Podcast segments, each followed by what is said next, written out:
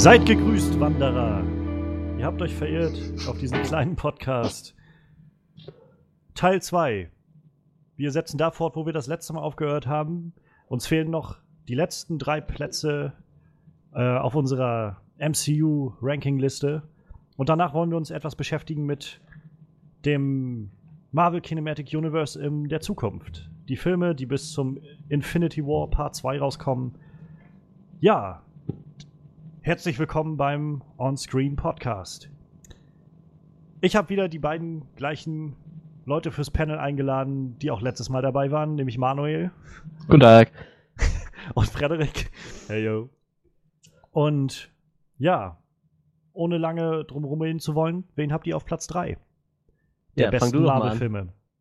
Du mit hast immer den Anfang gemacht. Fang du mal an. Okay. Ja, Platz 3 bei mir ist Captain America Winter Soldier. Der, also ich, wir hatten ja vorher schon mal angerissen, der erste Captain America-Film war für mich so ein Durchschnitt irgendwie. Also war ganz okay, aber war jetzt auch nichts, was mich umgehauen hat irgendwie. Und als dann der Film rauskam, Winter Soldier, war das so ein. Ich habe die Trailer gesehen und dachte, das sieht irgendwie recht cool aus. Also erstaunlich cool für Captain America, weil ich bis dato auch gar nichts anfangen konnte, so wirklich mit Captain America. Ich fand ihn auch in Avengers nur so, so, so eine Randfigur, mehr oder weniger. Aber naja, und dann habe ich halt irgendwie eine Freundin überredet gehabt, in den Film zu gehen. Und die war eigentlich auch so, dass sie meinte, ja, eigentlich habe ich keine Lust auf Captain America. Und ich meinte, ich meinte so, der, alles, was ich gehört habe, ist, dass der recht gut sein soll. Also man kann ja mal gucken. Und ich meine, Marvel macht ja jetzt nicht schlechte Filme. Ist ja meistens immer wenigstens irgendwie, wenigstens zwei Stunden irgendwie interessant gewesen. Und dann waren wir in diesem Film und ich kam da raus und ich habe gedacht, meine Fresse.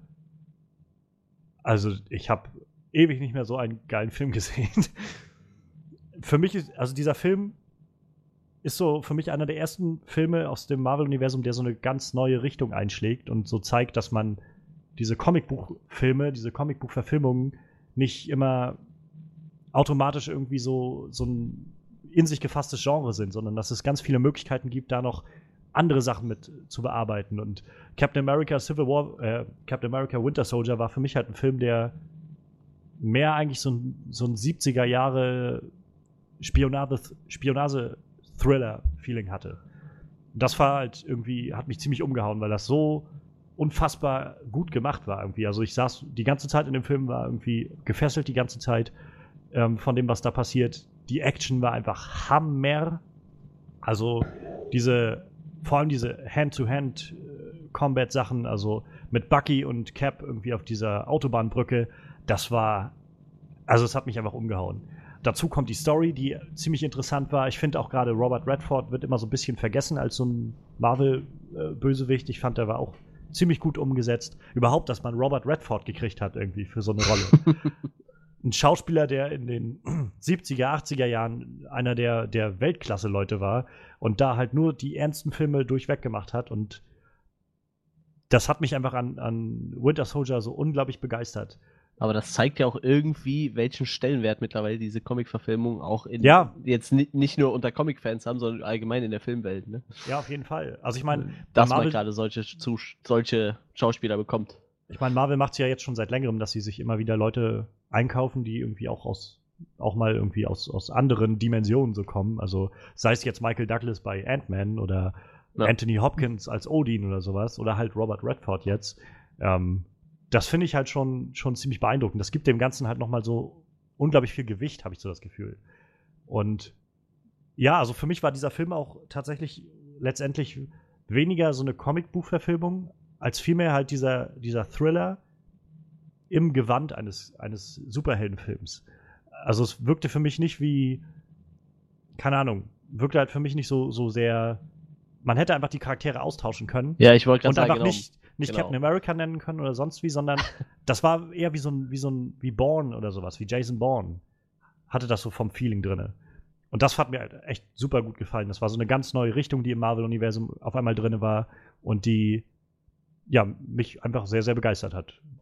Äh, Was, was ja jetzt auch sehr gerne fortgesetzt wird. Ne? So, ich, wenn ich mal so an Ant-Man erinnere, so oder dran denke, das Ja. könnte ja theoretisch auch ein anderer Film Ja, sein. ja, genau. Also, das hatte ja ähm, Kevin Feige schon gesagt gehabt damals. Ich glaube, letztes Jahr oder vorletztes Jahr oder sowas war da, ähm, als, ich glaube kurz vor Ant-Man war das, als, ähm, naja, irgendwer von, ich glaube Zack Snyder oder sowas hatte irgendwie so einen Spruch losgelassen, als er bei der Produktion von Batman wie Superman war, so von wegen, wir arbeiten hier mit Batman und Superman, das sind so ikonografische Helden, irgendwie, mit denen man so unglaublich viel machen kann. Also, dann meint er sowas wie, also ich, kein, ich will jetzt hier kein böses Blut oder sowas, aber es ist halt nicht einfach so ein, so ein Flavor of the Week äh, Superheld wie Ant-Man oder sowas und ähm, naja, und dazu kam Steven Spielberg, der dann noch irgendwas sagte von wegen so, naja, die, die Superhelden, diese Comicbuchverfilmungen, Superheldenfilme werden in den nächsten Jahren auch so ein, naja, so einen Absturz erleiden, so wie der, der Western-Film irgendwann auch sein Ende hatte und keiner mehr das sehen wollte, sowas in die Richtung.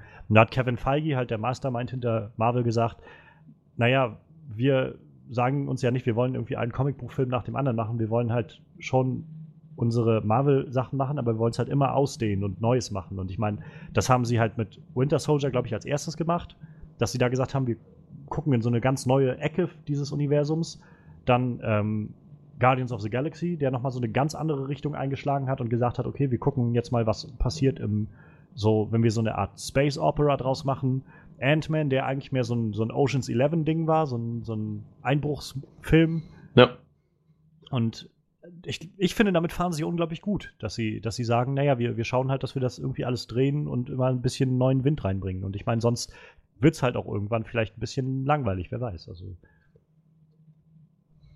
Tja, bei 13 Filmen, ne, muss man die Leute auch irgendwie bei der Stange halten. Ne? Ja, auf jeden Wenn Fall. man mit denselben Senf serviert, dann funktioniert das irgendwann nicht mehr. Ja, auf Mich- jeden Fall. Also ich mein, Mich wundert es ja eigentlich, dass es bei Batman so lange geschafft haben, weil im Endeffekt ist Batman eigentlich auch immer relativ ähnlich. Zwar immer der Stil anders, je nach Regisseur natürlich. Ne? Ich sag mal, die alten Tim Burton-Filme kann man nicht mit Christopher Nolan vergleichen, aber im Endeffekt Nö. ist es ja immer sehr ähnlich. Ne? Ja, na, das aber es sowieso. funktioniert noch. Aber ich meine, man muss dazu sagen, dass da ja auch wesentlich mehr Zeit dazwischen liegt. Also ich meine, Ja, gut, das stimmt, das stimmt. Batman kam 89 raus, Batman Returns, glaube ich, 91 oder 92. Ja, ja irgendwie so. Genau. Und dann halt die, die Schumacher-Dinger, die irgendwie, ich glaube, 94 und 97 oder sowas kamen. Hm. Und dann war ja auch irgendwie Schluss erstmal mit Batman ja, das stimmt. für lange das stimmt, Zeit. Ja. Und da war ja schon damals zu merken, irgendwie bei den Schumacher-Dingern, dass so Batman und Robin und dann vor, äh, also vor allem Batman und Robin, naja, dass die Leute auch irgendwie nicht mehr so wirklich an dieser Form von, von Umsetzung Interesse Ja. hatten. Und ich meine, jetzt ist es halt, finde ich gerade besonders interessant, weil wir ja gerade in so einer Zeit leben, wo, naja, Superheldenfilme gerade irgendwie sprießen an aus jedem Studio, weil jeder versucht so sein eigenes, nachdem Marvel es geschafft hat, irgendwie so ein großes Universum aufzubauen, in dem so viele Filme spielen, was irgendwie schon ziemlich unglaublich ist, wenn man mal drüber nachdenkt, dass es wir irgendwie 13 Filme bis jetzt hatten und da kommen in den nächsten Jahren ja noch mal 10, wer weiß wie viele, so dass die trotzdem alle in einem gleichen Universum spielen und trotzdem alles für sich alleine stehen kann und das ist schon ziemlich unglaublich, dass das geklappt hat und jeder versucht das jetzt gerade selbst nachzumachen. Also ich meine, X-Men macht das ziemlich erfolgreich bisher, finde ich. Mit so ein, zwei, naja, Fehltritten, was so X-Men Origins, Wolverine angeht oder so. Hm. ähm, Kann man Aber- mögen, muss man nicht, ne? ich glaube, ich kenne nur wenige Leute, die den mögen. Also. Oh, ich mag, ich mag ihn. Tatsächlich, ja. Ich fand den eigentlich ganz nett. Ja, naja, ich fand ihn ziemlich überdreht irgendwie an vielen Stellen. Und auch wenn ich mit Deadpool, also zu der Zeit, als er rauskam, so kaum Verbindung hatte mit zu Deadpool, fand ich Ja, den sie auch diese Idee auch ziemlich schwachsinnig, die sie sich da ausgedacht haben, ihn dann. Ja, gut, den haben sie auch echt ein äh, bisschen verkackt, das stimmt.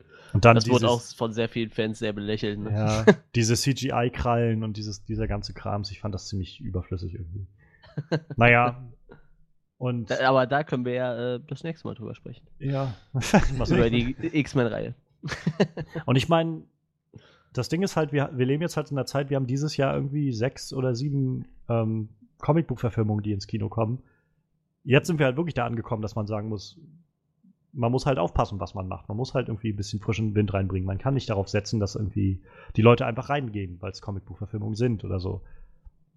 Und ich, bei Batman wird es jetzt, glaube ich, auch nicht anders werden. Ich meine, wir, wir kriegen jetzt nächstes Jahr Justice League, da ist Batman wieder dabei. Dann kriegen wir den Solo-Batman-Film, höchstwahrscheinlich 2018. Wenn man jetzt nicht irgendwie ein bisschen andere, anders rangeht, dann wird es halt vielleicht nicht so, nicht, nicht so spannend, wenn man weiß, ich sehe jetzt nächstes Jahr wieder den nächsten Batman-Film, wo wieder alles so wird, wie es vorher war. So. Deshalb denke ich schon, dass man in neue Richtung gucken sollte, auch bei diesem Film. Und so, naja, das Ganze ja auch interessant hält. Ja, DC wird sich da ein bisschen schwerer tun als Marvel, glaube ich. Aber das glaube ich wieder, das wird den Rahmen sprengen, wenn man da jetzt drüber diskutieren würde. Kommt drauf an, wann Zack Snyder endlich aufhört. Ja, ja. Niemals. Ah. Ich meine, es ist ähm, jetzt gerade gestern oder heute kam die Nachricht, dass äh, DC ähm, oder Warner besser gesagt für ihr ganzes DC-Department äh, Department, ähm, die, die Führungsfiguren quasi ausgetauscht hat. Sie haben da ein paar Leute entlassen und ein paar neue eingesetzt, die jetzt halt wohl ein bisschen, naja, das Ganze ein bisschen mehr zusammenfassen sollen und was vielleicht nicht verkehrt ist. Also sie haben halt scheinbar zugehört, klar. als was jetzt so die Resonanz zu Batman wie Superman war. Ja, die hätten Christopher Nolan nie gehen lassen sollen. Ich glaube, der wollte aber auch nicht mehr. Ich glaube, der hat ja, auch aber gesagt, nach, er ist, äh, nach meiner Meinung nach, der, der hat so einen guten Job bei, den Bat, bei der Bad Dark Knight Trilogie gemacht, dass. naja, ja, also ja, obwohl Dark Knight Rises fand ich auch schon, Ja, gut, das waren viele. das die war ein nicht so. Ende, so. war auch ein gutes Ja. Ende irgendwie. Ja, guter Abschluss. Man hätte jetzt, also war, ich meine, es ist schwer, glaube ich, sowieso auf The Dark Knight nochmal Folgen, was Ja, folgen sicher. zu lassen, irgendwie was nochmal draufhaut, aber ich fand The Dark Knight Rises für mich war schon doch ein ziemlicher Schritt wieder nach unten, so, war kein schlechter Film in keiner Weise, aber von den drei Batman, also von den drei Dark Knight Filmen war es schon der schwächste für mich. Ja, Ähm, das stimmt. Das der stimmt. sich auch viel zu lang zieht an vielen Stellen. Und naja, also ich, ich glaube, Christopher Nolan hat halt alles gemacht, was er wollte mit dem Material. Und ich glaube, da war halt gut dann. Ja, für ihn auf jeden ihn. Fall. Das denke ich auch. Okay, Gut. back to the topic.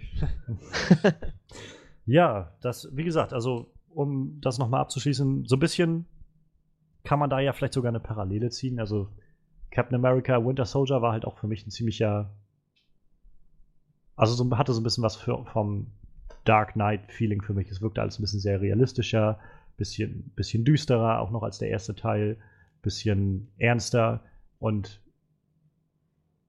ja, also insofern Captain America Winter Soldier ist mein Platz 3 im Marvel-Universum. Gut, gut. Dann- mache ich einfach mal weiter. Bei mir ist es äh, tatsächlich Iron Man. Das ist bei mir tatsächlich nicht die Nummer 1, wie äh, im letzten Podcast schon vermutet wurde. ja, ist für mich definitiv der stärkste Iron Man-Teil und äh, einer meiner Lieblingsfilme aus dem Universum. Nicht, weil es der erste ist, einfach ich mag Robert Downey Jr. sehr gerne. Ich Ja, fand den das Film einfach durchweg ziemlich gut. Ich, ich, ich weiß nicht, was ich drin kritisieren sollte. Ich bin mir nicht so sicher. Ich habe mir letztens nochmal angeguckt und äh, ich könnte mir den immer wieder angucken Ja. und ihn niemals langweilig finden. So. Das ist für mich ein Film, der, der ist super. Man muss ja jetzt auch mal überlegen, der ist ja auch schon wieder acht Jahre alt, glaube ich. ne? Ja, Ich ja. glaub, Der ist von Ja. 2008. 2008, ja. Und wie gesagt, äh, der altert immer noch sehr gut. nee, also wie gesagt, ich kann, ich kann mir immer wieder angucken. Ich mag Iron Man sehr gerne. Ich mag den Bösewicht sehr gerne. Von, äh, oh, wie heißt der Schauspieler? Also Jeff einer aus. Bridges. Ja. Jeff Bridges, Dankeschön. Jedediah, irgendwas war sein Ja, Name. genau, ja, Jeff Bridges habe ich gesucht, das Wort. O- Obadiah Stane. Obadiah, nicht Genau, genau. Obadiah, genau. Fand ich super cool. Und halt auch die, die Szene, wo er am Anfang da liegt und sich dann mit, mit, mit dem Hammer Ja. seinen, seinen ersten Helm schmiedet und so. Ja, ja. Die sind so episch. Also ich finde, der Film halt halt, ich glaube, wir hatten es letztes Mal schon mal kurz angesprochen auch. Also, was ich halt so stark finde, ist, dass dieser Film es schafft, quasi über so die ersten zwei Drittel des Films eigentlich erst diese ganze Geschichte zu erzählen. Er baut sich ja im zweiten Drittel des Films gerade erst so wirklich den Anzug fertig. Und Ja.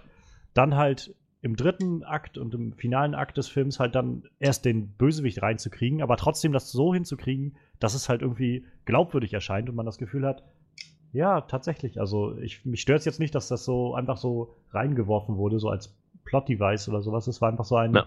wirkte recht natürlich alles und das hat der Film einfach sehr stark gemacht. Ja, auch seine, ich sag mal, seine Verwandlung vom Waffenproduzenten zu, Ja, zu mehr oder weniger, na, Pazifist kann man ja nicht sagen, aber so, dass er auf einmal direkt sagt so, nee, wir können keine Waffen mehr produzieren. Also dann sieht, wie die ganzen Terroristen quasi seine eigenen Waffen verwenden und Ja. er überhaupt nicht weiß, wusste, was mit seinen Waffen eigentlich passiert. Er wusste einfach nur, wir bauen Waffen, wir machen damit Geld und das ist gut so. Ja, ja, auf bis, jeden er, und dann kommt so dieser, dieser Punkt, wo er sagt, okay, ich glaube, wir sollten es besser mal sein lassen. Es funktioniert so nicht. ja, und dann halt dieses ikonografische Ende, so mit dem Ich Ja. bin Iron Man. Das gab es halt bis dahin auch noch nicht so wirklich, glaube ich. Ja, stimmt. So alle Helden immer bloß, die du gesehen hast mit diesem, oh, keiner darf meine Identität erfahren und so. Und, und ich glaube, also ich meine, ich bin ja in den Comics nicht so viel unterwegs gewesen, aber ich meine, dass bis zu dem Punkt Iron Man doch auch eigentlich immer mehr so ein also auch in den Comics eher so, ein, so eine Randfigur, also nicht Randfigur, aber mh, jetzt auch nicht der, der zentralste Charakter im ganzen Marvel-Universum war. Nee, das stimmt Und schon. bei- aber lustigerweise, in den Comics funktionierten andere Helden auch deutlich besser. Ne? Also ich meine, die Ja, Fantastic Four liefen ja. zum Beispiel deutlich besser als jeder Film von denen. Und die haben ja in vielen, vielen Comics auch eine viel größere Das ist auch Rolle nicht schwer, glaube ich. Ja, aber so, als Beispiel halt, ne? Deshalb. Der Iron Man jetzt natürlich boomt natürlich auch wieder wie Sau. Obwohl ich ge äh, gelesen habe zum Beispiel, dass nachdem jetzt ähm, Fox jetzt wegen dem letzten Fantastic Four Film kam das nochmal zur Sprache, wo es so hieß, ja, und Marvel hat jetzt angefangen, in ihrem Comics quasi die, die Fantastic Four wieder rauszustreichen, so ungefähr. Um, ja, haben sie auch. Da, die Ja, haben ja. die gr- größte Serie eingestellt. um äh, so von wegen, um, um Fox da irgendwie zu schaden oder sowas. Ähm, was vielleicht mag sein, dass das ein Punkt ist, der da irgendwie mit reinspielt, aber ich, was, äh, was auch immer vergessen wird, ist irgendwie, dass Fantastic Four jetzt gerade in Amerika, was ja irgendwie der große Markt ist für, für Comics, Ja. ähm, jetzt auch nicht das mega, also nicht das mega Comicbuch ist, was die Leute wollen. Also ich glaube, sie sagten im letzten, so in den letzten Jahren, wenn die quasi eine neue, eine neue Ausgabe rausgebracht haben, hat die eine Auflage gehabt von 20.000 verkauften Ausgaben oder sowas. Was halt echt wenig ist, so. Ja, es war schon abzusehen irgendwo. Ich meine, die Spiel hat wirklich überall eine zentrale Rolle. Also in Das ganz schon, vielen ja. Geschichten. Ne? Ich glaube halt Nur auch, dass die glaub, Figuren die, gut geschrieben sind, so, aber Nur die eigenen, ich, Charak die eigenen Comics, die liefen halt nicht. ich glaube halt, dass es, ähm, ja, also ich glaube, es gibt halt nicht so viel, gab halt nicht so viel Resonanz für diese Charaktere an sich. Also waren ja auch, glaube ich, generell, seit die erfunden wurden in den 60ern, 50ern, 60ern oder sowas. Ja, Ist ja, glaube ich, auch Stan Lee und Jack Kirby gewesen. Ähm, vermutlich. Wie das meiste von denen. ähm, aber ich meine, selbst, also ich glaube, damals war das ja schon, dass die rauskamen, waren die ja eher so ein, so ein, das, diese Außenseitergruppe von Leuten, so, die eher so ein bisschen so, einen- so einen fantastischen, eher auch irgendwie monstermäßigen Touch da so reingebracht haben in dieses Universum. Ja, ich, ich muss sagen, ähm, ich glaube, Fox versucht da auch irgendwie nur die Schuld Marvel in die Schuhe zu schieben, weil die können es drehen und wenn- wie sie wollen. Der Film war nicht gut. Der war einfach nicht gut. Also keiner der Filme war so wirklich gut. Ja, ich, ich mochte den äh, Silver Surfer-Film, weil ich den Silver Surfer ganz gerne mochte, so, aber ich, ja, aber weiß, also die Silver Surfer Überfilme waren es alle nicht. Ja, nee. Und, äh, man merkt halt, sie haben die Filme ja immer bloß produziert, um die Rechte zu behalten. Ja, Und das ist dann. wo wir gerade beim Thema sind, äh, was kommt da wohl als nächstes? Also glaubt irgendeiner, dass Marvel die Rechte zurückkriegt oder, oder wollen die jetzt Marvel eins auswischen und sagen, okay, dann machen wir halt da- zur Not eine Fernsehserie oder so draus? Nur Da um würde ich Rechte nachher zu noch halten? mal drauf zurückkommen. Wenn wir- über die okay, Marvel Ende. News Ja, okay. reden. Alles klar. Gut, ähm, ja, soll ich noch zu Iron Man sagen? Ähm, Wenn ja, du ich glaube auch, sagen willst. Also, ich glaube auch, dass der Film tatsächlich so gut ist, weil ich glaube, Robert Downey Jr. ist, ist wie Tony Ja. Stark. Ja. Ich Das glaub, ist ja- so ein Prolet. das fand ich ja auch sehr, sehr cool. Also, was man ja auch häufig vergisst, ist, dass Robert Downey Jr. ja quasi in den 90ern schon eine richtig große Schauspielkarriere hatte. Ja, klar. Und sich ja dann sehr, sehr, sehr viel verbaut hat mit so Drogen und Äh, es gab eine Ja. Simpsons-Folge aus Anfang der 2000er oder sowas, wo sie alle Mann in Hollywood unterwegs waren und dann fuhren sie so mit diesem, mit so einem Tourbus, äh, mit so einem, so einem ähm, Sightseeing-Bus so durch die Stadt und dann meinte irgendwer so von denen, oh, guck mal, da ist Robert Downey Jr. Er dreht einen Film, wo er sich äh, einen Schusswechsel mit der Polizei liefert. Ich sehe gar keine Kameras. und ja, also er war ja dann, glaube ich, auch im Knast ähm, sogar und ursprünglich war dann quasi 2006 oder so, glaube ich, als dann die, die Planung losging für, ähm, für das Marvel-Universum von Kevin Feige, der übrigens auch vorher bei den X-Men-Filmen Pro Produzent war, bei X-Men 1 und 2. Ja.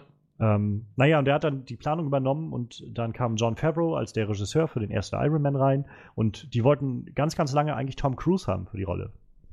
Ach du Scheiße. Und John Favreau hat aber gesagt, ich, ganz ehrlich, ich will Robert Downey Jr. da drin haben. Und das Ganze, also eigentlich hat Disney, die das ja irgendwie auch immer noch unter ihrer Hand haben, das ganze Universum, haben halt auch eigentlich gesagt, naja, du weißt schon, dass das ein Typ ist, der gerade im Knast war und so. Das ist jetzt nicht so wirklich gutes, gute Publicity für uns. Er hat die irgendwann dazu überredet und das war halt ja auch ein großer Schritt, glaube ich, für Robert Downey Jr., um wieder so auf die Füße zu kommen. Ja, aber ganz im Ernst, so, spätestens als Disney den ersten Film gesehen hat, haben die auch gedacht, Ja, okay. Der, der, der Typ ist Tony Stark. Ja, Der ist Iron Man. und Der, der ich meine, spielt nicht nur, er ist es. Und ich meine, er ist jetzt auch halt, also wenn man überlegt, der war halt da im Knast früher und heute ist der so ein, wenn man diese Videos alle so sieht, wo er dann irgendwie mit, wie er mit den Fans umgeht, der wirkt halt auch immer Ja. sehr, sehr dankbar so über das, wie er irgendwie da ist. Und auch wenn er so charismatisch ist, aber er ist, wirkt jetzt, naja, macht so, macht so den Eindruck, dass er wirklich auch ein bisschen geläutert wurde und so ein bisschen dieses, naja, gemerkt hat, was er, was er für einen Scheiß gemacht hat und hat sich jetzt gefangen und ist auch so ein bisschen auf dem Boden geblieben. Und ich glaube, er meint auch immer seine Frau, die ja, glaube ich, auch äh, Filmproduzentin ist, ähm, dass die ihm halt auch immer viel hilft, da geerdet zu bleiben. Und naja, jetzt gehört er irgendwie zu den meistbezahlten Schauspielern der Welt. Das ist schon heftig irgendwie.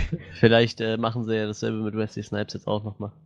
Der ist ja direkt zu Marvel gelaufen, als Marvel die Ja. Rechte für Blade wiederbekommen hat. So, hey, hier, ich bin doch da, ich mach noch einen Film mit. ja, Ich meine, der kam ja auch frisch aus dem Knast. hat ja auch nichts mehr zu tun, sonst wahrscheinlich. vor allem wegen Steuern. Ja, Expendables, beste Szene, Ja. um einen anderen Film in den Raum zu schmeißen. Warum sagst du im Knast? Steuerhinterziehung. Hm. Gut, ja, äh, das war's bei mir zum Thema Iron Man 1. Wie gesagt, bei mir Platz 3. Okay, ja, mein Platz 3 ist Guardians of the Galaxy. Ich habe ihn letzte Woche gesehen und habe ihn von der ersten Sekunde an genossen. Es ist einfach, der Humor ist so grandios und der Film nimmt sich selber nicht zu ernst, Mhm. das, das merkt man auch. Andererseits führt das aber nicht dazu, dass einem irgendwie die Charaktere scheißegal sind oder so, sondern, naja, ich habe schon echt mitgefühlt, mitgefiebert und ich hatte trotzdem irgendwie alle drei Minuten was zu lachen. Das war, das war sehr, sehr erfrischend. So, und ich mochte den Film wirklich, wirklich sehr gerne. Er hat funktioniert, er hat, er hat Sinn gemacht. Deshalb bei mir auf Platz 3. bei Guardians of the Galaxy fand ich halt so, was du halt sagst, dieses ein Film, der sich selbst nicht so ernst nimmt, aber dass man gemerkt hat, der an, an den wichtigen Stellen war er dann trotzdem auch bereit, irgendwie dann ernster zu sein oder, oder so ein bisschen be bewegender so zu sein, wie Ja. Groot sich geopfert hat oder sowas. So diese Sachen, Ja. wo man so wirklich da sitzt und denkt so, oh Gott, ich, ich weine jetzt fast um einen Baum, der nur drei Worte sagen kann. Oh Mann. Und natürlich auch der Anfang mit der, der Todesszene Ja, von seiner ja. Mutter, wo er sich nicht anständig verabschieden konnte. Das Ja. ist schon, wow, das ist echt, echt heftig gewesen. Naja, also das sind halt so eine kleinen Momente, die dafür sorgen, dass man sich doch irgendwie Ja. mit den Charakteren verbunden fühlt. Naja, und insgesamt natürlich äh, ist da trotzdem jede Menge Humor, jede Menge Spaß drin. Der Soundtrack ist auch so genial gemacht. Ja, so gut wow. eingebunden in diese Ich wollte gerade sagen, ich habe noch nie einen Film gesehen, wo der Soundtrack so cool eingebunden wurde mit dieser Kassette, die er von seiner Mama Ja. bekommen hat. Und auch, ich glaube, ist auch einer der meistverkauftesten Soundtracks überhaupt. Ja, ne? ja, also. Der hat sich so richtig gut verkauft. Und auch allein schon, wenn du dann irgendwo in einem Kaufhaus stehst und du siehst halt diese CD mit dieser aufgedruckten Kassette so aus Ja. dem Mix und du denkst so, geil, ja. absolut geil, der Soundtrack geil und super cool im Film eingesetzt. Der Und auch Knaller. die, der, so an der Schlusssequenz dann, wenn dann so während der Credits dann ähm, Michael oder äh, Jackson 5 läuft. ähm, ich glaube, äh, welcher war das? War das ABC oder der andere? Ähm, I Want You Back. Ich glaube, I Want You Back war es der Song, oder? Der lief? Ich, ich bin mir nicht mehr sicher. Ähm, dieses Oh, baby, give me one more chance. Show me that I love. Ich glaube, der war das. Auf jeden Fall, wie dann dieser kleine Groot da anfängt zu tanzen, so hinter Ja. Drax und Drax dann immer sich umdreht. So. Und das ist so, auch da sehr beeindruckend. Ich meine, Dave Batista hat vorher noch nie wirklich geschauspielert, außer vielleicht in so zwei, drei schlechten WWE-Filmen. Ich weiß es nicht genau, ob er da dabei ist- war, aber ja, ja. WWE produziert ja auch irgendwie schlechte Ach Filme. doch, am hier Band, bei. Dingens hat er mitgespielt. Äh, Man with the Iron Fist hat er mitgespielt vorher. Ich Ja, glaube, der war ja. vorher. Aber war jetzt auch, glaube ich, nicht das Mega-Ding. Also so ein Mega-Erfolg, meine ich. Der nee, großen aber Durchbruch lustigerweise hat er noch ein äh, Sequel nach sich gezogen. Kann Aber ich, ich da auch fand nicht halt- nachvollziehen, aber Ich glaube, sie so. haben halt genau, also ich meine generell, ich glaube, der wird so ein bisschen wie The Rock sein. So der The Rock war jetzt, also ist glaube ich heute auch noch wirklich kein wirklich Weltklasse-Schauspieler, aber so der äh, Dwayne Johnson weiß halt, was er spielen kann und die Rollen spielt er ja auch so ziemlich im Film und die macht er aber auch gut und ich glaube, das hat er halt gelernt in den letzten Jahren und ich kann mir vorstellen, dass da Dave Ba- Batista gerade steht an dieser Stelle, dass er sagen kann, naja, ich, ähm, ich gehe jetzt erstmal so an so ein paar Rollen ran und ich meine gerade Drax als dieser Typ, der irgendwie alles sehr, sehr wörtlich nimmt und wenig Emotionen zeigt und so, das ist, lässt sich vielleicht noch ganz gut machen und das ist vielleicht auch genau das Richtige, um für ihn so gut durchzustarten. Ja, ich, hab, ich äh, bin gerade mal auf seiner Seite. Also er wird jetzt, er hat bei James Bond noch mitgespielt danach. Ja, ja, Also danach, das, ne? das habe ich noch gelesen, ja. ähm, und er wird Spectre. bei Blade Runner 2 mitmachen. Stimmt, ja. Da ist er gecastet. Aber man kann, darf gespannt sein, was noch kommt. Ne? Sind auf jeden Fall schon mal große Titel, also. Ja.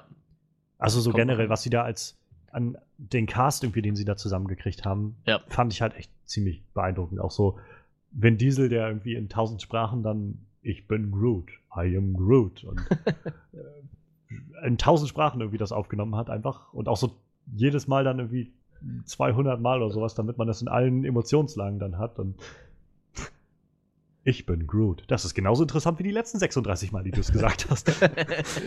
Wann hast du denn das gelernt? Ja, ich würde mal raten, Ja. die Antwort lautet, ich bin Groot.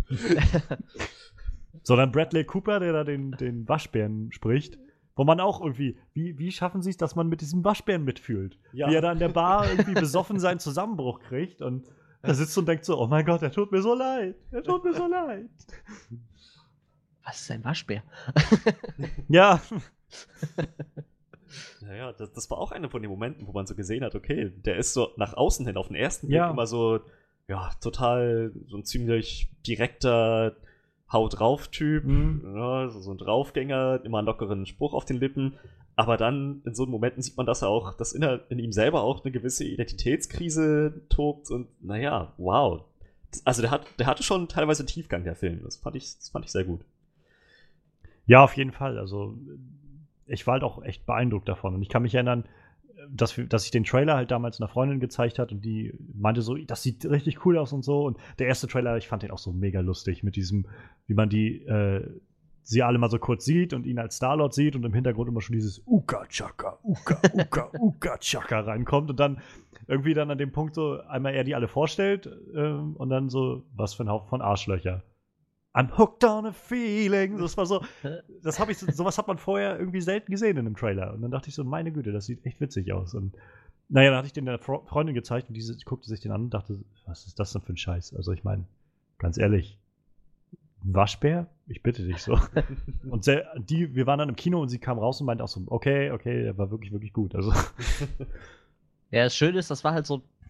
Wie gesagt, da hatten ja auch wenig Leute den Comic auf dem Zettel. Und Ja, es war dann ja. halt so ein Film, du gehst da rein und du denkst halt erwartest halt erstmal auch nichts, ne? Ja, genau. ja, Und dann hauen die halt so eine Bombe raus, ne? so wie Ant-Man halt auch. Du, du Ja, denkst genau. so, Ich ja, es- Also so ein, naja, ich gehe mal rein, guck mir das an, aber ich würde mich jetzt auch nicht wundern, wenn es schlecht wird irgendwie, weil ist auch Ja, eine komische genau, genau. Prämisse und so, aber und dann ist das nicht einfach nur gut, sondern haut auch nochmal so die, die Messlatte ordentlich hoch. Also ja, ich, ich meine, vielleicht wäre er auch nicht so gut angekommen, wenn die Leute alle höhere Erwartungen gehabt hätten. Ne? So, so Ja. hatte kaum einer eine Erwartung und hat natürlich alle Überwa Er- Erwartungen übertroffen, natürlich. Ne?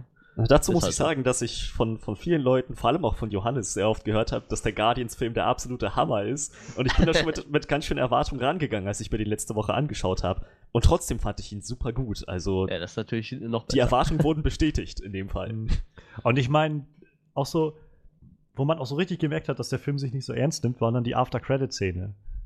Das war so, du sitzt so, guckst diesen Film, denkst so, oh mein Gott, wir hatten Thanos in dem Film drin.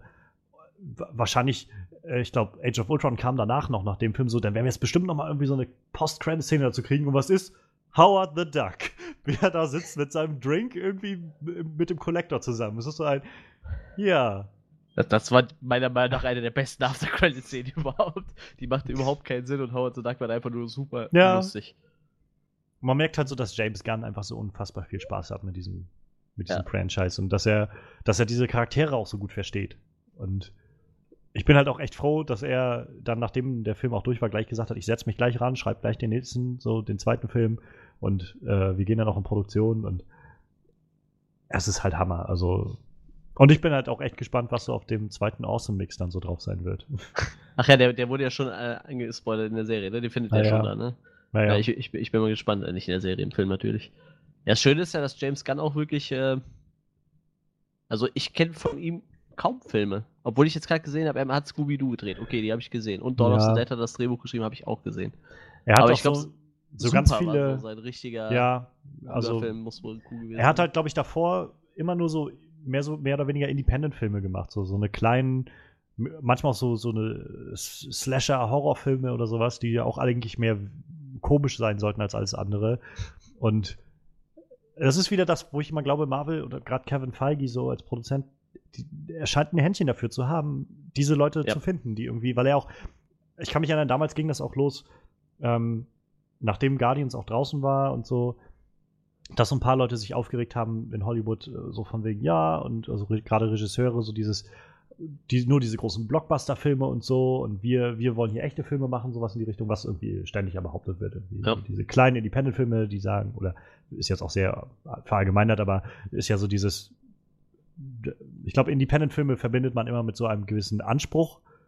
Und bei so großen Blockbustern hat man immer so das Gefühl, das ist einfach nur so für die Geldmaschine ja, und so. Ja. Und James Gunn war dann halt jemand, der gesagt hat, ja, mag sein, dass ich hier jetzt irgendwie ein Budget von, von, weiß ich nicht, 100 Millionen Dollar oder sowas gekriegt habe für den Film.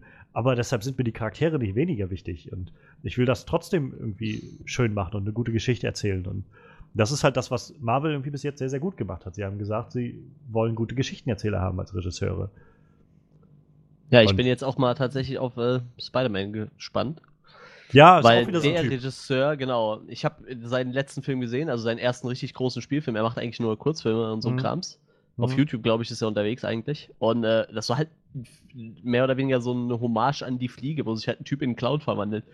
Total Ach, durchgeknallter Film, also der ist von vorne bis hinten durchgeknallt. Und wenn ich mir jetzt überlege, so, okay, der Kerl macht der Spider-Man, ne? da fragt man sich schon, wie funktioniert das? Aber ich glaube, da wird ja. auch wieder irgendwas in ihm gesehen, Gut, ich muss sagen, ich mag den Film mit dem Clown, aber in ihm wird wohl wieder irgendwas gesehen, äh, was noch nicht so durchscheint, was er aber wahrscheinlich mit einem großen Budget bei Spider-Man gut umsetzen wird. Also ja, ich bin echt gespannt also, drauf.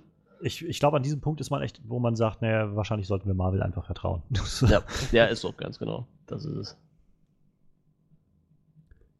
Ja, das Einzige, was mir bei Guardians halt nicht so wirklich gut gefallen hat, war wieder der Bösewicht. Das war so ein, ja, Ronan war halt da und irgendwie hat er seinen Hammer gehabt, aber hat auch so wenig Hintergrund bekommen. Es war so ein, ja, er will halt die Kree zerstören oder was das war. Und ja. Ja, ja. Und Thanos flog dann noch so rum in seinem Sessel und. Ja, ich meine, interessant ist natürlich jetzt im Angesicht des, des letzten Avengers-Films die Geschichte mit dem Infinity Stone. Ja, na, aber, na klar. Also, ja. Darum ging es ja auch, glaube ich. Es ging ja viel darum, einfach so, naja, die Charaktere irgendwie erstmal darzustellen und irgendwie Star-Lord und Gamora und Drax die alle irgendwie zu etablieren in dieses Universum mhm. und halt die ganze Infinity-Geschichte nochmal ein bisschen voranzutreiben. Und das halt, dafür war dann halt das Plot-Device einfach dann, sich dann Ronan zu suchen, der das dann übernimmt und da auf der Suche nach dem Ding ist oder sowas. Und ja, ja, der hat schon eine untergeordnete Rolle gespielt. Ich muss ehrlich sagen, jetzt, wo du ihn erwähnst, denke ich heute zum ersten Mal an ihn, obwohl ich jetzt schon so einiges über Guardians gesagt habe. Ja, ja, na klar. ich habe hab ihn überhaupt nicht mehr auf dem Radar gehabt. Aber ja, der ist ja auch noch da. Tja. Aber gut, ich glaube, das ist äh, bei vielen Marvel-Filmen so. Sie legen halt einfach sehr viel Wert ja. einfach auf ihre Hauptcharaktere und die, naja, die Bösen spielen halt immer so, so die zweite Geige. Ja. Bis auf Loki halt. So, ja, also, gut, und äh, der Winter Soldier eigentlich, wenn man ihn ja, als Bösewicht sieht, auch ja, eine re relativ ja. große Rolle mittlerweile, ne? Ja, ja aber ich glaube, selbst der war ja in, in Winter Soldier nicht so wirklich der Böse. Also, ja, nee, er wurde halt, schon, wurde halt lange als der, ähm, der Böse dargestellt. Aber letztendlich kam ja dann der Twist, dass es dann doch Robert Redford war. Ja, klar. Für mich ist er immer noch der Böse. Tut mir leid, aber das, das, wird sich wohl auch so schnell nicht ändern. Der muss in Infinity War schon richtig, richtig was wieder gut machen. Richtig ein, ach, der, der muss, der muss irgendeine Wahnsinnsheldentat vollbringen, damit ich überhaupt anfangen kann, ihn wieder neutral zu betrachten. So. Oh. Das, war, das ist doch nur der, der Tod von äh, Tony Starks Eltern schuld, oder?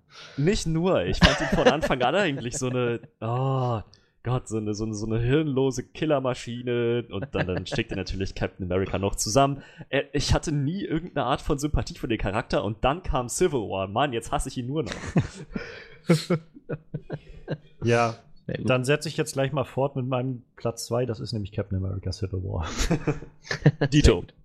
Aus Gründen, die halt wahrscheinlich dem noch zugegen laufen. Also ich finde halt, ich finde, es ist einer der besten Filme, in denen wir so viele Charaktere haben.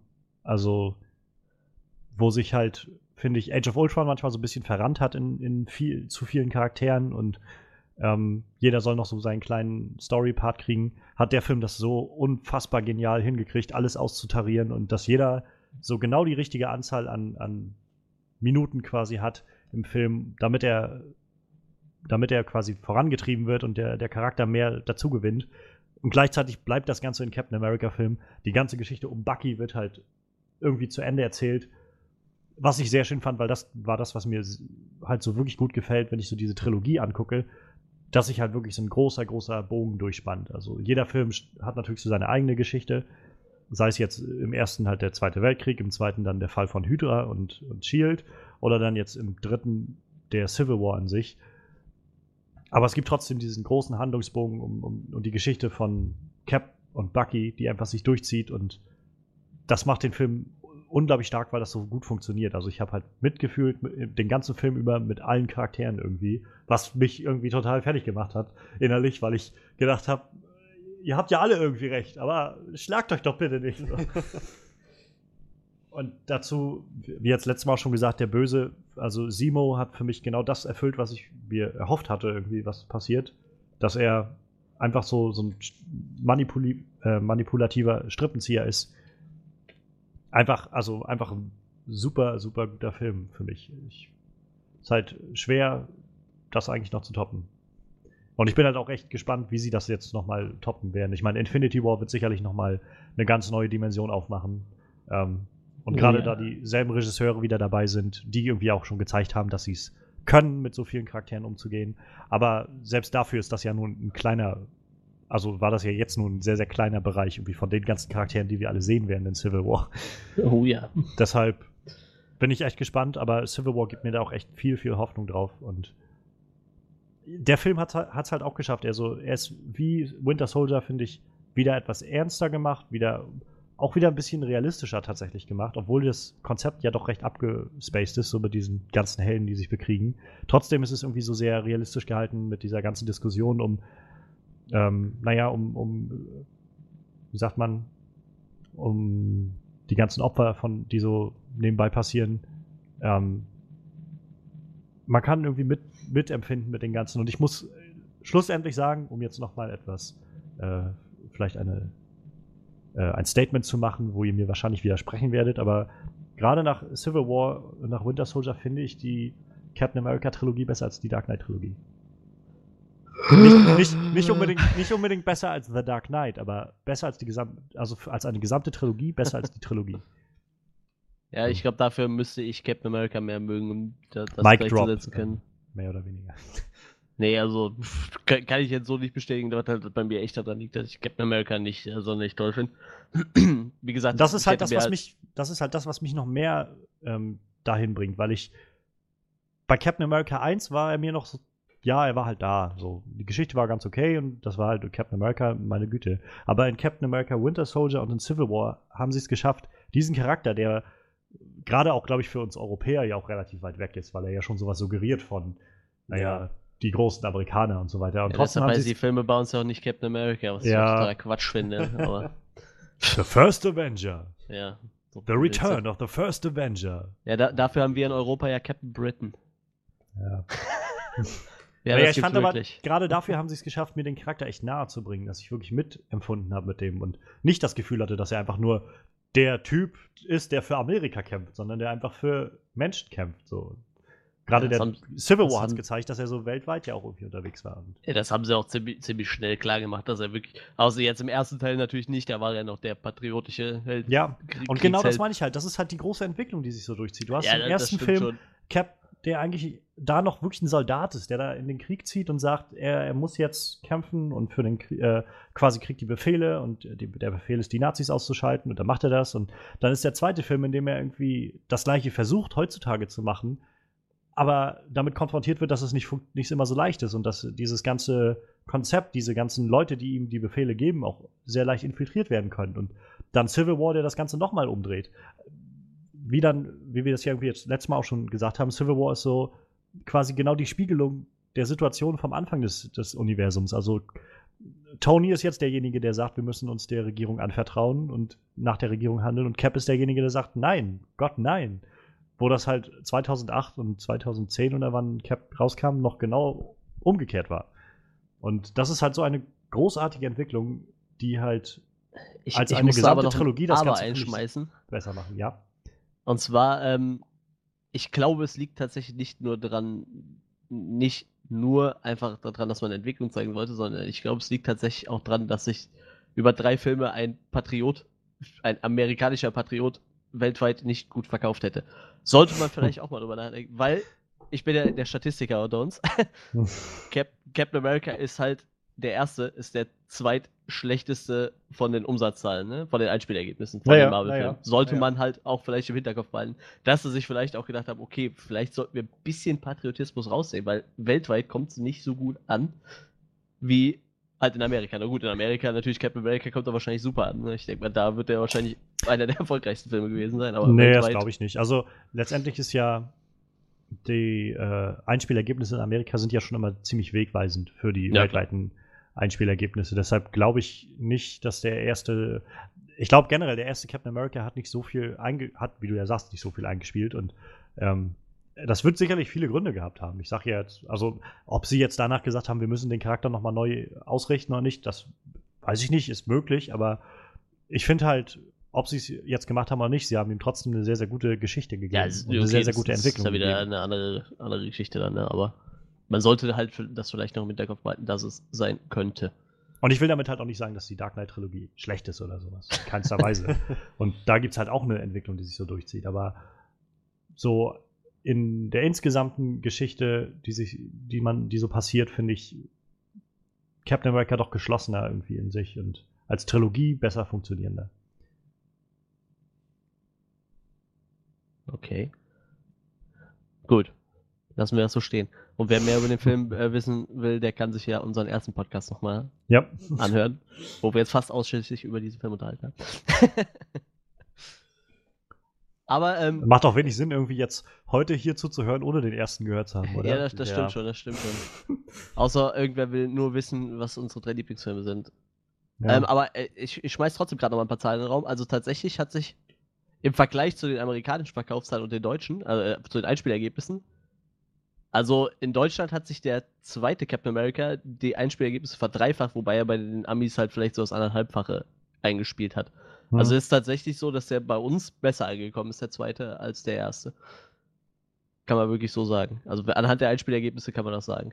Ja, aber ich meine, was man jetzt nicht vergessen darf, ist halt, dass auch seit, ich meine, der erste kam 2011 oder so, 10, 11? Warte. Gib mir zwei Sekunden. Statistiker, Jetzt Statistiker sagt, Captain America ist 2011. 11. Und der zweite kam 2013, 14? Äh, 14. 14. 14. Das sind drei Jahre, die dazwischen liegen, in denen das Universum von Marvel echt sehr gewachsen ist. Wir haben den, dazwischen noch den ersten Avengers-Film gehabt, wir haben Iron Man 3 gehabt, ähm, Thor 2 war, glaube ich, auch noch dazwischen. Also das Universum ist halt sehr gewachsen und ich glaube, an dem Punkt, als Winter Soldier rauskam, waren dann doch auch wesentlich mehr Leute dabei im Universum, die gesagt haben, also so an Bord, die gesagt haben, naja, wir, okay, dieses Marvel-Universum ist ja ziemlich jetzt cool. die Ami-Verkaufszahlen mit einbezogen. Also auch im Vergleich zu den Ami-Zahlen ist er in Deutschland dann doch deutlich besser Mhm. angekommen. Äh, bei den Amis hat er 50 Millionen mehr eingespielt und äh, bei uns halt das Dreifache von dem, was er davor eingespielt Ja, hat. Bei den Amis Ja. waren es halt irgendwie so, sagen wir, 25 Prozent mehr. Ne? Also das ist tatsächlich so, dass er dann in Deutschland doch deutlich besser angekommen ist. Ich, gehe davon, ich kann mir vorstellen, dass es halt weltweit auch so aussieht, dass er dann doch ein bisschen besser angekommen ist. Hm. Einfach weil er halt nicht dieser wirklich nur hinter Amerika stehende Patriot Ja, ist. ne? sicher, Was sicher. ja bei Civil War dann nochmal total auf die Spitze getrieben wird. Wo Ich meine, das haben sie mehr ja- oder weniger gegen die Regierung Ja, auf stellt. jeden Fall. Und ich meine, das ist ja das, was sie, glaube ich, immer schon versuchen, bei Superman halt auch immer so ein bisschen rauszunehmen. So dieses äh, Truth, Justice and the American Way ist also eigentlich die drei Sachen, für die der klassische Superman kämpft. Und ich glaube, da ging es halt in den letzten Jahren halt immer viel darum, dass sie das auch versucht haben, so ein bisschen rauszunehmen, weil man will halt nicht irgendwie den, nur den einen Helden dafür haben, sondern man will halt den Helden haben, der für alle da ist. So. Ja. Ja. Ja, muss man ja auch. Ich meine, äh, ich sag mal, Comics allgemein sind ja jetzt auch nicht mehr so. Früher war es ja wirklich in Amerika deutlich größer wie in Europa. Ne? Ja, Hat ja auch deutlich Fall. länger gedauert, bis das hier rüberkam und mittlerweile ist es halt alles auf dem Weltmarkt ausgelegt und nicht nur auf Amerika, ne? obwohl es halt immer noch die Comic-Nation ist, denke ich mal. Hm. Vielleicht neben Japan, ich weiß nicht. Die Japaner sind ja, glaube ich, auch ein bisschen krass unterwegs mit Ja, Comics. Ist aber, glaube ich, ein bisschen mehr Manga da bei denen. oder? Ja, sicher, ja gut, aber für mich sind Mangas jetzt auch Comics. Ne? Ich sehe das jetzt auch mal als Comic an. Zwar nicht der klassische amerikanische Comic, Ja, aber ja, allgemein. Comic, Comic-Industrie halt, ne? Comic-Szene. Gut. Wo- Wolltest du noch was ergänzen zu deinem Platz 2? Ich glaube, da kann ich gar nicht mehr viel zu sagen. Ich bin echt so zufrieden mit dem Film. Also ist halt und der ist halt tatsächlich auch ziemlich gleich auf mit meinem Platz 1. Gut, Und eigentlich äh, sehr, sehr, sogar, naja, da komme ich dann noch drauf. ja, ja äh, mein Platz 1 würde euch nachher wahrscheinlich eh schockieren. Ähm, ja, mein Platz 2 ist auch äh, Guardians of the Galaxy, tatsächlich. Dein, dein Platz 1 wird das dann irgendwie sowas wie Catwoman oder so? ja, ja, genau, der gar nicht da reinpasst. So, Der wird euch schockieren. Mein erster Platz ist Fan- Fantastic Four 1. Warte, der war gar nicht im Cinematic-Universum. Scheiße. Dieser, ich dieser. Dieser unveröffentlichte äh, Fantastic Four-Film, der irgendwie in drei Tagen gedreht wurde. Also, ähm, ja, mein Platz 2 ist äh, Guardians of the Galaxy. Äh, einzig und allein natürlich nur wegen Vin Diesel. Nee, ist äh, natürlich Quatsch. Natürlich nicht nur wegen Vin Diesel. Nein, äh, äh, ich denke, wir haben da eben schon genug drüber geredet. Ne? Also ich, der Film ist lustig. Der Film ist ernst an den Stellen, wo er ernst sein sollte. Jeder Charakter kriegt da irgendwie so sein. Naja, jeder weiß ich nicht. hm. Drax eine, Drax eine tolle Hintergrundgeschichte? Ich glaube nicht. Ne? Naja, seine Familie wurde umgebracht und er ist auf Rache aus. Er wollte auch Thanos. Ah, okay, ja, Ja, ja, genau. stimmt, doch, genau, genau, genau. Ja, ich habe den Film schon länger nicht mehr Und gesehen. ich, Ähm, ich meine, mich zu erinnern, dass es im Comic doch auch sogar war, dass er tatsächlich auch Thanos, also an Thanos mal rankam und ihm auch wirklich zugesetzt hat. So. Also ich meine, Drax hat, glaube ich, auch ordentlich was drauf so. Also, Da- Da muss ich tatsächlich passen, weil. Guardians habe ich doch keinen einzigen äh, Comic zugelesen. Hm. Weil ich das halt bis zu dem Film auch nicht auf dem Schirm hatte. Tatsächlich. Ähm, ja, auf jeden Fall. Wie gesagt, da, da war halt, jeder Charakter hatte halt irgendwo sein, seinen Stellenwert und du hattest Hm. nicht das Gefühl, die Charaktere sind überflüssig. Gut, über die Bösewichte kann man sich bei Marvel ja immer streiten, ob die sinnig sind oder nicht, oder ob das so Wegwerfhelden sind. Einmal ausgepackt und weggeschmissen. Ähm, ja, der Soundtrack absolut geil, super eingebunden in den Film natürlich, mit seinem Mixtape, was er von seiner Mom bekommen hat. Also, wie gesagt, der Film war total stimmig, auch gar keine Erwartungen gehabt und alles übertroffen, deshalb mein Platz 2. ja, ich bin halt, ähm, um nochmal vielleicht auf Guardians zurückzukommen. ähm, ich, ich fand halt, ich frage mich halt immer, wie sie es auch geschafft haben, das alles so, so greifbar zu machen. Also ich meine, es ist so, das gespielt hat alles im Weltraum. Ja. Und ich meine, sogar Star Wars hatte halt viele Momente, die halt irgendwo wieder dann irgendwo auf einem Planeten waren, wo man ein bisschen mehr Bezug so hatte. Ja, das Aber Erdenfeeling. ja, halt so, um sich ein bisschen mehr ja, zu erden halt. ähm, aber der Film war ja wirklich fast nur irgendwie im All oder im, im Raumschiffen Ja. oder sonst was. Und, und dann trotzdem nicht als einfach nur so ein mir nichts, dir nichts Sci-Fi-Film herzukommen, sondern halt als ein, ein eigenständiger Comicbuchfilm, der einfach echt verdammt witzig ist. Das, das beeindruckt mich halt immer noch, wenn ich so darüber nachdenke. Also Das stimmt schon. krass. Es wirkte eben alles so super gut durchdacht, fand ich. Also ich, die haben auf so viele kleine Details geachtet. Diese ganze Welt, diese Ja. ganze äh, Selbst die Ja, Nebencharaktere waren irgendwie halt auch irgendwie so ein bisschen liebenswert so. ja, Yondu oder so mit seinem, mit seinem komischen Pfeifstock da, den er hatte. und dann pfeift und das Ding fliegt da durch die Gegend. Oder Glenn Close, die da irgendwie die äh, Nova Prime-Anführerin spielt oder so. Und so, Glenn Close, wir haben Cruella de Vil im, im Marvel-Universum. Wow. Ich finde es halt auch immer total spannend. Wir haben jetzt so viele verschiedene, ich sag mal mehr oder weniger Filmgenres, ne? vom, Agentenfilm über, Ja. keine Ahnung was, b- bis hin zu einem Science-Fiction-Film. ja.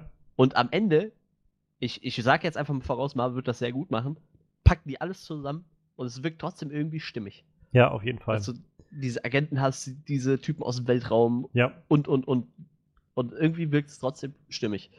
Das Ich fand's total halt- abgefahren. Ich äh, finde halt die, die Vorstellung so krass, dass halt quasi während Guardians spielt, so während Starlord und zusammen mit einem, oder Peter Quill zusammen mit einem sprechenden Waschbären, einem redenden, wandelnden Baum da im All rumherläuft, gleichzeitig irgendwie Matt Murdock gerade ähm, gerade trainiert in, in Hell's Kitchen und, und den Kingpin ausgeschaltet hat oder der Punisher gerade frei rumläuft oder sowas. Das ist halt alles im selben Universum. Das ist halt, Ja, ja, wenn man das drüber ist halt so abgefuckt irgendwie. Total abgefahren.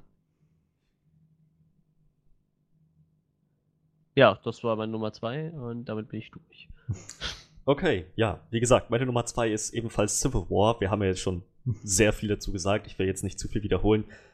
Naja, also die Prämisse ist äh, su super umgesetzt mit diesem politischen Konflikt zwischen Kontrolle und absoluter Freiheit, Grenzenlosigkeit.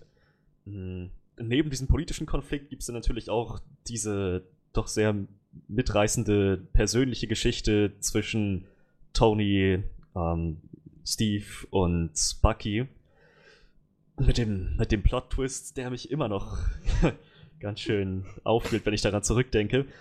Also ja, jeglicher Konflikt, alles, was diesem Film irgendwie Tiefe verliehen hat, wurde super gut umgesetzt und natürlich ist die Action 1A. Deswegen dann der Film bei mir auf Platz 2.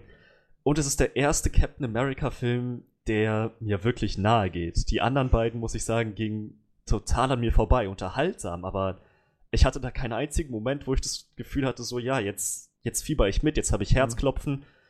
Und um nochmal auf deinen Vergleich mit der Dark Knight-Trilogie zurückzukommen, ich hatte das in jedem einzelnen der Batman-Filme von Christopher Nolan. Hatte ich immer so Momente, wo ich dachte, oh scheiße, jetzt, jetzt steigt aber der Puls an. Das hat mir den Captain America-Film bisher immer gefehlt.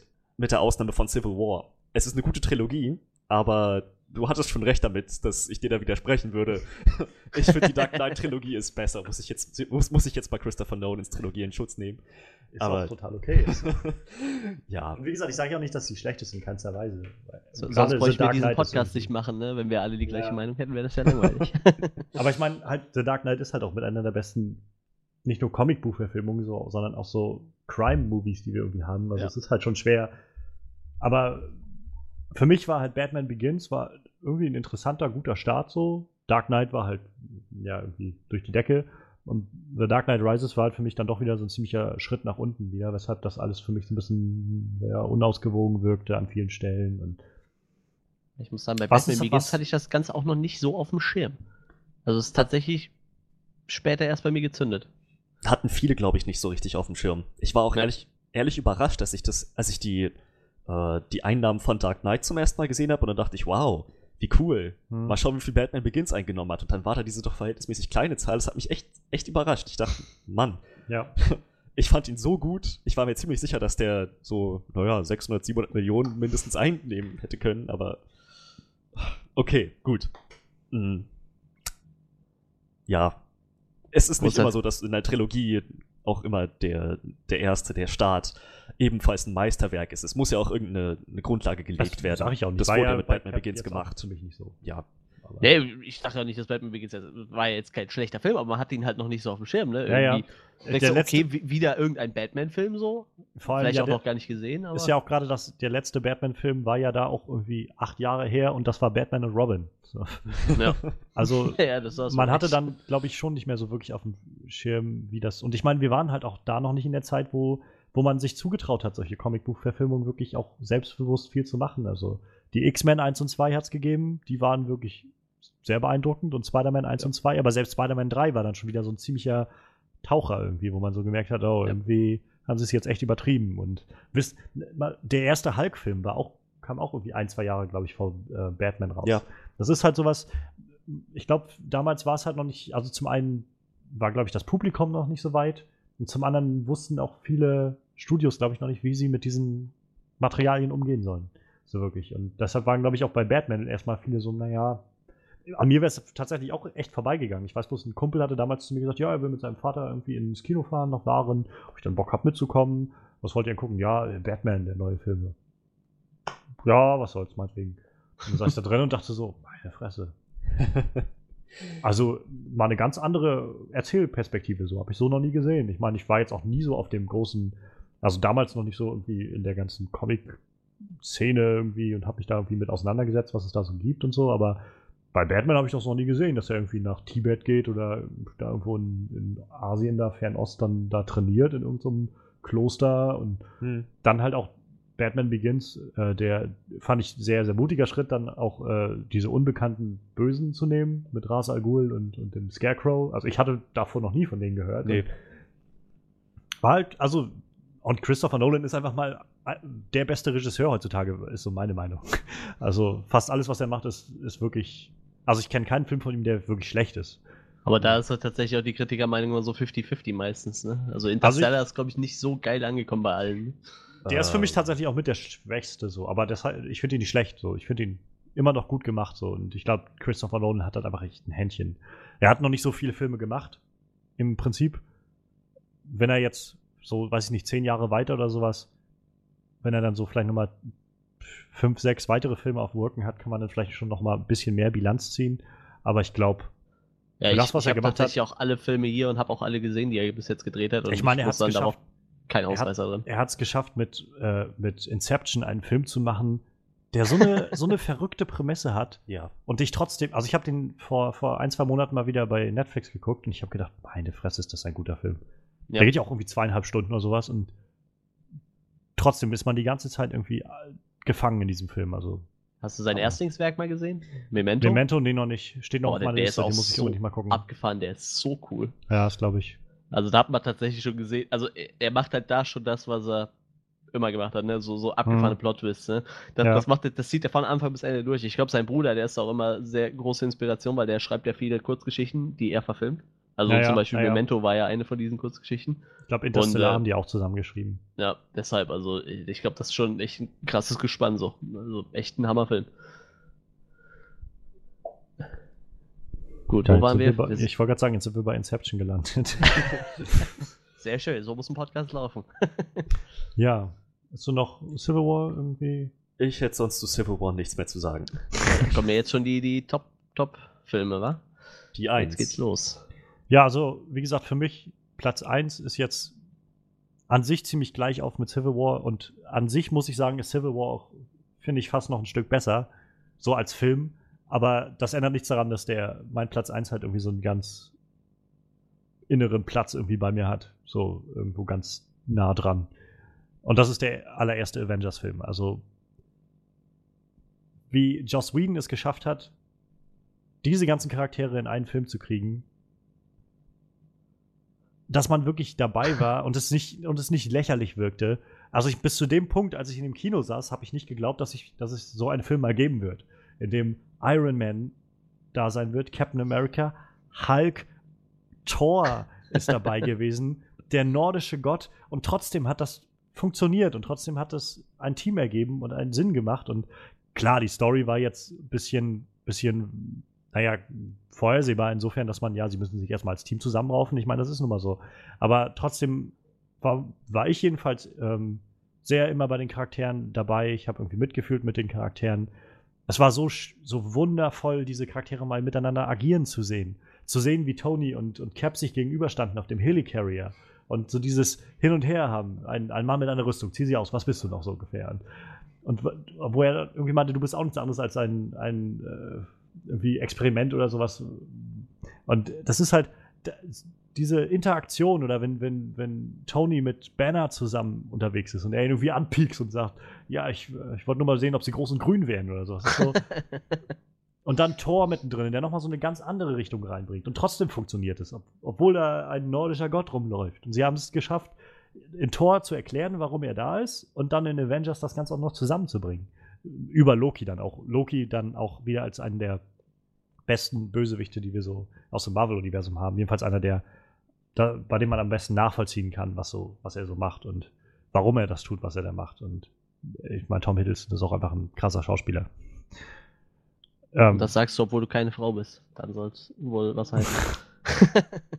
Ja, weil man ja für gewöhnlich seine Einschätzung über Schauspieler nur äh, über sein, seine sexuellen Präferenzen. Äh, ja, aber Festlegt. tatsächlich, äh, ich glaube, Frauen würden jetzt grundlegend jeden Film von mir gucken, auch wenn er scheiße wäre. ja, Und einfach nur sagen, der Film war gut, weil er damit spielt. Ich glaube, das ist jetzt einfach seit dem Film so. Ja, das ist wie mit Benedict Cumberbatch. Aber Ja, ganz der ist halt aber auch ein guter Schauspieler. Also. Ja, aber lustigerweise so die erste, eine der ersten Serien, die der gesehen hat, die hat eigentlich, wenn ich irgendwen frage, so, ja, hast du äh, Dr. Slibbery mal gesehen? Was? Was ist das? Ich sag, das ist eine der ersten Serien, wo der mitgespielt hat. Total gut. Nee, hab ich die gesehen. Ich habe den Film, ich habe die Serie geliebt. da kannte hier noch keiner Benedict Cumberbatch. Das ist die Serie Ja. schon uralt. Das war die Serie, die, die, Hugh Laurie vor Dr. ausgedreht hat. Hat hier fast kein Schwein gesehen. Ich fand die super. Ja, ist halt immer so englisches äh, Spatenmaterial, glaube ich so. So nennt man das also. Ja, so würde ich es jetzt wahrscheinlich improvisiert nennen. Ja, ist ja gerade eh so ein England-Hype, ne? Also englische Serien sind ja gerade echt total im Rennen. Alles, Und englische kommt. Schauspieler. Also ich meine, Ja, auf jeden Fall. guck dir an, ich meine, fast alle Leute aus dem Marvel-Universum werden von Engländern gespielt. Also ist egal, wo sie herkommen. Ja, ich ich habe das gar nicht so auf dem Zettel. Ich, ich weiß jetzt Tom Hiddleston weiß ich und, und Benedict Cumberbatch weiß ich auch, aber da hört es dann auch schon auf. Ich weiß gar nicht, wer da noch so englisch ist. British. Ich glaube, Sebastian Stan kommt, glaube ich, auch aus England, Okay. Meine ich mich zu erinnern. Ähm, Chris Hemsworth. Was, Chris Hemsworth? Echt? Der- auch Engländer? Okay. der Chris, nee, der kommt aus Australien, wollte Ah, ich gerade okay. sagen. Also auch kein Amerikaner jedenfalls. Ich glaube, Chris Evans ist noch Amerikaner als Captain America. Das Okay. fu funktioniert noch, aber Ja, da- das hätte wahrscheinlich alles nicht funktioniert. Vielleicht mit Will Smith oder so. ja. naja, ich bin jetzt froh, dass wir den in einer anderen Rolle demnächst sehen werden. Ne? Ja, das stimmt. Werden wir? Will Ja. Smith? Ach, Will Smith, ich war gerade, sorry, ich war gerade bei, äh, bei, bei Samuel L. Jackson. Achso. Gedanken. Nee, aber Will Smith, ja klar. hint, hint. Obwohl es da auch schon wieder einiges zu hören gab, dass da wohl auch einiges drunter drüber laufen soll am Set. Oder, Na, das wäre schade. ja, also ich meine, letztendlich soll man. immer Was, was, was? Ich bin hier nicht auf dem neuesten, ich bin hier nicht auf dem neuesten Stand. Naja, also letztendlich ist halt alles noch viel Gemurmel und vielleicht auch einfach sehr dem geschuldet, dass Batman wie Superman jetzt nicht so gut war. Aber es gab jetzt die ersten Meldungen von Leuten, die mh, enge Beziehungen zu Leuten direkt von DC haben und von Warner haben, die am Film arbeiten, die halt sagen, schraubt eure Erwartungen für Suicide Squad nicht zu hoch. oh, das ist natürlich bitter. Ich weiß es nicht. Also letztendlich muss man immer abwarten.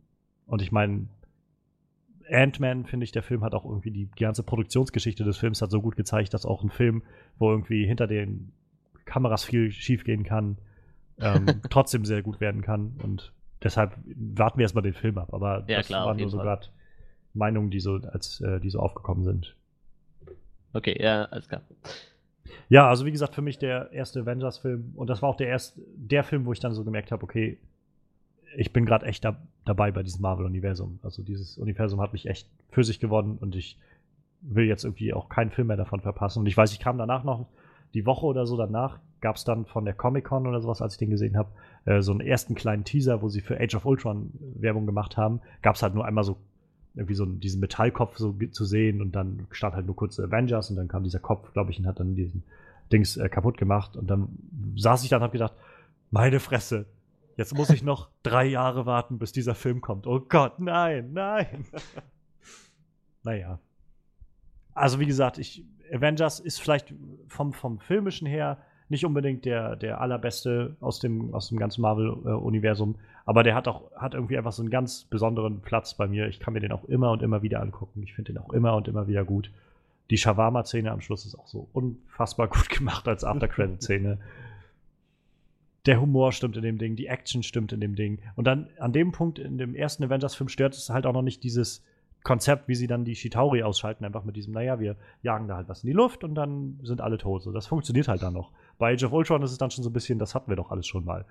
Aber das war halt das erste Mal, da hat es halt noch gut funktioniert. Und, und ich meine, wahrscheinlich wird das von jedem aufgefügt an, oder angefügt, so am Schluss der so im, im finalen Kampf dann dieser 360-Grad-Shot um die Avengers rum, wie sie da alle zusammenstehen.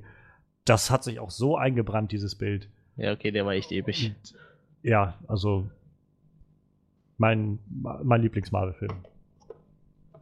Gut. Ähm, ja, bei mir äh, dafür eigentlich jetzt auch Kritik. Bei mir ist es tatsächlich der zweite. Avengers. Okay. Sch- Schweigen. Nö, Ähm. erzähl mal weiter. Also. Ich, ich, ich mag dieses Gefühl, aus dem Kino zu kommen und mein Puls ist immer noch auf 180. Okay, weil das stimmt, ja. Rund um den Film alles explodiert und, und halt viele sagen ja auch, okay, okay das, das, das war schon viel zu viele Helden in viel zu kurzer Zeitraum. Und ich habe mir gedacht, boah, ich freue mich jetzt schon auf, auf äh, wie Infinite Wars, wo, ja, einfach auf jeden Fall. noch mehr kommen. Also mir kann das gar nicht genug sein. Und was ich halt richtig cool fand ist, ich meine, okay, äh, Jeremy Renner hat sich ja super beschwert, dass sein Charakter in Avengers so scheiße rübergekommen ist. Und das ist halt auch einer meiner Lieblingscharaktere in dem Universum, äh, Hawkeye. Und äh, der hat tatsächlich eine sehr coole Story Ja. bekommen. Sehr gut, Und sehr gut. Ich, Fall. ich fand halt auch, ähm, ist ja auch, ich weiß nicht, vorher ist noch kein Held gestorben, ne? Ich glaube, das war da tatsächlich Nee, der erste also, mit Quicksilver, es, ne? es sind ein paar gestorben, aber die kamen immer alle wieder. Nee, also äh, so, dass man tatsächlich gerade so zwei neue, äh, meiner Meinung nach auch ziemlich coole und sinnvolle Charaktere Ja. eingeführt hat, also Scarlet Witch und Quicksilver, und dann direkt auch sagt, okay, wir bringen jetzt einen davon wieder um. Puh, ich, ich fand ich schon ziemlich heftig, den Schritt so. Und wie gesagt, ich habe die Char- Charaktere gemocht, beide. Jetzt auch natürlich in Civil War wieder Scarlet Witch, fand ich Mhm. sehr cool. aber halt auch Quicksilver fand ich sehr, sehr cool, auch wenn er mich immer ein bisschen an Kick-Ass erinnert hat. Ich kann mir nicht helfen, Ja, ja. ist halt manchmal schwer, das auszublenden. ja, äh, gibt's ja öfter sowas. Und äh, ja, wie gesagt, ich, ich stehe halt auf so. Ich würde nicht sagen, ich kann mir sinnlosen Action-Trash angucken, aber Bist du meine, die kein Story Fan von jetzt- Transformers? Äh, doch, aber nicht aus Gründen des, der Story oder der Action, sondern einfach, weil ich die Soundkulisse geil finde. Ich mag Ohne diese Dubstep-Sounds. Ohne jetzt groß abge- abdriften zu wollen, mochtest du Transformers 4? Nein. Also ich habe ihn nicht gesehen, aber Also- da hieß es bloß so, dass alle irgendwie mega enttäuscht waren von dem Ding, weil er wohl so Also- wirklich, wirklich schlecht war. Also, U- u- um das mal so, äh, also im ersten Teil mochte ich sowohl das Cast als auch die Soundkulisse und äh, da fand ich die Story noch ganz nett. So, ich meine, war jetzt natürlich keine tiefgründige Story.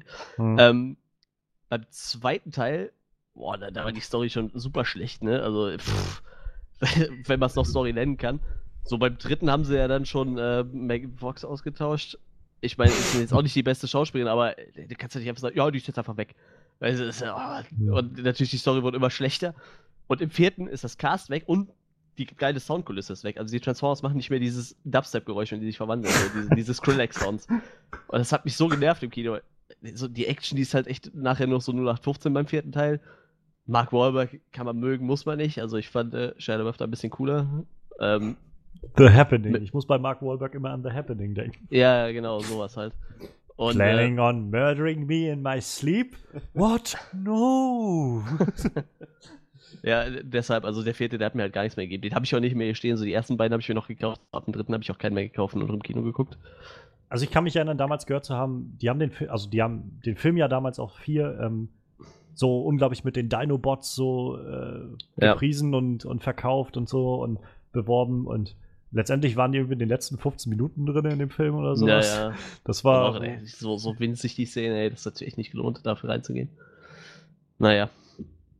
ich, es ist ganz witzig, die meisten äh, Leute von den Movie-Reviews, die ich so gucke, sagen halt alle schon so, also sie waren halt quasi nach Transformers 3 waren die alle schon so, scheiß auf diese verdammten Michael Bay äh, Transformers-Filme.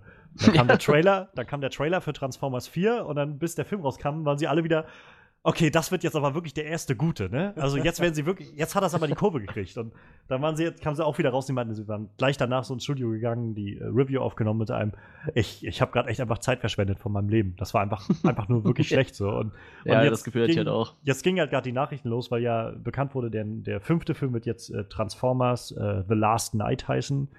Und da war so ein, und äh, wie, wie, wie findet ihr das? Ist mir scheißegal. Ich finde, also, solange Michael Bay da ist, ich weiß doch, wie das läuft. Ma Michael Bay ist dabei, wir sagen, alles ist großer Scheiß, dann kommen die ersten Trailer und wir denken uns wieder, ja, vielleicht hat das diesmal dann doch hingekriegt und dann wird der Film doch wieder bloß so, so eine Grütze irgendwie. Ja, ist ja Michael Bay halt, ne? Der, der fing ja mal an mit, mit Remakes von Horrorfilmen, ne? Ich weiß nicht, ob der die nur produziert hat oder auch Regie geführt hat. Die waren echt fast alle schon total schlecht. Und dann macht er halt nur so, so 0815 Actionfilme irgendwie, ne? Also, ich, Die ich, ersten ich, waren ja noch ganz okay, so, also äh, Bad Boys 1 und 2, Ja, 2 okay, waren ja, noch so, stimmt, ja. ja, das Und stimmt, halt The Rock, also der war halt, glaube ich, auch so die, wird ja von vielen zu sein, sein wirklich guter Film abgegeben. Ja, aber Ähm. das ist schon traurig, wenn man da nur einen nennt, weißt du? Also, Ja, Er hatte einen guten Film. Ja, gut, Bad Ist Boys ganz- ist halt auch schon Klassiker, ne? ist ganz witzig irgendwie. Ich hatte mich letztens, irgendwann saßen wir, sind wir irgendwo hingefahren mit ein paar Freunden und hatten uns dann über Lieblingsfilme unterhalten und die eine meinte, äh, Armageddon ist einer ihrer Lieblingsfilme.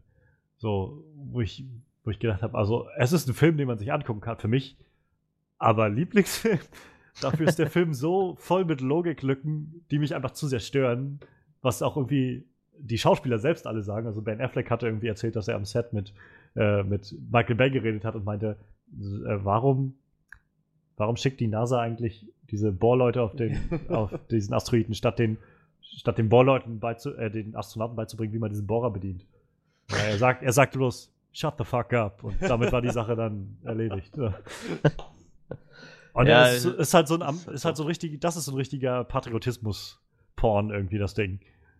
Weil das so ständig Amerika und Amerika, oh, und da noch eine amerikanische Flagge und noch einmal Zeitlupe über der amerikanischen ja, Flagge. ja, ja, Und- diese Zeitlupenszene, Mann, ne? Diese, Ach, ja. Da gibt's ja so, so Parodien auf YouTube hier, so Michael Bay äh, bereitet sich Frühstück zu, es ist so eine Lucy-Schale Zeit, wo die Rasen fällt und so. Und du denkst dir so, ja, das, das könnte echt eine Idee von Michael Bay sein. Ja, Das habe ich auch bei dem, bei dem Turtles-Trailer damals gedacht. so, Also, ja, ein neuer Turtles-Film, neuer Turtles-Film. Und dann guckst du diesen Trailer und siehst so, puh, wieder so eine Zeitlupe in so ein Auto reinknallen. Oh, nee, echt jetzt? Muss das sein? Ey, da, da gucke ich mir echt wieder diese alten Turtles-Filme an, wo die noch in ihren Kostümen stecken. So, die hatten da deutlich mehr Charme irgendwie. Kawabanga! Ja, ohne Witz, aber die, die waren ja irgendwo noch lustig, so, die kommt man sich ja noch angucken. Aber Michael Ja. Bay, der macht ja aus allem so ein Spektakel, das ist echt. Vielleicht sollte der mal irgendwas kleines, so ein kleines glaube, Storyfilm würde ich von dem ich glaub, mal das sehen. Ding ist halt, ich kann mir vorstellen, dass Michael Bay schon weiß, was er macht. So.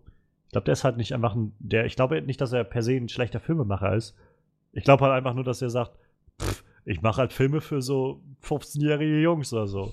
Ja, und wenn so da, wenn da einmal Popcorn-Kino. Millionen Leute reingehen und der letzte Transformers-Film wieder über eine Milliarde Dollar eingespielt hat, dann werde ich die weitermachen. Dann wäre ich ja schön blöd, das nicht zu tun. So. Ja, sicher. Ja, wie gesagt, er hat halt anfangs total viele Horrorfilm-Remakes gemacht, ne, was ja wieder total überhaupt nicht zusammenpasst, so, aber, aber die waren halt alle echt so ein. schwierig, schwierig. Ja, wir müssen mal eine Sondersendung zu Michael Bay machen. Vielleicht, wenn der neue Transformers-Film kommt oder so. ja, oh ja, das, das auf jeden Fall. Ja, äh, wo waren wir eigentlich? Age of Ultron. Äh, Age of Ultron, ja, ey, also das Gefühl, was ich hatte, wie ich aus dem Film rauskam, das kann man ein bisschen vergleichen wie mit Mad Max. Auch wenn die Filme überhaupt nicht Ja, zusammenpassen. Aber wenn, wenn du aus Mad Max rausgekommen bist, aus dem neuen, ich meine, der Film hatte ja so storymäßig nicht sonderlich viel zu bieten, habe ich von dem Film auch nicht erwartet. Aber du kommst aus dem Film raus und du musst Ja. erstmal runterkommen, so. Du hast halt so, gut, bei dem Film waren es, glaube ich, anderthalb Stunden, hast du vollkommen nur Feuer gekriegt, so von Anfang bis Ende nur Feuer. Und bei Avengers am Ende hatte ich auch nur noch Feuer gekriegt, so Ja, das stimmt diese echte Szene, so, äh, ich mag dieses Gefühl, wenn du dann aus dem Kino kommst, dann so, erstmal durchatmen. Bevor du jetzt Auto fährst, erstmal runterkommen. Also also, ich- wie, wie gesagt, ich kann mich erinnern, ich kam halt auch aus Age of Ultron raus und ich war auch erstmal mega geflasht. Also ich war so, boah, also ich weiß gerade nicht, ob ich den, ob das nicht mein neuer Lieblingsfilm ist so und äh, der, also es, er hat auch so viele Aufnahmen, die einen echt umhauen. So. Ja. Und der hat auch so eine unglaublich schnelle Geschwindigkeit. Es gibt so unglaublich wenig Momente, die wirklich ruhig sind. Weil, weil der startet ja durch, also schon mit diesem, mit dem Angriff da auf Sokovia und ja. danach geht es ja irgendwie durch, eine Actionsequenz nach der anderen. Und ähm, ich habe dann bloß im Nachhinein ein bisschen mehr drüber nachgedacht und habe dann an vielen Stellen so festgestellt für mich, naja, das war halt sehr beeindruckend, aber mir fehlt an ein, zwei Stellen einfach mal, da fehlt mir gen- genau gerade noch mal so ein, so ein Moment, um das vielleicht ein bisschen zu erden alles, um ein bisschen mehr Einblick zu kriegen und dann, auch wenn ich die ganze Hawkeye-Sache echt super fand, dass er irgendwie ein bisschen mehr Hintergrund bekommen hat, war diese ganze Farm-Szene dann doch ein bisschen sehr, sehr in die Länge gestreckt und ja, dann, gut, das stimmt dann, schon, ja. Dann auch diese komische Tor-Subplot, der irgendwie so da mit reingezwungen wurde. Und ich glaube, ja halt, das ist Film halt das hatte, Problem, wenn man so viele Leute drin hat, ne? Ja, und der Film- versuchen muss, die einzubinden. Genau, der Film hat halt einfach so, so unglaublich viel Ansprüche gehabt, glaube ich. Oder es gab so viele Ansprüche, die an den Film gestellt wurden, dass er halt den, quasi der zweite Avengers-Film ist, diese Avengers-Geschichte fortführt, dass er das Ende der ganzen Phase 2 einleitet, dass er Phase 3 vorbereitet, Civil War vorbereitet, aber auch schon Infinity War alles vorbereitet und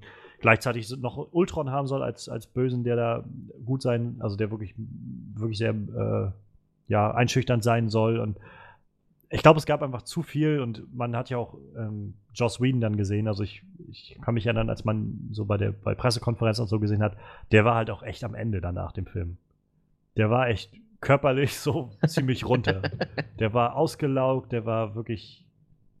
Der hat dann auch gesagt, er will jetzt erstmal wieder kleinere Sachen machen. Und Ja, das ist euer kann ich halt auch verstehen. So. Ja.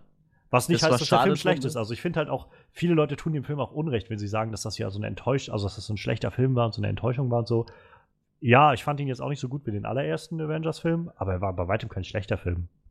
Nee, ach, das nicht. wie gesagt, das ist ja auch immer Geschmackssache, ne? Wie gesagt, Ja, auf jeden also ich Fall. würde jetzt auch nicht jeden nur nach 15 Actionfilm gut Ich- finden, sonst würde ich auch Transformers mögen, aber ich glaube, das, der das Film Ding war ist super. halt, ich glaube, das Ding ist halt gerade für, für die meisten Leute in Amerika war das so, als der zweite Film rauskam und als Avengers so angekündigt wurde, auch die Trailer sahen ja alle schon sehr, sehr düster aus so und mit dem, mit diesem Soundtrack auch, der dann so drunter lag, mit diesem I got no strings on me und ähm, ich glaube, viele haben halt erwartet, dass dieser Film mehr so wie das Imperium schlägt zurück in diesem Marvel-Universum wird. Halt dieser quasi Avengers wäre dann so Episode 4 gewesen aus Star Wars, der halt gut, wirklich gut war und dann kommt Episode 5 oder hier jetzt halt Age of Ultron, der nochmal eine Schippe drauflegt, alles ein bisschen düsterer, ein bisschen ernster macht, bisschen auf einer, wahrscheinlich auf so einer dunklen, düsteren, ernsten äh, Note endet und so ein bisschen, naja, offen hält, wie es jetzt weitergeht. Und ich glaube, das waren einfach die Erwartungen, die vom Publikumseite an den Film gestellt wurden und halt bis dahin dann nicht alle erfüllt wurden.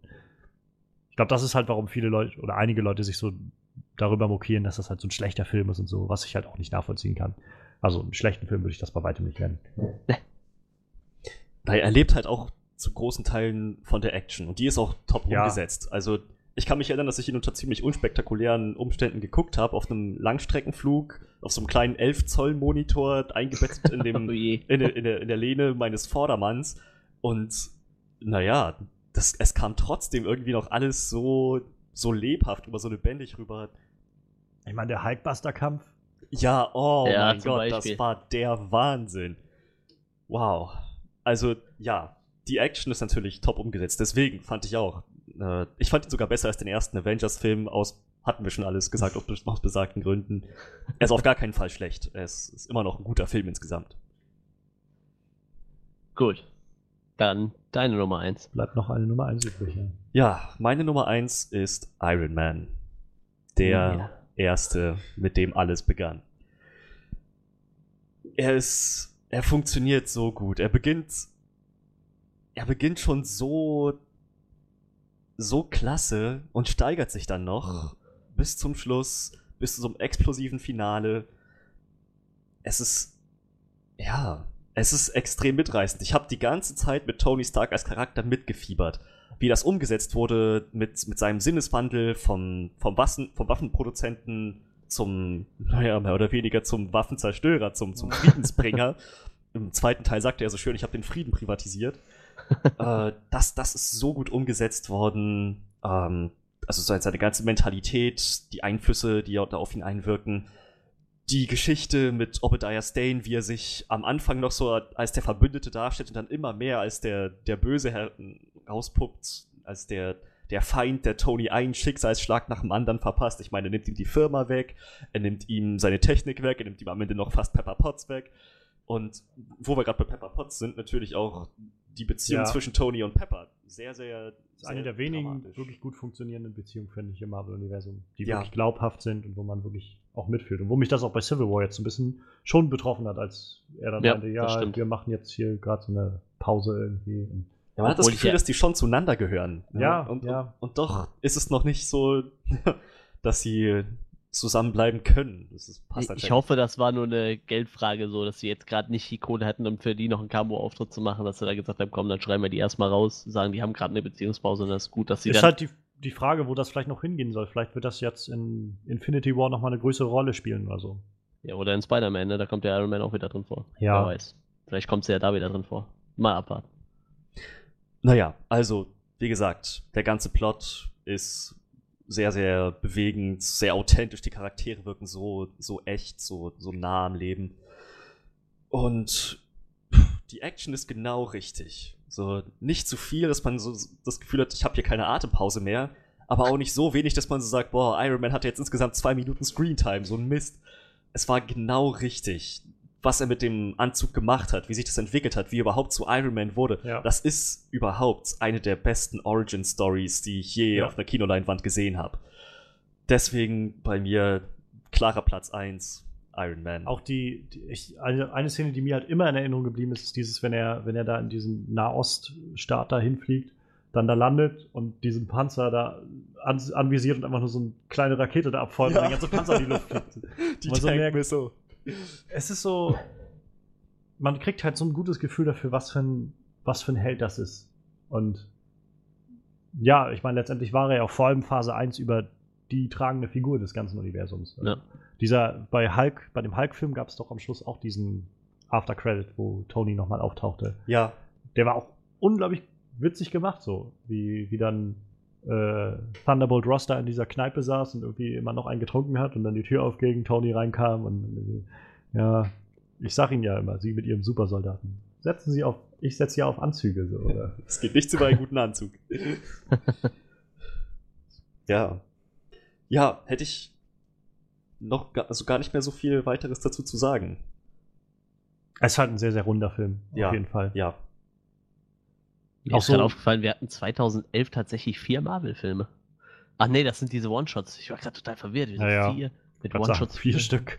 Ja, ja, ich war gerade ein bisschen verwirrt. Alles klar, weiter geht's. Ähm, ja, es ist halt ein unglaublich runder Film, der es halt auch sch- schafft, irgendwie dieses Konzept gut zu verkaufen, dass man das gut nachvollziehen kann. Ja. So wie bei den äh, Batman Dark Knight Filmen, so dieses, man kann verstehen, warum dieser Typ das macht. So. Ja, genau. Und es ist halt, wirkt halt jetzt auch nicht lächerlich, dass da jemand in einem Fledermauskostüm rumläuft. Und genauso wie es bei Iron Man irgendwie nicht schwachsinnig wirkt, dass dieser Typ sich da was baut und dann auf einmal diese ganzen Sachen kann. Und es, es funktioniert einfach so. Und sehr runder, guter Film. Also Ja. Kann ich nur zustimmen. so, dann haben wir damit jetzt irgendwie erstmal alles aufgearbeitet, was bisher passiert ist im Marvel-Universum. Ähm, soll ich vielleicht mal gerade, weil wir schon bei den Top-Listen sind, einfach mal für die Leute, die es nicht wissen, die Top 3 an Einspielergebnissen Na klar, noch vortragen? Also, Statistiker, hau raus. ich mache jetzt so die obersten drei, ne? Also auf Platz Mhm. 3 ist äh, Iron Man 3. Der ist auf Platz 10 der äh, erfolgreichste Film aller Ja. Zeiten. 1,3 oder sowas hat der, glaub ich, Milliarden? 1,21 Milliarden Dollar. Ja. Nicht Ähm, schlecht. Ja. war natürlich, äh, das Franchise war gerade am Laufen, denke ich mal. Ne? Heißt jetzt, Die das- Leute das wollen Robert Downey Jr. sehen. Ja, eben, Das das sagt jetzt auch nicht aus, dass der Film der beste war, ne? Aber äh, ich gehe jetzt nur rein vom Einspielergebnis. Ja, klar. Dann ähm, als zweites hätten wir A- Age of Ultron. Der ist auf Platz 7, der erfolgreichste Film aller Zeiten und hat so knapp 1,4 Millio- Milliarden, ja, 1,4 Milliarden eingespielt. Millionen, wäre ein bisschen wenig. Traurig Aber war, war, ja, war ja ein schlechter Film. Ja, ja. So eine Enttäuschung. Wird Disney bestimmt mega sauer gewesen sein, dass er bloß 1,4 Milliarden eingespielt hat. Ja, und So äh, auf. Platz, Platz 1 ist tatsächlich ähm, The Avengers, der erste, mit etwas über 1,5 Milliarden Dollar Einspielergebnis. Natürlich äh, darf man natürlich nicht vergessen, dass äh, Civil War gerade echt äh, am Durchmarschieren Oh ja. ist, ne? Der hat jetzt die Milliardenmarke fast geknackt, ne? Ich glaube, heute Mittag war er bei 9, 59, 69 irgendwie in dem Bereich. Ja, 69 sagt Und das amerikanische in- Wikipedia. ja. In Amerika hat er jetzt irgendwie in 10 Tagen, der jetzt läuft, irgendwie 300 Millionen geknackt oder sowas, die er eingespielt hat. Das ist halt schon ziemliche, ziemliche Marke. Also ich gehe davon aus, der könnte sich da auch noch platzieren. Obwohl man sagen muss, dass äh, der, der Drop-Off von Woche zu Woche größer war, als viele er, äh, erwartet haben bei dem Film. Also er war jetzt nicht so groß wie bei Batman wie Superman, die, glaube ich, von im ersten Wochenende 169 oder was sie hatten, glaube ich, ähm, runter oder 68 oder sowas äh, runtergefallen ist auf. Ach, ich, ich meine, er war dann irgendwie in der zweiten Woche bloß noch bei, bei 60 oder so oder knapp 100 oder sowas. Also es war ziemlicher Drop-Off. Ich kann mich an die Prozentzahl erinnern. Irgendwo habe ich gelesen, es waren 68% Drop-Off noch schlechter als Batman und Robin. Ja, auf jeden Fall so in dem, in dem Bereich. Ja. Und ähm, ich weiß jetzt nicht mehr genau, wie viel ähm, Civil War jetzt noch eingespielt hat dieses Woche, also die zweite Woche in Amerika jetzt. Aber der Drop-Off war auf jeden Fall größer, als viele erwartet haben. Ähm, was halt die Frage so in den Raum geworfen hat, und äh, wir hatten das ja vorhin auch schon mal aufgerissen, äh, angerissen, vielleicht können wir da nochmal drüber quatschen. Ist, sind wir jetzt vielleicht an dem Punkt angekommen, wo die Leute diese Filme so ein bisschen überhaben? Oder? Das Wo man einfach vielleicht- vorstellen. Also ich glaube es persönlich nicht, aber ich meine, die Frage ist ja durch auch, durchaus auch berechtigt, so bei diesem Anblick. Ja, klar. Also es gibt doch bestimmt schon. Achso, Entschuldigung, du wolltest was sagen?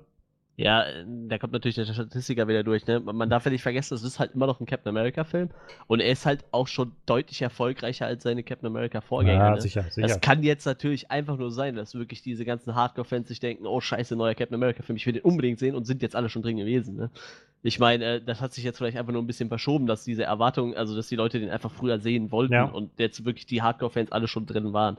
Und dass deshalb der Drop stärker war, weil, wie gesagt, Also er hat jetzt schon mehr eingespielt als seine Vorgänger, ne? Deshalb. Ich glaube halt, dass sie sich so ein bisschen, dass Disney sich einfach so ein bisschen selbst ins Knie geschossen hat an ein, zwei Stellen. Sie haben, glaube ich, das Marketing ein bisschen.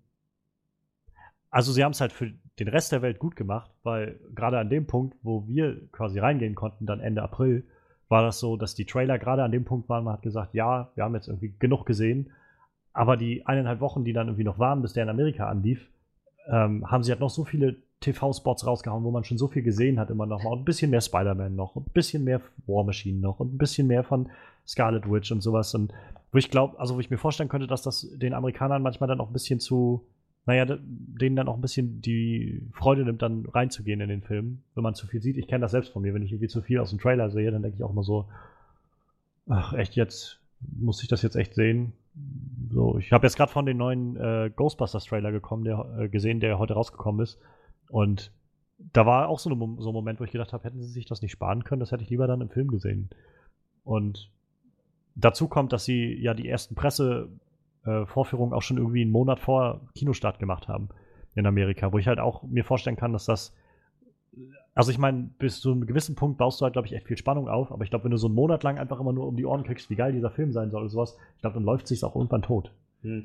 Ja, und jetzt ist ja auch noch die Frage, ähm, das sollte man vielleicht auch nicht unterschätzen, ähm, der Film ist in ganz Europa gestartet, ne? Oder ist der nur bei uns gestartet? Nee, so nee, früh? der ist, glaube ich, in ziemlich, ziemlich weit in Europa. Das heißt, die Chance, dass der Film schon äh, geleakt wurde in englischer Sprache, ist wahrscheinlich auch relativ groß. Ne? Also bevor der bei den Amis überhaupt im Kino war. Hm. Und ich kann mir auch vorstellen, dass tatsächlich die Leute dann hergehen und sich den Film streamen, weil die einfach nicht warten wollen. Ne? Also ich glaube, sollte ja, man vielleicht auch, auch nicht unterschätzen. Ich weiß es nicht, wie groß da ja. die Chance ist, aber. Und äh, ein Faktor, den man auch nicht vergessen darf, ist Batman wie Superman. Also ich meine, wir haben einen Monat, bis über einen Monat davor den Film gehabt der auch sehr, sehr hohe Erwartungen an sich getragen hat und für viele die nicht erfüllt hat. Wo ich mir gerade vorstelle, also ich meine, klar, wir gehen in diese Filme rein, wir sagen es, ja, na, auf jeden Fall will ich sehen, wie, wie Captain America und äh, Tony Stark sich gegenseitig auf die Fresse hauen oder sowas. ähm, aber ich kann mir vorstellen, so dass so der, der ganz normale Kinogänger, der irgendwie nur überlegt, was er jetzt nächsten Samstag gucken soll, der sich dann auch sagt, irgendwie, ich habe jetzt Batman wie Superman schon gesehen, fand das jetzt auch nicht so doll, dann werde ich jetzt wohl, glaube ich, nicht noch in den extra reinrennen. Aber die Frage ist, wie viel Prozent der Zuschauer sind bei so einem Film, der jetzt wirklich schon so einem riesen Franchise angehört, wirklich noch einfach Leute, die denken, ja, komm, guck mal, mal eine Comic-Verfilmung. Also, so. ich, ich glaube, du kriegst diese Einspielergebnisse von über 150 Millionen Dollar an einem Wochenende nicht, nicht nur mit den Fans. Dafür sind Nee, aber ich sag Fans. mal, das sind doch wahrscheinlich wirklich Leute, die dieses Franchise schon irgendwo gesehen haben, oder? Ich meine, ja, wenn du weder also Age hab, of Ultron noch viele, die ersten beiden Captain-Filme gesehen hast, dann viele gesehen von den, von den, bei den Reviews, die ich so gucke, wo, wo die Leute sagen, klar, also ich gucke die gerne, aber die dann so sagen, ich war mit meiner Freundin drin oder mit ein paar Freunden und so, und die haben bloß Captain America 1 gesehen und Avengers oder sowas und wollten dann jetzt, ja, dann gehen wir da auch nochmal rein. Also ich glaube, also ich denke auch immer, ich möchte die alle gesehen haben, um irgendwie auch alles aufzunehmen aus diesem Universum, aber ich glaube nicht, dass alle Leute so denken. Also ich glaube, die meisten Leute, ähm, die gucken halt einfach, was so gerade kommt und ob sie, wo sie Lust drauf haben. Die sind halt nicht so nicht so darauf versessen wie wir, sag ich mal. Die sagen, okay, ich möchte jetzt schon jeden dieser Marvel-Filme sehen, um irgendwie alles aufzunehmen, was dieses Universum zu bieten hat. Der Film ja. funktioniert, glaube ich, auch am besten, wenn man alle anderen ja. Filme kennt. Ich meine, für jemanden, der jetzt zum Beispiel Age of Ultron nicht gesehen mhm. hat, da kommt Vision und Scarlet Witch quasi aus dem Nichts. Ja. Ne? Und das spielt schon eine Rolle. Ja, gut, dann, wenn du jetzt äh, Captain America 2 nicht gesehen hast, sagt dir auch Bucky eigentlich so gut wie gar nichts, ne? Also der Winter Soldier sagt ja eigentlich auch nichts. Stehst ja auch wie so also, vom ich, Berg und ich, ich habe mich tatsächlich gefragt, wie wohl jemand den aufnimmt, der den noch nicht gesehen hat, den Film. Also ich glaube, man kann ihn schon verstehen. Ja, gut. Ohne alles andere gesehen zu haben, aber ich glaube, man kann ihn so wirklich wertschätzen, erst wenn man wirklich ja. einige Filme vorher gesehen hat aus dem ja. Marvel-Universum. Vielleicht nicht unbedingt alle, aber so einiges sollte man doch gesehen haben. Und ähm, so Ant-Man. Ich glaube, man muss Ant-Man jetzt nicht unbedingt gesehen haben, aber es macht schon, macht schon mehr Spaß, wenn man auch Ant-Man gesehen hat und so noch ein bisschen ja, mehr Hintergrund dafür bekommt oder so. Aber den habe ich tatsächlich vorher nicht gesehen gehabt. Und ich habe wegen diesem Film Ant-Man geguckt, tatsächlich. weil ich den Charakter da so sympathisch fand irgendwie. Also sowas sollte es auch geben, ne? Ich meine, hat ja nicht jeder ja, klar, alle 13 klar. Filme gesehen, ne? Also deshalb. Ich frage mich dann auch, bei Batman wie Superman. Ich meine, wenn das das Argument ist, dass die Leute durch Batman wie Superman so quasi die Schnauze schon mehr oder weniger voll hatten, frage ich mich, ich meine, wir, wir sind ja die Fanbase. Wir gucken sowohl Batman wie Superman als mhm. auch äh, Civil War, das ist klar. Bloß, dann frage ich mich natürlich, wie viele Nicht-Fans, wie viele neue in diesen Comicbuchverfilmungen gucken sich dann Batman wie Superman an. Wir waren natürlich mega gehypt, weil ich, Batman und Superman schon so eine ikonischen Charaktere sind. Ich glaube, das darf man nicht unterschätzen. Also, ich glaube, gerade in Amerika hast du den Punkt, dass Batman und Superman die bekanntesten Helden sind, die es gibt. Vielleicht noch neben Spider-Man, aber ansonsten Superman gab es schon seit den, also Filme seit den, wirklich erfolgreiche Filme seit den 70ern mit äh, Christopher Reeves. Ja. Und, und Batman gab es auch schon viele, viele Filme. Und ähm, ich glaube, das darf man, darf man nicht, nicht so unterschätzen. Also, das sind halt Charaktere, selbst Leute, die jetzt nicht so in dieser Comicwelt stehen, die kennen die Charaktere aber. Die sagen sich, ja, klar, also Batman und Superman kenne ich, weiß ich, wer das ist so. Ähm, und ich kann mich erinnern, bevor der Film rauskam, ähm, saß ich auch irgendwann in der Mensa mit ein paar Leuten und wir hatten uns darüber unterhalten und ich meinte halt auch irgendwie, ja, und nächstes Jahr kommt Batman wie Superman, da freue ich mich auch schon echt drauf und so. Der eine meinte, ja, ich habe von gehört irgendwie, aber verstehe ich jetzt auch gar nicht, warum, warum sollen denn Batman und Superman gegeneinander kämpfen so. Das ist halt, nicht jeder steckt halt immer so da drinne. Ich glaube, die Leute wissen aber schon, wer diese Charaktere sind und ich glaube, das zieht dann eher. Und gerade dafür waren, glaube ich, die Einspielergebnisse von Batman wie Superman eher enttäuschend, weil sie doch eher gedacht haben, bei den Charakteren, bei diesem allerersten Aufeinandertreffen dieser ikonografischen Helden, ähm, die einfach jeder kennt, hätte man irgendwie mehr erwarten können. Ja, von der Filmqualität. Ja, und auch von den Einspielergebnissen. ich meine, der Film hat, er lief jetzt seit, also Ende, äh, Ende März an und ich meine, ohne jetzt wieder den, den großen Knüppel rauszuholen und das mit Marvel gleichzusetzen, aber Captain America läuft jetzt seit zweieinhalb Wochen und hat den schon längst überholt. Ja, das, das ist natürlich auch eine schlechte Publicity für, für Batman wie Superman, wenn da so diese Kritiken rauskommen Ja, bei Rotten ja, Tomatoes. es halt. Wenn so viel Kritik darauf runterregnet, dann sagen die Leute, ah nee, Ja, dann, wart, dann warte ich erstmal, bis ich den online irgendwie streamen kann oder so.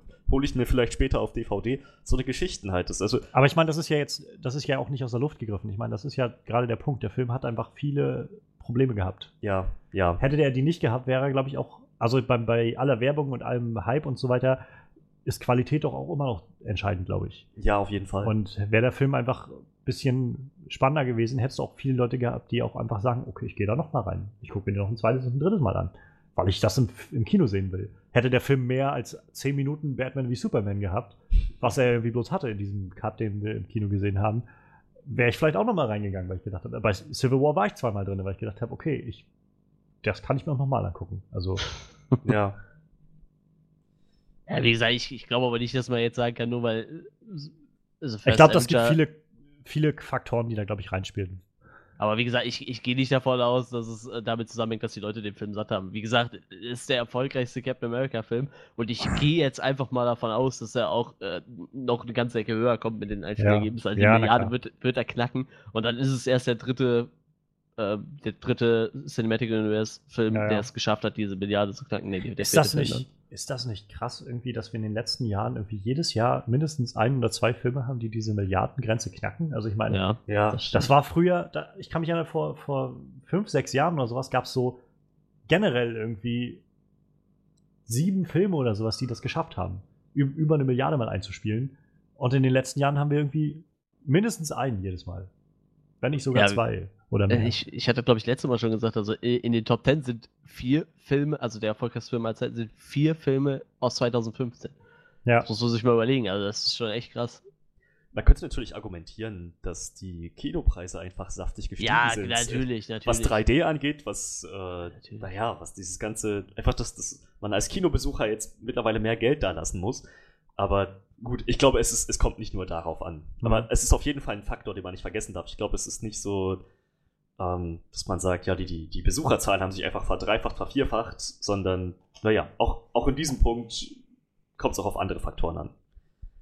Ich ich glaube, wenn man wenn man es bereinigt nach äh, Inflation oder was weiß ich was, dann ist Ja, es, glaube ich, immer noch, wenn, wenn der Wind weht oder irgendwas. Vom Winde verweht. Vom Winde verweht, genau. Was den höchsten, äh, das höchste Einspielergebnis hat halt, ne? Wenn der Wind weht. Das finde ich Ja, schön. Entschuldigung. nee, alles gut. Aber das, das finde ich schön. ja, also wir machen. Der Name für eine Spoof-Parodie. so. Wenn der Wind weht. Ja, aber ja, ja, ihr wisst, was ich meine. Also das ist ja, glaube ich, der ist, der ist ja, keine Ahnung, wie viel, von wann ist der? Ich weiß es nicht genau, aber äh, ich- 30er oder so. 30er, ja, kommt hin. ja, deshalb. Also, wenn man danach geht. Ja, das kann natürlich auch sein. äh, Dieses 3D haut natürlich gut rein, ne? Obwohl man ja sagen muss, dass Titanic natürlich immer noch auf Platz 2 liegt und der ist Ja. ja von 97, ne? Leider Ja, aber es, aber es ist auch Titanic. Ja, aber man muss auch sagen, die haben dreisterweise ähm, die 3D-Veröffentlichung dazugezählt, ne? Warum nicht? Also Naja, der war zählt ja auch mittlerweile bei letztendlich- 2,2 Milliarden und theoretisch wäre Star Wars also auf Platz 2, wenn du, wenn du das einzeln rechnen würdest. So, Ja. ne? Den Ich glaube, das. Ding ist halt, damals vor allem, also so zur Zeit von Titanic, es gab halt noch nicht so viele, so, also vor allem noch nicht so viele Blockbuster im Kino. Du hattest halt so im Jahr, glaube ich, so deine zwei oder drei so eine Filme. Und ich meine, guck dir dieses Jahr an, was wir, oder letztes Jahr, was wir letztes Jahr alles um die Ohren gehauen gekriegt haben an, an Blockbuster-Filmen. Sei jetzt nur Jurassic World und, und Oh. äh, äh, Star Wars genannt, die jetzt beide irgendwie als, als äh, die, die Einspielergebnisse äh, von den Rekorden her neu geknackt haben. Also es ist halt schon ziemlich heftig, was, was so abgeht im Kino in, in den letzten Jahren. Und Ist wir kriegen jetzt- wir kriegen jetzt Franchise jedes Jahr, totreiten. ja, ne? ja, ja, also Franchises sind das neue Ding. Wir kriegen jetzt jedes Ja. Jahr einen neuen Star Wars-Film. Jedes Ja. Jahr. Wahrscheinlich bis zur Unendlichkeit und noch viel weiter. Also, Wobei ich mich erstmal darauf freue, muss ich sagen. also ja, ich freue mich auch. Ja. Ich freue mich, die zu sehen. Und, aber ich meine, es ist nur irgendwie krass, wenn man sich das so vor Augen hält. ja, Dazu halt die Fall. 1000, also zwei oder jetzt ab dem nächsten Jahr dann immer drei Marvel-Filme pro Jahr. Dazu DC-Filme jedes Jahr, dazu Fox-Filme jedes Jahr. Sony bringt ihre Spider-Man-Filme raus. Das sind allein nur Comicbuchverfilmungen.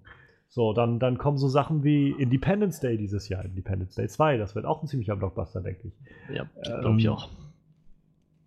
Blade Runner, hast du gesagt, wird auch nochmal gemacht. Blade Runner 2. Ja. Das ist auch so, das sind so lauter Dinger, der neue Alien-Film, wenn der kommt. Und äh, ich gehe mal stark davon aus, dass George Miller es sich nicht nehmen lassen wird, noch einen Mad Max zu machen. So, es Ja, der hat doch schon eine Trilogie angekündigt draus. Und er will das Franchise weiter, weiter ver, äh, wie nennt man es, ver, ver, vermieten, so an Leute, die ja, ja. Side Stories erzählen aus dem Universum. Also er will jetzt auch ein großes ja. Universum drauf. Ja, Spin-offs, danke.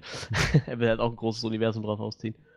Ich habe halt diese, immer noch hier die, die Liste der erfolgreichsten Filme und wenn man da wirklich mal guckt, da ist Star Wars, Jurassic World, Fast and the Furious, Harry Potter, das sind ja alles riesen Franchises, die da in den, in den Ja, ja. Ranglisten ganz oben sind, ne? Das ist total abgefahren. Transformers. Gottes Willen, zweimal sogar in den Top 20. ah, eh, eh. Flug der Naja. Karibik natürlich. Ja, ja, das habe ich auch nicht so ganz verstanden. Ja. ähm, ja, wenn wir schon bei Franchises sind, dann lass uns doch mal auf die nächsten drei Jahre gucken, was dann so in Phase 3 passiert beim Marvel-Universum. Oh ja. Einiges. Wir haben jetzt erstmal dieses Jahr kommt noch Doctor Strange ins Kino. Sehr Ich kann nur sagen, ich freue mich mega auf den Film. Also, ich finde das so spannend, so, so, auch wie das wird wie so eine ganz neue Richtung. Der Trailer sieht so abgefuckt aus. Ja. Also, dazu Benedict Cumberbatch, ich bin halt einfach, also ich finde, er ist einfach ein super guter Schauspieler. Ich finde ihn in Sherlock einfach genial. Viele der Filme, die er gemacht hat, sind sehr, sehr, sehr gut. Imitation Game hat mir sehr, sehr gut gefallen letztes Jahr. Und den jetzt im Marvel-Universum zu sehen, das, das wird Hammer, glaube ich. Also, Ich muss ehrlich sagen, als ich das erste Mal ein Filmplakat davon gesehen habe, so so ein Promobild, dachte ich, oh Gott, ja, es ist da so ein Typ, sieht aus wie ein Magier, habe ich noch nie von gehört, muss ich ehrlich sagen, vom Namen her hat es Hm. natürlich geklingelt, aber äh, ich dachte mir so, Gott, wie soll der da reinpassen? Wahrscheinlich so was ähnliches, was sich viele gedacht haben am Anfang bei Thor. Ne? Wie, soll Ja. der da reinpassen? Jetzt, wo ich den Trailer gesehen habe, bin ich auch mega gehypt. Also ich kann es echt kaum erwarten. Das Ding ist halt, wie du sagst, das, das tritt halt nochmal so eine ganz neue Tür auf. Also bei Thor haben wir halt schon dieses Kosmische irgendwie mit angerissen gehabt und dann dieses, naja, wir haben halt, was ihr Magie nennt, nennen wir halt Wissenschaft. Also es ist halt schon irgendwo noch Wissenschaft, aber das ist jetzt wirklich, wirklich Magie. Also sie öffnen jetzt diese magische Ebene irgendwie mit multidimensionale Reisen und Ja. ähm, wie, also ich finde diesen Shot so geil aus dem Trailer, wenn, wenn äh, Tilda Swinton da ihm einfach seine, seine ganze Aura aus dem Körper haut und er dann auf einmal hinter sich steht und sich sieht und es ist so so abgefuckt irgendwie und dann dieser Inception-Shot, wie so Ja, diese Stadt auseinanderfällt und es ist so geil. Also Hättest du es nicht gesagt, hätte ich es jetzt gesagt, dieser Inception-mäßige. Dazu die Schauspieler. Also ich meine, Ja. Benedict Cumberbatch mal da zur Seite gelassen. Sie haben den Chuatal Ejiofor, den Schwarzen, der einfach auch mal ein mega guter Schauspieler ist, in den letzten Jahren einfach nur hammergute Rollen gespielt hat. Äh, sei es in, in 12 Years a Slave oder, oder äh, Der Marsianer oder überall, wo der drinne war. Dann, dann Rachel McAdams ist da drinne. Auch immer eine gute Schauspielerin. Mats Mikkelsen ist dabei, also Hannibal Lecter im Prinzip. So, ist so, Oh, jetzt haben sie zwei Hannibal Lecter im Universum, ne? Das ist natürlich auch mies. zwei Sherlocks, zwei Hannibal Lecters. Oh je, oh je, wo Also soll es ist-? Tilda Swinton ist dabei als Ancient One, was ich auch sehr cool finde. Ich finde, die sieht sehr cool aus mit der Glatze. Ich weiß gar nicht, wer das ist. Naja, Ja, man kennt die- sie ja also die Schauspielerin. Aus, ja, also man kennt sie aus Konstantin, da hat sie einen, Ah, okay. Engel gespielt. Ja. Gabriel, den. Gab den ja, genau, Gabriel, Gabriel. Und ich glaube. sie hat bei Narnia hat sie die weiße Hexe gespielt. Ah ja, und, und ich glaube, sie war auch in Burn After Reading. Da hat sie Okay. die Frau gespielt, die ihren Mann John Malkovich betrügt. Hast du, ähm, na, wie heißt er? Ähm, The Beach gesehen? Mit, Oh, mit ja, Leonardo DiCaprio? aber das oder ist da, ewig her, ja. So. hm. da spielt sie halt auch die Anführerin dieses komischen, dieser Inselgesellschaft da. Ah, Also- okay. Stimmt. Ja, was wo du sagst. Ansonsten, wenn du halt den Trailer gesehen hast zu Doctor Strange, sie ist halt die mit der Glatze. Ja, nee, ich, ich weiß schon, wer es ist, aber mir hat der Name nichts gesagt vorher halt, ne? Also jetzt durch den Trailer weiß ich, wer es ist. Nur, wie gesagt, ich kannte die Schauspielerin jetzt so vom Namen her nicht. Ja. Also ich bin mir halt- Mats Mikkelsen schon ein bisschen mehr. Ja, na klar, klar. Ich bin halt echt sau gespannt, was sie aus diesem Film machen. Sie haben ja auch mit Scott Derrickson da einen Regisseur, der ja irgendwie viel aus dem Horrorbereich eigentlich kommt. Und ich glaube, das ist genau das Richtige für diesen Film. Um Ah, Sinister, ja, krass. Ja, ja. Da haben sie richtig glaub, gut. so- der so ein Exorzismus paar- Emily Rose. So ein paar Saw-Filme hat er, glaube ich, auch gemacht, wenn ich mich nicht täusche. Irgendwie. Nee, ist tatsächlich nur Sinister. Ich, mir war so, ob er irgendwie ein oder Und zwei Deliver Us Filme from the Evil auch nicht schlecht. Und der Tag, an dem die Erde stillstand, der war schlecht. Der war schlecht, ja. Keanu Reeves, ja. Ich muss ehrlich Ja, sagen, diese, viele dieser Filme habe ich mir als, so als, als Kind angeguckt und habe denen extrem viel verziehen. Der Tag, an dem die Erde stillstand, kann ich mich erinnern, war ich, war ich total geflasht im Nachhinein. so. Aber ist, glaube ich, auch eine andere Geschichte, wenn man die da ist. Ja, Ja, ich habe den damals mit Sicherheit auch besser gefunden, aber wenn ich jetzt so drüber nachdenke, denke ich mir auch so, puh, Ja, eigentlich war der gar nicht naja. so gut. Okay. Äh, ansonsten, was, äh, was jetzt halt nochmal zur Sprache kam, war halt äh, so während den letzten Wochen, nachdem der erste Trailer rauskam, ähm, die Frage, ob Disney einen Fehler gemacht hat, indem sie quasi Tilda Swinton gecastet haben als Ancient One, weil es ja schon seit längerem wieder diese Debatte gibt um das Whitewashing in, in Hollywood, dass halt immer nur weiße Schauspieler gecastet werden für diese ganzen Rollen, gerade für Rollen, die einfach auch die Möglichkeit bieten, einfach Leute mit anderem ethnischen Hintergrund zu casten. Und der Ancient One ist, glaube ich, im Comic ja eigentlich mehr ein Tibeter, ähm, also jemand, der asiatisch, asiatischer äh, Herkunft ist, wo halt die, die Diskussion hochkam, ob sie jetzt damit quasi wieder einen Fehler gemacht haben, dass sie da eine Weiße besetzt haben in dem Film. Und also ich persönlich finde es nicht so schlimm, das zu sehen. Klar wäre es eine Möglichkeit gewesen, ähm, aber sie haben auch selbst gesagt, dann, also Marvel hat selbst eingeräumt, von wegen, naja, zum einen ist der Ancient One halt, als der entstanden ist in den 60er, 70ern, sehr, sehr stereotypischer Asiate gewesen, den sie da irgendwie gezeichnet haben. Wie das halt so war, wie der Mandarin halt auch irgendwie in den Comics aus den Strohhut. 60ern, 70ern halt auch ein ziemlich äh, Stereotyp war. Ähm, und zum anderen war so ein, naja, wir, wir wollen es halt, also China ist ein Weltmarkt geworden, so für Filme. Und da kommst du halt auch nicht so gut an, wenn du dann Tibeter, Ti- äh, Tibeter dann da irgendwie als einen der Hauptcharaktere setzt. Und das ist natürlich ziemlich, irgendwie ziemlich, wirkt so ein bisschen morallos irgendwie. Aber es ist halt eine, eine Entscheidung, die ein Produ Produktionsstudio treffen muss. So.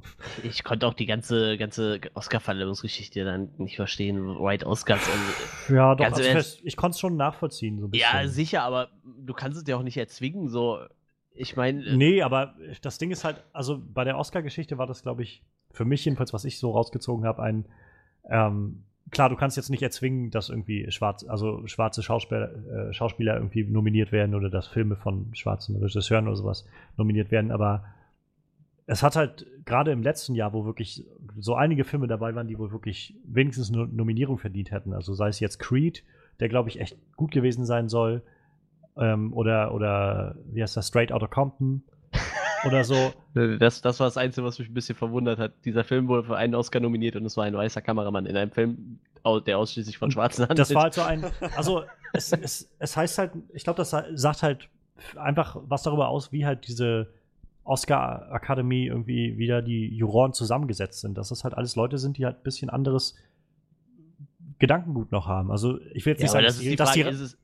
ist ich will jetzt nicht sagen, dass so, die-? Naja, ich will jetzt nicht sagen, dass die Rass irgendwie rassistisches Gedankengut haben und dass die alle Rassisten sind oder sowas. Aber die, keine Ahnung, die haben halt eine andere Mentalität. So. Und die sprechen, also da, die sprechen scheinbar eher andere Sachen an. Ja, das mag sein. Das kann Und ich- sein. keine Ahnung, also ich glaube, es wurde dann auch sp später noch viel diskutiert und jetzt auch gerade nach dem äh, hier Ghost in the Shell wird doch jetzt auch verfilmt. Ja. Mit Scarlett Johansson in der Hauptrolle, wo da auch das erste Bild kam und die Leute sich aufgeregt haben. Dieser japanische Charakter wird jetzt von der Weißen wieder gespielt. Ähm, wo man erstmal einen Schritt zurückgehen sollte und sagen sollte, ja, okay, seien wir mal ehrlich, wenn jetzt irgendein Studio, egal welches Studio es ist, irgendeine japanische Schauspielerin castet, dann werden wesentlich weniger Leute da reingehen, als wenn sie Scarlett Ja. Johansson da drin haben. Das Problem ist einfach viel mehr, was sie, glaube ich, in Hollywood haben, ähm, was wahrscheinlich auch schwer ist, das zu beurteilen, wenn man hier so sitzt in seinem kleinen Zimmer in Deutschland. Aber äh, das Problem ist, glaube ich, einfach, dass sie in einer Situation sind, wo einfach gerade Leute, die halt irgendeinen ethnischen Hintergrund haben, ähm, also seien es jetzt irgendwie Japaner oder seien es halt Leute, die irgendwie afroamerikanischen Hintergrund haben oder die mexikanischen oder spanischen Hintergrund haben oder so, sowas. Du kommst halt, glaube ich, nicht so leicht an Rollen ran. Das ist, glaube ich, das Problem. Ja, das kann natürlich auch sein. Es, ich glaube, es, ähm, sie sind, haben sich in eine Situation manövriert, in der es echt schwer ist, guten Schauspielern, die es halt irgendwie überall gibt, auch wirklich eine Position zu bieten. Wenn du halt irgendein Leonardo DiCaprio bist, dann klar. Dann kommst du halt gut durch. Aber wenn du das halt nicht bist, dann wird es halt schon schwierig, glaube ich. Ja, auch wenn man jetzt mal wirklich so drüber nachdenkt, also wenn ich jetzt so sagen wir mal an, an, an farbige Schauspieler denke, ja, so als Beispiel. Also mir fällt spontan Morgan Freeman ein, Denzel Washington fällt mir mal ein, Will Smith. Dann wird's aber bei mir echt schon eng. Äh, klar, mir fallen dann auch noch mehr ein, aber Naja, aber ich meine zum Beispiel asiatische Schauspieler. Fallen die aus den letzten paar Jahren, also aus den letzten vier, fünf Jahren, wirklich gute, große ja, japanische es halt, ne? oder Ja, asiatische Schauspieler ein. Früher hatten wir noch den Jackie Chan und den Jet Li, die immer Ja, noch ja. mal so ein bisschen was reingebracht haben. Aber selbst das waren irgendwie nur zwei Namen. Aber in den letzten Jahren, Wir Aber- haben Glenn aus The Walking Dead, aber ich kenne den Namen des Schauspielers jetzt nicht Ja, direkt. und ähm, Masioka aus äh, Heroes. das sind schon wieder Serien. ja, gut. Aber ja, ist gut, der trotzdem wird aber auch mit Schauspieler. Dem Ja, Film, ja, aber aber der wird mit Sicherheit auch, in dem Film niemand, die so den großen Durchbruch geschafft haben. Also. Natürlich ja, nicht, ja, also aber- hier der, äh, Gott, wie hieß in Guardians of the Galaxy der Typ mit dem, mit, mit der blauen Haut? Yondu, Yon, Yondu, ja, okay, also der mit, ja, der mit dem Pfeifen. ja, genau, genau, der wurde ja von einem Walking Dead Schauspieler gespielt, also der Hm. Ja, Tatsache. Von das Merle, ist, ne? Genau, Merle, Richtig. der, dieser Rassist. Und ich fand, das hat er auch ziemlich, ziemlich gut rübergebracht, so dieses kriecherische, verschleimte. Aber ja, gut. Das ist dann so, so Leute, die es schaffen, von der Serie in den Film rüberzuspringen, so wie es ja auch Jason Momoa jetzt Ja. mit, mit Aquaman macht. Also es ist möglich. Na, auf jeden Fall. Also. Und Ja, aber es ist halt auch Ich- immer die Sache, wie, wie es rüberkommt. So, ey, bei Scarlett Ja, Johansson, klar. bei, bei, äh, bei, bei, scheiße, Ghost in the Shell. Ja, Ghost in the Shell spielt halt auch, ist halt ein komplett asiatischer Film, da musst du ja jeden Charakter asiatisch besetzen. Und ich würde jetzt mal spontan behaupten, der Kerl, der damals den äh, Manga geschrieben hat und das Studio, was die Serie umgesetzt hat, ich glaube, die fühlen sich geehrt, dass Scarlett Johansson die Rolle spielt. Also ich glaube, die Japaner würden das wesentlich lockerer sehen als jetzt zum Beispiel die ja, Amis. Ne? aber ich meine so Sachen wie zum Beispiel auch, als vor zwei, drei Jahren dieser äh, Film kam, Exodus von Ridley Scott. Mit Ja. Christian Bale als Moses. Und wo du dich so denkst, sind das nicht alles Leute, die aus Ägypten kommen? Sollten wir nicht vielleicht Leute haben, die wenigstens irgendwie ägyptisch aussehen, statt irgendwie die Ja, da- weißesten Da Schauspieler? trauen die sich da- halt auch vi- viele nicht mehr, ne? Da das ist es eben. jemand- Das ist es ja. eben. Genau, das ist halt Ja. das Problem, wo sie sind, dass sie sagen, naja, wir, wir, oder was ist Problem für die Studios? Ist es halt kein Problem. Die sagen sich, wir holen uns die Schauspieler, die, die gefragt und gut sind, und dann ist, das sind meistens britische Schauspieler, und dann ist irgendwie gut. Aber wenn halt die, die Leute sagen, irgendwie, also so schwarze Leute auch irgendwie sagen, was ich wie Idris Elba, den ich auch finde, ein super geil, äh, guter Schauspieler ist, der sagt, naja, als Schwarzer hast du halt einfach echt nicht so viele Chancen in Hollywood. Ähm, Obwohl die ja wirklich noch bessere Chancen haben als zum Beispiel Asiaten, ne? Muss ja, aber ich meine, selbst da hast du, glaube ich, echt begrenztes Feld. Bloß Ja, dann. sicher. Immer sehr, sehr klischeehafte Rollen, glaube ich auch. bloß. Ja, deshalb sagte ich ja, also da fallen beim spontan halt immer echt wenig Leute ein, ne? Weil der Rest, der landet wahrscheinlich irgendwo in der Versenkung, ne? Ja. Das ist es halt leider. Naja, jetzt sind wir wieder ganz schön abge abgewichen irgendwie.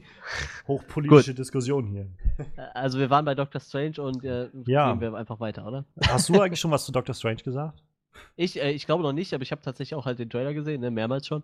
Und äh, ja, super, super durchgeknallt, ne? Strange halt, ne? Kann man, Ja, kann man ja, ja. Name ist Programm, ne? Total strange, dieser ganze Trailer. Und wie Habt gesagt, ihr, ich mag habt ihr das Video gesehen, wie, äh, wie der Trailer das erste Mal vorgestellt wurde bei Jimmy Kimmel Nee. in der Show? Nee. Das war halt sehr geil, weil er dann ähm, quasi, er stand da so vorne und meinte, ja, wir, wir haben wieder die Ehre, Jimmy Kimmel kriegt irgendwie alle Trailer. Er hatte schon Batman wie Superman, hatte er den ersten Trailer, Civil War hatte er den ersten Trailer. Jetzt hat er auch den neuen Assassin's Creed Trailer, hat er auch als erster gehabt, so. Und naja, und dann hatte er halt auch Doctor Strange und meinte so, ja, da kommt der neue Doctor Strange Trailer und so. Ähm, neuer Trailer aus dem Marvel-Universum und dann hinter ihm, so auf dieser großen Leinwand, erschien ja noch immer so ein riesiger Kopf von Benedict Cumberbatch, der dann mit ihm gesprochen hat, so irgendwie. Und auch so, so, eine, so eine theatralische Musik drunter und irgendwie, ja, ich ich bin äh, Dr. Strange und so, ähm, Stephen Strange und Besitzer des Auges von Agamotto und hat dann irgendwie alle, alle Titel aufgezählt, die er so hat, Sorcerer Supreme und sowas. Und dann war das so ein, oh, trittst du auch auf Kindergeburtstagen auf? Na, nein, so, ich bin nicht so eine Art Dr. Strange. Also ich bin schon ein Magier. Also du bist ein Magier.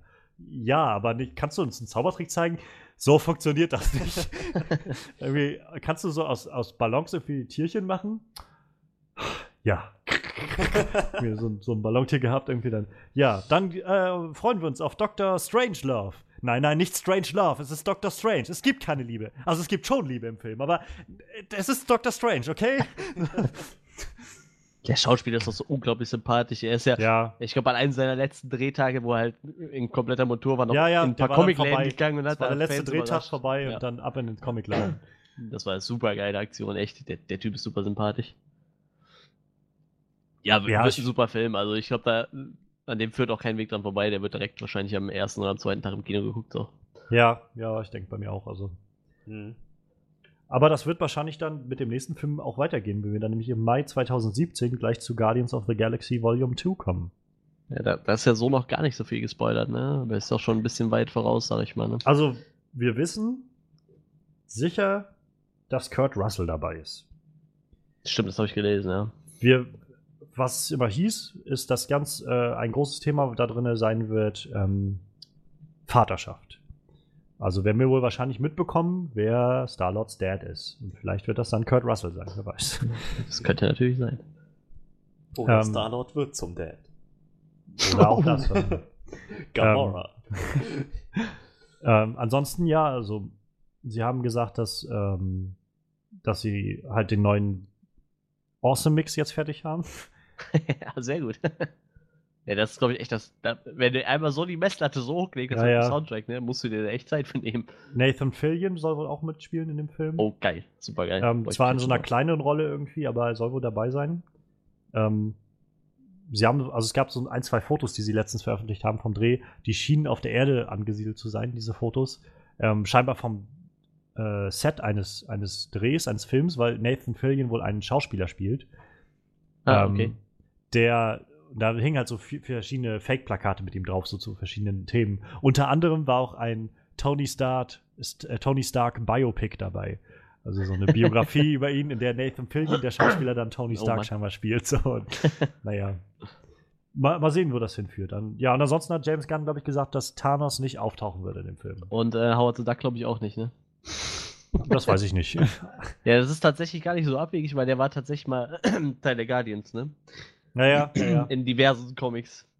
Also, ich, also wir können ja gerade noch mal einen Sprung zurück machen. Also die, dieser Film von George Lucas damals, ich meine, der ist ja schon ewig Ja, alt. Der war ja eher für Kinder, ne? Der war ja eher süß. Aber so, Ähm, ich erinnere mich nicht mehr so richtig, aber hatte Howard nicht Sex mit einer Frau? oh, nee, das weiß ich gerade gar nicht mehr. Oder Ich wurde hab- das nicht ist impliziert irgendwie? Also er hat auf jeden Fall mit ihr geküsst, glaube ich. Und Aber dann wurde, auf glaube ich, so impliziert, dass sie miteinander geschlafen haben. Aber jetzt, so wie der in, der, in diesem Abspann von Guardian of the Galaxy 1 war, Ja. würde ich mir den echt irgendwo in einer kleinen Rolle im Film wünschen. Ich habe ich hab so gelacht, wie der da so Ja. sitzt. und, Schmeckt Ja. scheiße. Oder keine Ahnung, was er da sagt zu seinem Cocktail. Ich fand das so gut. Fand ich super. ja, auf jeden Fall. Also äh, wieder sowas, wo es sich halt nicht so ernst nimmt. Ja, ansonsten wurde spekuliert, dass, äh, oder kam das Gerücht, dass wohl äh, Sylvester Stallone auch in so einem Cameo-Auftritt irgendwo damit drin sein könnte. Ob das jetzt stimmt, ist noch eine andere Sache. Als Leiter einer Spezialeinheit. Die so Naja, Totenkopf als Logo haben. Es hieß, es hieß so, dass Schön. er vielleicht, ähm, also irgendwie kam das Gerücht auf, dass er gesehen wurde am Set für ein, zwei Tage in so einer Uniform, die sehr, sehr aussah wie seine Judge Dredd-Uniform, die er hatte bei diesem Oh, Judge Dredd-Film. Keine Ahnung, also. Aber James Gunn traue ich das irgendwie alles zu. Jo, warum nicht? Ja, also ich freue mich halt echt schon drauf. Ich bin halt echt Ja, gespannt. klar. Ich meine, ich habe jetzt Guardians schon etwas länger nicht mehr gesehen. Ich glaube, den werde ich mir auch noch mal wieder angucken demnächst. Einfach um mal so ein bisschen wieder das frisch zu halten. Aber da bin ich halt auch echt gespannt, wo das noch hingeht. Und wahrscheinlich werden sie am Ende des Films dann ja auch das vorbereiten, dass sie so Richtung Erde ziehen, dann so langsam. Ja, muss ja. Mhm. Ich meine, der Infinity-Stein wurde ja schon angekündigt, ne? mehr oder weniger im letzten Teil. Also Ja. das heißt mehr oder weniger, der hat ja eine relativ große Rolle sogar. Orb. Ja. Ja. Und ich meine, die, die äh, Russo Brothers haben halt gesagt, dass sie jetzt sich schon freuen, wenn sie jetzt Infinity War machen. Sie freuen sich halt wieder mit Tony arbeiten zu können, mehr mit Cap und halt auch mit Star-Lord endlich mal arbeiten zu können. Was heißt, dass ja auf jeden Fall Star-Lord auf die Erde kommen wird. Und dann wird er wahrscheinlich auch den Rest der Gang mitbringen. Also, Ja, wenn, wenn nur für irgend, irgendeinen Auftrag, dass er sagt, hier so und so, wir brauchen euch dann dafür, dass sie wenigstens vielleicht nicht eine komplette Rolle alle kriegen, so, aber dass Ja. sie wenigstens irgendwo mit mitmischen. Wenn es nur ein, so ein ja, na klar. Side-Story ist, ne? Aber Aber ich meine, da was, warten doch alle drauf. was würde ich dafür geben, Tony Stark zu, äh, mit äh, Rocket irgendwie diskutieren zu sehen? So. Stimmt. Das stimmt wohl. Gut. Ja, dann haben wir im Juli 2017, also zwei Monate später, kommt dann Spider-Man Homecoming. Oh. Das Ja, das, das, das, da bin ich echt total gemischt, ne? So, ich, also ich mag den neuen Spider-Man-Schauspieler sehr gern, aber die haben Spider-Man so oft verkackt. Ja, so, ja, ich, ich zitter jetzt schon, ehrlich gesagt. Ich meine, das ist theoretisch, das, das, das Spider-Man-Universum hat das so viel Potenzial mit all seinen Hm. äh, Feinden, wenn man mal jetzt so an, an Venom denkt oder Doc Ock. Diese ganzen Konzepte, die ganzen Prämissen wären ja da. Man muss es nur noch richtig nutzen, richtig umsetzen. Und naja, ich fühle mich jetzt ganz ähnlich wie bei Batman wie Superman. Ich habe so das Gefühl, naja, man kann, es hat so viel Potenzial und man kann so viel falsch machen. Und ich bin drauf und dran, Drohbriefe an die Regisseure zu schreiben, so wehe, wehe, ihr macht, ihr verkackt das. Oh, ich, es wäre wirklich schade, das jetzt nochmal so den Bach runtergehen zu sehen. Also, was mir halt generell, also generell habe ich, glaube ich, nicht so viele Sorgen, aber was mir im Vorfeld viele Sorgen bereitet hat, war, ähm, also ich meine, der Regisseur ist halt wieder ziemlich unbekannt. So mehr oder weniger hat noch nichts so wirklich Großes gemacht. Ähm, die beiden Autoren machen mir halt eher Sorgen von dem Film, weil die beiden, die den Film schreiben, haben diesen äh, Vacation geschrieben, diesen Film, der letztes Jahr, glaube ich, kam. Oder vor, ja, ich glaube, letztes Jahr. Ähm, was so eine unglaublich schlechte Komödie irgendwie war, die in die Kinos Das ist nicht dieser Wir sind die Chris Balls, oder? ja, ja, genau. Ja, okay. Dieser- der, der war wirklich nicht so gut. Und die schreiben den halt, das bereitet mir eher Kopfzerbrechen. Aber zum einen habe ich jetzt halt Civil War gesehen und holy shit, sie haben Spider-Man, also ich war da schon so, da, also vor, bevor ich in Civil War war, habe ich auch so gedacht, ja, ich habe jetzt genug Spider-Man gesehen in den letzten Jahren. Ich brauche nicht noch einen neuen Spider-Man. So, Hm. ich muss nicht noch mal sehen, wie Onkel Ben stirbt. Das gefühlte 50. Mal oder so. Ah, Ich gehe davon aus, das wird Aber- nicht mehr reinkommen, ne? Das haben sie auch eigentlich gesagt, dass sie das nicht nochmal Ja. machen wollen. Und naja, und jetzt war ich in dem Film drin und der neue Spider-Man hat mich, hat sich, hat mich so für sich gewonnen, weil er einfach so unglaublich anders ist als die bisherigen irgendwie, so eine ganz neue Richtung da reinbringt. Und jedenfalls, die Russo Brothers wussten scheinbar, was sie mit ihm machen, mit diesem Charakter im Civil War. Und was mir halt so unglaublich viel Sicherheit und Hoffnung gibt, ist halt, dass das Ganze jetzt mehr mit, mehr mit Marvel zusammenläuft. Also Sony hat halt bewiesen, dass sie irgendwie öfters daneben greifen mit ihren Spider-Man-Sachen. Mhm. Oder auch sehr Ja. überstürzt sind. Yep. Wobei man sagen muss, ich finde Spider-Man 2, der alte mit Tobey Maguire und Doc Ock, ist noch mit einer der besten Comicbuchfilme, die wir so haben. So generell. Ja. Ähm, Ja, aber mal davon ab, ja, also ist, die Gefahr ist natürlich groß, dass das wieder irgendwie vor die Wand geht. Aber der Deal, den sie ja mit Sony haben, den Marvel mit Sony gemacht hat, ist ja, man, wir kennen jetzt keine Details, aber was Kevin Feige gesagt hat, ist halt so ein, naja, Sony sind diejenigen, die den Film rausbringen, Sony kriegt die Einnahmen und so weiter. Wir sind halt quasi die kreativen Beiräte dabei. Und Sony ist halt auch schlau, wenn sie sagen, naja, wir haben gemerkt, bei uns funktioniert das nicht. Dann überlassen wir das Ganze jetzt Marvel. Ja sollen, ganz im die sollen das alles überwachen, gucken, dass das funktioniert und sie kriegen dafür jetzt noch Tony Stark mit rein, der irgendwie mit auftaucht. Ja, eben das. Was sie jetzt auch schon so schön vorbereitet haben in Civil War, zu zeigen, naja, er ist, er ist halt da und die beiden haben halt auch so ein gewisses Verhältnis zueinander. Und ich bin halt echt gespannt. Also, was ich schade konnten fand. Doch nur beide provozieren. Äh, oh Ja, mein Gott, ich ja, kann ja, nicht mehr sprechen. Es profitieren. konnten profitieren, genau, das war das Wort, danke. Es könnte nur beide davon profitieren, so, sowohl Sony als auch Marvel. Also Ja, ganz auf im jeden Ernst, Fall. man hat ja schon gemerkt, Spider-Man hat irgendwo gefehlt in dem Universum. Und äh, ganz im Ernst, wie gesagt, Sony hat es halt echt. Das ist aber halt- Die können es halt nicht so. Das ist aber halt echt so krass. Also vor, ich glaube, vor drei, vier Jahren hat, hat jeder gedacht, das wird, wird man niemals sehen, dass Ja. Spider-Man zusammen mit den Avengers irgendwie unterwegs ist. Und die haben hier Andrew Garfield Spider-Man, den Amazing Spider-Man und so. Und, und selbst als der dann kaputt ging, war es dann irgendwie Kevin Feige derjenige, also irgendwie lag es dann an Kevin Feige, der gesagt hat, naja, ich, ich bin jetzt der Diplomat in der Situation, ich muss das irgendwie aushandeln. Und der es dann auch geschafft hat, da einen Deal hinzukriegen. Und ich weiß, die Russo Brothers haben in Interviews gesagt, so von wegen, wie war das mit Spidey, den für den Film zu nutzen und so. Sie meinten, naja, generell, bevor die, die Bekanntmachung kam, dass wir jetzt Spidey haben, also dass die öffentliche Bekanntmachung, wussten wir natürlich schon über Monate, dass, dass der Deal Ja. quasi drinne war. Deshalb war es schwierig, das nicht immer irgendwo auszuplappern, so ungefähr. Aber davon ab, meinten sie, war das halt schon ziemlich, also im Vorfeld halt ein ziemliches Ding, dass dieser Deal überhaupt über die Bühne gegangen ist, weil das so, das hat es halt auch kaum gegeben bisher in der Filmgeschichte, dass du so große Studios hast, die irgendwie solche Deals miteinander abschließen und das vieles ist halt wohl auch Kevin Feige zu verdanken, der halt sagt, der halt sich hingesetzt hat und die, die ganzen Bedingungen mit denen durchgegangen ist von Sony und gesagt hat, wir können, wie gesagt, wir können nur beide davon profitieren. Ähm, wir wollen niemandem was Böses, wir wollen einfach nur das Beste für uns alle draus so rausholen. Und naja, Sony hatte halt den, das Problem, dass sie mit dem Rücken zur Wand standen. Also, Ja, das ist halt. Ich hoffe, dass da auch noch andere Sachen zustande kommen, aber da gehen wir dann mal drauf ein, wenn wir so am Ende von Phase 3 sind. ja. Ja, also wie gesagt, ansonsten bin ich, ich bin gespannt auf Spider-Man Homecoming. Also ich bin vor allem auf neue- den Bösewicht gespannt. Äh, Ja. Das, Mhm. Ich hoffe, also es kursiert ja das Gerücht für, dass sie äh, Vulture holen wollen als Bösewicht. wer Ähm, ist das nochmal? Der sagt mir gerade. der Der Geier. Geiermann. Ah, oh nee. Wo ist so, der sollte ursprünglich, sollte der schon für Spider-Man 4 geplant sein, der von Sam Raimi, der da nicht mehr gemacht wurde. Ähm, da sollte John Malkovich den spielen. Aber naja, wurde dann halt irgendwie abgeblasen. Ähm, ansonsten, was ich, leider wurde das jetzt auch dann schon wieder dementiert, aber nachdem die ersten Mel äh, Meldungen kamen von wegen Vulture könnte der neue Böse sein, ähm, wurde der Name Michael Keaton halt in den Pott geworfen, so als der Okay. Böse. Wo ich gedacht habe, das wäre geil. Michael Keaton, jetzt früher Batman und jetzt kommt er irgendwie mal rüber ins Marvel-Universum und macht da den Bösen. Das hätte ich schon gerne gesehen. Aber, Aber der, der, der könnte auch ähm, meinen favorisierten Bösewicht spielen. Also ich glaube, da wird er auch gut reinpassen. Also ich würde mir Mysterio wünschen. Das ist dieser Kerl mit der Kuppel ja, dem ja, ja. Kopf. Da haben sie auch viel gesagt. so geil. Ich glaube, so da kursierte auch schon öfters der, äh, der Name so Mysterio, den mal zu machen.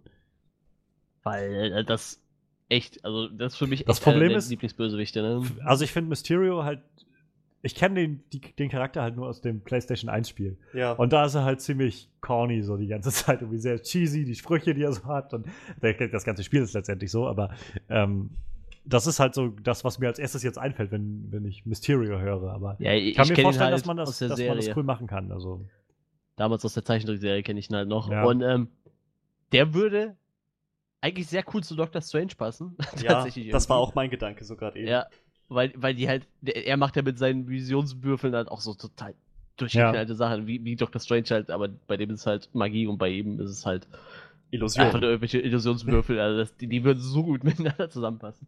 der Mentalist. Naja, warten wir mal. Ja. Ja, es wird halt spannend. Und ich bin halt auch gespannt, wie, sie, wie weit sie den Film jetzt wirklich schon so einbetten in das Marvel-Universum. Also klar, Tony wird irgendwie auftauchen. Ich glaube jetzt nicht, dass er eine wirklich große Rolle spielen wird, tatsächlich. Nee, wahrscheinlich Ähm, nicht. Aber es wird halt spannend, ob der Film jetzt wirklich schon so ganz, ganz viele Fäden zieht, um. Fäden zieht? Ja, tut er.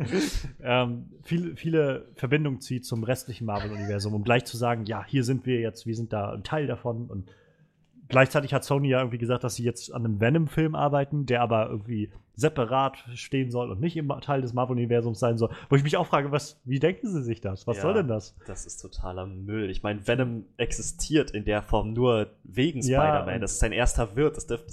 Ach Gott. Keine Ahnung. Ich hoffe halt, also ich hoffe halt, dass wir vielleicht tatsächlich dann in den nächsten Jahren, vielleicht dann in Phase 4 irgendwann, ähm, auch welche von den großen Spider-Man-Bösewichten so im Marvel-Universum sehen, im ganzen Marvel-Universum. Weil ich meine, Ja. Spider-Man hat halt auch echt mit die besten Marvel-Bösewichte abgekriegt, finde ich. Ja, ja. Und wenn ich mir so vorstelle, halt irgendwie so Craven the Hunter oder sowas zu sehen im Marvel-Universum, das fände ich schon ziemlich fett. Ja, wie So heißen diese ganzen anderen Oder halt- Abkömmlinge von Venom noch? Carnage, Sinister. Carnage, noch, ja. Lasher, Äh, Sinister da hab ich jetzt- oder Da habe ich letztens eine schöne Theorie gelesen. Ähm, ich meine letztendlich, ob das stimmt oder ob, ob sich das dann wirklich so zuträgt. Aber die, die Idee war ganz nett. Ähm, da wir jetzt Spider-Man ja quasi im Universum drin ist von Marvel, wird er ja wahrscheinlich auch im Infinity War dann auftauchen in irgendeiner Art Ja. und Weise.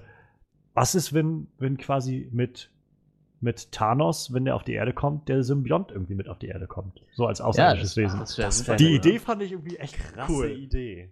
So, muss ja gar nicht irgendwie ein großes Konzept in dem Film sein, aber nur um das schon so aufzugreifen. So, wenn dann im Infinity War 2 oder sowas, dann so, im, im, so, nachdem der Krieg irgendwie dann gelaufen ist, dann irgendwie so dieser Symbiont übrig bleibt und dann halt irgendwie seinen Weg zu Spidey findet. Wäre vielleicht eine ganz coole Und- Idee, den so einzuführen. Wenn man dann das Ganze weiterspinnt, wäre Oh. Venom. Oh, scheiße. Habe ich selber nicht mal gemerkt. ähm, wenn man das Ganze weiterspinnt, wäre vielleicht ja Venom oder allgemein diese ganzen Symbionten Venom wie Carnage und so, vielleicht ja schon wieder was für einen Avengers-Film. Oder wenigstens ein Spider-Man-Film Ja. mit jede Menge Gastauftritten, weil der ja nun mal echt, äh, ich glaube, es ist wahrscheinlich so der, der Also gerade- Oberbösewicht. Gerade so was Carnage oder sowas. Also ich meine, Venom, klar, aber Venom hat immer noch so eine, für mich immer so eine am- ambivalente Stellung irgendwie. Ja, Aber, aber Carnage ist halt so, so ein Typ irgendwie. ein Massenmörder mit Symbiont. Ich glaube, Ja. da wirst du alles brauchen, was du kriegen kannst. Also. Andererseits Ja, deshalb. ist er trotzdem noch nur in Anführungsstrichen eine Kombination aus einem Menschen und einem Symbionten. Ich meine, das es ist nichts, womit Spider-Man nicht auch allein fertig werden Ja, Ja, klar, aber wie gesagt, ein bisschen Unterstützung kann Es ja sieht nicht natürlich anders aus, wenn die das so aufziehen, dass sich der, der, der Venom-Symbiont so parasitär vermehrt, so dass es so eine Art Epidemie gibt, so Ja. wie es in, in, dem, in dem Spiel Web of Shadows gewesen ist. Dass es dann so richtig Quarantänezonen gibt für die, die noch nicht von dem Symbionten infiziert sind, so Symbionten-Zombies überall rumlaufen. Das wäre natürlich eine Möglichkeit, wo dann noch das alles auf eine, auf eine, auf eine andere Ebene angehoben wird.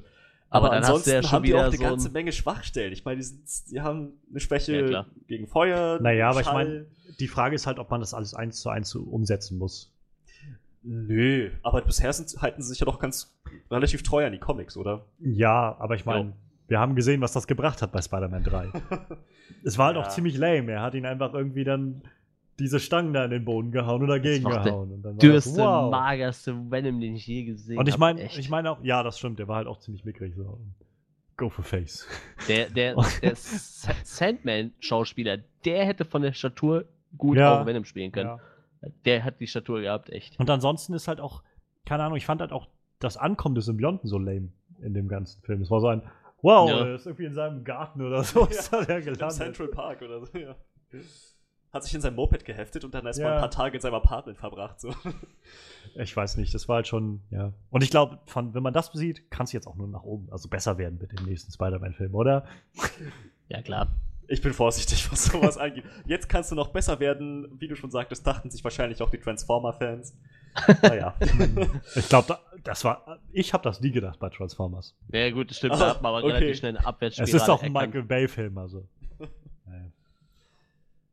Gut, gehen wir weiter. Dann haben wir den dritten Film nächstes Jahr im November. Thor Ragnarök. Im Vorfeld hieß es jetzt schon, dass so wie ähm, Captain America Winter Soldier so das größte Bindeglied zwischen Avengers 1 und 2 war, wird jetzt zwischen Avengers 2 und 3 quasi Thor Ragnarök dieses große Bindungsglied darstellen, so den Plot vornehmlich vorantreiben dafür. Was wir noch wissen, ist, ähm, Thor wird zusammen mit Bruce Banner bzw. Hulk unterwegs sein. Das Ganze soll wohl so ein bisschen Buddy-Cop-mäßige Züge annehmen. Ähm, und sie werden wohl weder, also nur sehr, sehr marginal in Asgard sein und nicht auf der Erde sein. Und ansonsten halt in den anderen dann verbleibenden sieben Welten unterwegs sein. Außerdem kursiert sehr lange schon das Gerücht, dass Kate Blanchett Hella spielen wird als die Böse, die Göttin der Unterwelt sozusagen, die Göttin der Toten. Yay. Ja, Also, ja, Thor, ne? Äh, ganz im Ernst. Ich finde es ja sehr lustig, dass halt äh, Mark Ruffalo mitspielt, ne? Als Hulk. Ja.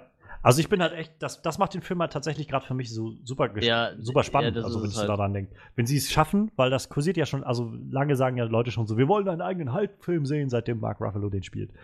Das wird aber so bald nichts und ähm, ja, mach doch einen Planet Hulk-Film. Wenn sie es jetzt ja, schaffen, es halt, in diesen Torfilm so Elemente wenigstens aus Planet Hulk einzubauen.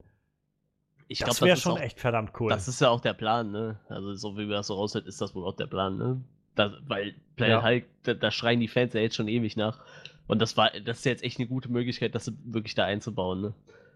Ja, Das auf ist das Fall. Einzige, was ich, wo ich mir wirklich denke, okay, ähm, der Film, der, der könnte dann doch gut werden. Weil nach dem zweiten echt, äh, ich habe von Tor echt die Schnauze voll. Ja, der zweite, der zweite war jetzt wirklich nicht so gut. Aber ich fand Thor zum Beispiel auch in, äh, also mal von seinem äh, komischen Subplot abgesehen, fand ich den Charakter von Thor in Age of Ultron sehr gut gemacht. So dieses, diese Art und Weise, wie er halt so charakterlich da war. Ähm, fand ich das sehr- Ich sag sehr ja auch nicht, dass cool. Thor selber kacke ist, aber die, der zweite Film, der hat mich halt überhaupt nicht mehr Nee, ja, das, so. Gar nicht. Das weiß ich. Und also bei mir war er auch auf dem letzten Platz. Aber, Ja, eben, deshalb. Also, aber wie gesagt, ich habe trotzdem Hoffnung für den neuen Film. Plus, also sie haben einen neuen Regisseur da dran. Auch wieder so ein relativ unbeschriebenes Blatt. Ich glaube, der Ja, hat ich- jetzt ich- zwei oder drei Filme gemacht. Taka, Taka Wiki oder irgendwie so. Es klang ja, so leicht ich hawaiianisch. bin gerade auf seiner Seite, also Taika Waititi. Ja, genau. Waititi. Interessant. Äh, also ein, einer seiner Filme heißt äh, Eagle vs. Shark. Er hatte auf jeden Fall irgendwie vor ein paar Jahren irgendwie einer seiner ersten Filme war wohl äh, Vier Zimmer Küche Sarg Fünf- oder irgendwie so. Fünf Zimmer Fünf Zimmer Küche Sarg, ja. Genau. Ähm, und irgendein neuer kam jetzt, glaube ich, auch noch raus dieses Jahr oder Ende letzten Jahres oder so. Er hat auch eine Und- kleine Schauspielrolle in einer Comic-Verfilmung, habe ich gerade gelesen. Oha. Wollt ihr es wissen? Es ist Ja. Green Lantern. Hm. Oh. Ja, da muss man nicht unbedingt drüber reden. Noch nicht. Aber also der soll halt wohl ziemliches äh, komödiantisches Talent haben, der Regisseur. Was halt die Frage, in- also vielleicht in den Raum wirft, so, naja, vielleicht soll das halt so ein Gegengewicht bilden zu dem, naja, Ragnarök ist irgendwie das Ende aller Dinge. Deshalb, vielleicht bietet das so gutes Gleichgewicht, dass es nicht alles zu düster wird, weil das kam schon so als Kommentar irgendwie, dass der wohl relativ, dass das Skript, was sie haben, wohl relativ düster sein soll, relativ, naja, was man von Ragnarök irgendwie erwartet. So. Und dass der dann vielleicht so ein bisschen Ausgleich bietet. Und das wäre halt schon, also ich, ich freue mich schon ein bisschen drauf, das zu sehen. Und auch gerade wenn Kate Blanchett tatsächlich als Heller dabei ist. Ja, warten wir mal ab, was so kommt. Ne? Ich auch weiß, Loki wird ja auch nochmal drin vorkommen. ja, irgendwo, auch ne? der muss nochmal auftauchen, klar. Und ich meine, gerade bei, bei Heller hatte ich halt auch irgendwo gelesen, wo ich die, die Theorie auch sehr schön fand. Ähm, naja, im, im Comic ist es doch so, dass Thanos sich in den Tod verliebt hat. In diese Manifestation des Todes. Diese, Okay. äh, die dann quasi als so eine Art Frau oder sowas auftaucht. Und vielleicht sagen sie sich halt, wir werden das jetzt nicht so umsetzen, weil das wird vielleicht doch ein bisschen sehr weit hergeholt, dass er irgendwie den Tod manifestiert mit seinem Infinity Gauntlet oder sowas. Aber dass er halt sich quasi in die Göttin des Todes verliebt. Das Und dass das halt, dass das vielleicht halt auch so der. Ich meine, wir haben ja wenig Einblick in Thanos bisher gekriegt, außer dass er gerne in seinem Sessel da sitzt. und Ähm, äh, Steine mag und eine tolle Metallfaust hat. Und Ja. Und ansonsten, ich meine, am Ende vom ersten Avengers, das war ja dieses, wo dieser Chitauri zu ihm dann sagt in dieser After-Credit-Szene, ja, und sich den, die Menschen lassen sich nicht so leicht äh, unterwerfen, sich ihnen zu stellen, heißt sich dem Tod zu stellen oder sowas. Und dann grinst er ja so in die Kamera. Ähm, was ja irgendwie kann nur ein Easter Egg gewesen sein, einfach auf den Comic, aber vielleicht sollte das schon mehr bedeuten, dass man merkt, er, naja, er, er vernichtet halt irgendwie unglaublich gerne Dinge, weil er halt irgendwie darauf steht und den Tod beeindrucken will oder so, wer weiß. Generell, wenn sie jetzt irgendwie den Heller halt einführen, also so hell einführen quasi als, als diese Hölle von Asgard, wird das dann quasi einfach nur ein anderer Planet sein oder ist das wirklich wie so ein wie so ein Höllending, wo Menschen landen oder Wesen landen, wenn sie sterben? Oder das interessiert mich halt irgendwie, wie das so läuft. Ob das vielleicht auch mit Doctor Strange irgendwie zusammenhängen könnte oder sowas, wer weiß. Gute Frage. alles möglich. Irgendwie müssen sie alles zusammenbringen. Das wird immer komplexer. Ne? Ich kann mich alles- erinnern, ich hatte, ähm, ich hatte mal irgendwann online äh, gesehen, diesen einen äh, Marvel animierten Film. Das war halt auch Thor vs. Hulk. Hieß, der war so witzig. Also, es war halt auch fast der ganze Film über eine Stunde oder sowas, wie diese animierten Filme mal gehen. Und der ganze Film drehte sich halt darum, dass Loki quasi Bruce Banner gefangen genommen hat und hat dann den Hulk von Banner getrennt und hatte dann quasi so den Hulk und hat ihn dann erstmal so gelenkt quasi, also über, naja, seine Loki-Kräfte. Gerade währenddessen Odin seinen Odin-Schlaf gemacht hat und ist dann quasi, hat er den Hulk auf Asgard losgelassen. Und dann hat der Hulk einfach mal ein komplettes Asgard so vermöbelt irgendwie, jeden einzelnen dieser Krieger dann kam, verkloppt und so. Und Thor und dann, naja, und irgendwann hat Loki dann die Kontrolle auch über den Hulk verloren, weil, ja, was, auch er kann den Hulk dann nicht kontrollieren, wenn der Hulk irgendwie nicht mal mehr Banner in sich drin hat. Und ähm, dann war es halt so kurz davor, dass er quasi Odin umgebracht hätte, der da im Schlaf liegt. Und irgendwie haben sie ähm, quasi dann Thor, Hulk und Banner dann separiert in quasi auch in die Hölle gesetzt, in diese Asgard-Hölle, dieses, äh, diese neunte Welt oder was es da ist. Und was hat Hulk gemacht? Hat einfach die Hölle verprügelt. Das war so. hat er angefangen einfach, wo dann auch irgendwann die Göttin der Hölle dann gesagt hat, so wie, der kann hier nicht bleiben. Okay? der macht mich alles kaputt. So, pass auf, jetzt schmeiße ich den da wieder, schmeiße ich hier den, den Banner wieder mit rein und dann passt das wieder so. Das war irgendwie sehr witzig. Und vielleicht nehmen sie halt irgendwie solche Momente dann mit auf in den Film. Also, fände ich halt sehr witzig. Ich glaube, das hat halt Potenzial. Und gerade auch, dass wir irgendwie jetzt nicht wieder in Asgard sind oder auf der Erde. Ich glaube, das war halt auch ein großer Schwachpunkt für mich im zweiten Film. Das ist so. Ja, klar. Äh. Weil es halt dasselbe war Nichts. wie im ersten im Endeffekt, ne? Ja. Nur mit einem anderen Volk, mit irgendwelchen Nachtelf-Irokesen. Nee, keine Ahnung. Ja, Nach Ja, der ja. Virokesen. naja.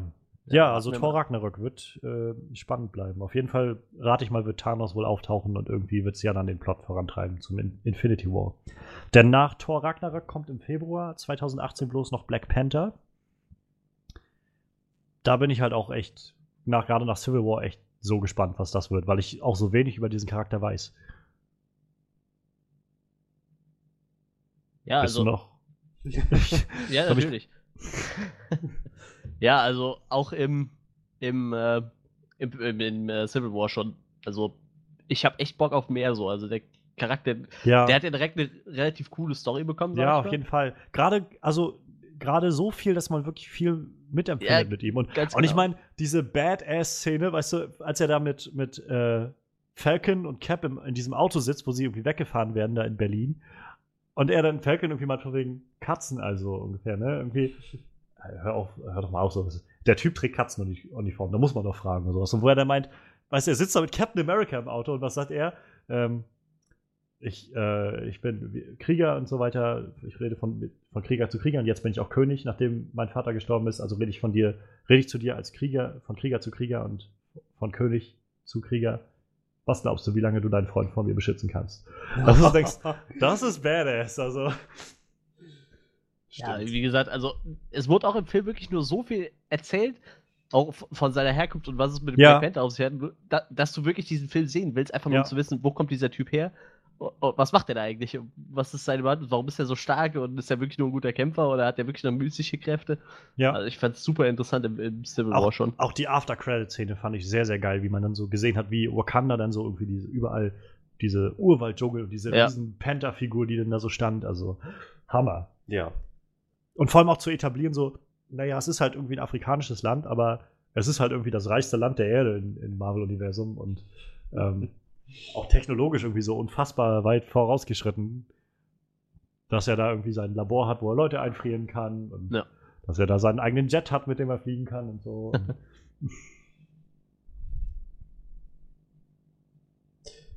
Ja, also, ich nicht, was- soll ich sagen? Das ist, ich, ich bin auch mega gespannt auf den Black Panther-Film, vor allem, weil ich mich schon in, in Civil War immer mal wieder so an manchen Stellen gewundert habe. Naja, wie wir schon gesagt haben, warum kann er das? Was, was, Ja. was verursacht es, dass er Autos überholen kann, zu ja, Fuß? ja. Ne? Da, ich meine, das, das sah super, super Auch- cool aus. Auch was sie so, so, ich fand, das ist mir beim zweiten Mal aufgefallen, das ist so, finde ich, Liebe fürs Detail irgendwie, wenn er irgendwie irgendwo runtergesprungen ist oder so, als er da äh, quasi als Bucky da über das äh, Dach lief und er dann runtergesprungen ist und so, dann ist er gelandet und du hast fast nichts gehört, weil er so ja, wie auf Kat Katzenpfoten dann irgendwie sich da abgerollt hat und so dieser ganze Kampfstil wirkte halt schon sehr katzenmäßig. aber auch jedes Mal. Ich glaube, er ist irgendwie zwei, drei Mal in Ja, ja. War irgendwo gelandet und das war jedes Mal kein Ton zu hören. Also, das, das, fand, das war auch ziemlich gut dargestellt. Ne? Ja. Er hat ja, wie du schon sagtest, in der einen Stelle ist er ja Bucky hinterhergejagt oder, oder Cap. Ich weiß es nicht mehr Ja, ganz genau. Cap ist gelandet, man hört's. Und er Mhm. landet, man hört's nicht. Das war. Ich hoffe, dass die das noch auf jeden Fall irgendwie weiterentwickeln, dass die darauf noch eingehen. Jedenfalls, naja, ist ja schon ziemlich badass Charak Charakter. Nein, ähm, ziemlich badass Charakter. Und ich, also, so vom Gefühl her, ich meine, ich habe ihn ja, wir haben ihn alle bisher nur in Civil War gesehen, aber für mich persönlich hat er das Potenzial, mein neuer Favorite zu werden. Ich bin halt gespannt. Sie werden, ich rate mal, dass sie irgendwie nach Avengers Infinity War 2 so ein bisschen aussortieren werden. Da werden wahrscheinlich auch einige Charaktere sterben und so. Und da werden wahrscheinlich die ganzen, die wir jetzt hier also haben, diese neue Riege bilden, so Black Panther, Ja. Ant-Man und so. Das wird, glaube ich, alles ein bisschen die neue, ja, Captain Marvel, das werden so alles die neuen Helden werden, so für so eine Ja. neue Generation. Und Black Panther bietet da echt viel für. Ja, Also, oh ja. ich glaube, wir kennen uns noch nicht. Ich bin Clint. Ist mir doch egal. Ja.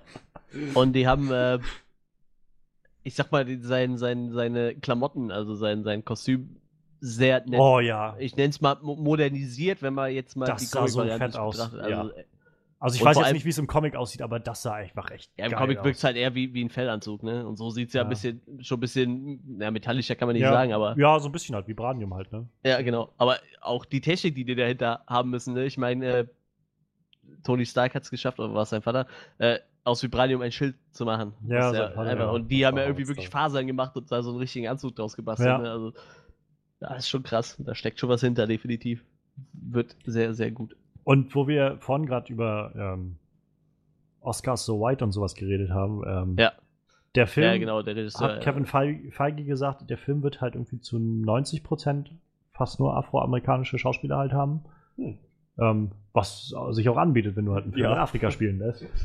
Ähm, und sie haben jetzt gerade vor zwei, drei Tagen, hat der Ryan Kugler, ist ja der Regisseur, Genau. hat ja vorher jetzt Creed gerade letztes Creed Jahr gemacht genau, ja. ja. und damit ja auch unglaublich viel, naja, gute, gute Resonanz bekommen. Ähm, er hat jetzt auch gerade Michael B. Jordan halt bekannt gegeben, dass er auch in dem Film mitspielen wird. Und wahrscheinlich Okay. als, äh, als der Antagonist quasi auftauchen wird.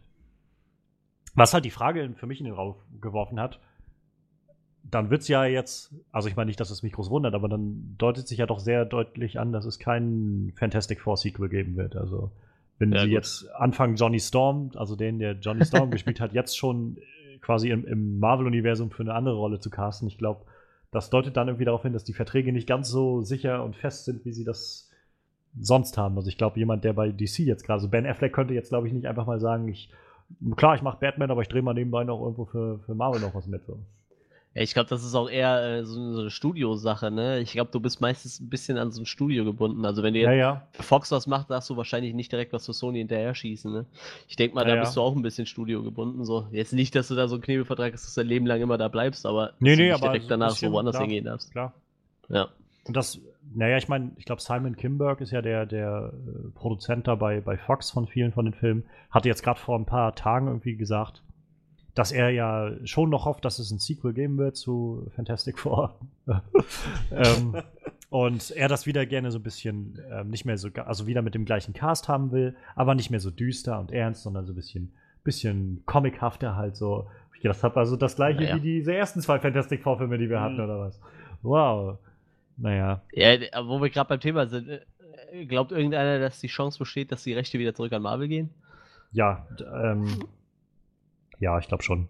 Weil, ja, weil ich gehe davon aus, noch, noch mal Also, werden sie es wohl nicht versuchen. Ich bezweifle nicht, ich bezweifle, dass sie jetzt noch mal direkt, dass sie jetzt sich jetzt auf einen Deal einlassen werden mit Marvel. Das glaube ich nicht. Und Marvel wird das auch gar nicht wollen. Also ich glaube, Marvel Nö, sagt die werden sich, jetzt warten. die sagen sich, pff, wir haben unsere Charaktere, wir haben noch einen Haufen von Charakteren, die wir alle umsetzen wollen.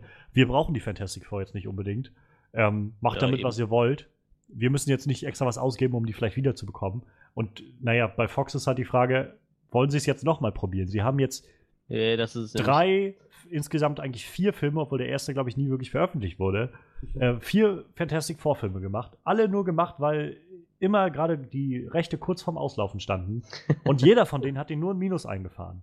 Ja, Und ich meine, gerade der halt- letzte Film hat irgendwie, was hat der, äh, 60, äh, 60, 70 Millionen gekostet oder sowas? Und dann so unglaublich wenig wie 30 Millionen oder sowas eingespielt oder so. Also plus halt Werbung und sowas. Also ich, da, da wäre noch ordentlich was an Köpfen gerollt sein, glaube ich, im, im Fox-Studio, wenn du, wenn du hinter so einem Projekt stehst und dann da irgendwie zig Millionen an Miese machst. Also, und ich meine, an dem Punkt müssen sie doch einfach sagen, okay, ja, ich glaube, es reicht. Also wir soll, soll was, soll Marvel damit machen, was sie, was sie wollen. Wir haben bis jetzt noch kein Glück damit gehabt. Und ich glaube auch kein Fox äh, Executive irgendwie wird dazu sagen, wenn da jemand jetzt in nächstes Jahr kommt und sagt, ich habe eine Idee für einen Fantastic Four Film, dann wird der bestimmt sagen, ja, du stell dich hinten an. Also Ich fand Marvel- krass, fand ich es irgendwie bei Blade, muss ich sagen. Weil ich glaube, die Filme liefen alle durchweg relativ gut, ne? Auch Ich glaube, der dritte, ich glaube, also ich glaube, der dritte hat noch viel eingespielt, aber ich glaube, der war dann von Fans und Kritikern nicht mehr so gut angesehen, der dritte. Da hieß es schon so, naja, na. Ich Ja, habe, habe, glaube ich, einen davon mal irgendwann gesehen. Also Obwohl danach kam die Serie, ne? Die lief erst danach. Es gab eine Blade-Serie. Ja. Ich glaube, Oh. die lief dann nicht so gut. Naja, ist ja auch egal, aber auf jeden Fall, das haben sie ja schon mal wiederbekommen, weil es halt, keine Ahnung, weil keiner mehr Interesse dran hatte, das nochmal zu rebooten. Ja. Ghost Rider ist auch schon wieder, glaube ich, bei Marvel zurück. Echt? Okay, Mhm. krass. Ähm, Und und der, der- Daredevil ist halt auch zurückgegangen von Fox, nachdem sie ja 2004 oder 5 oder so ihren Ben Affleck Daredevil hatten.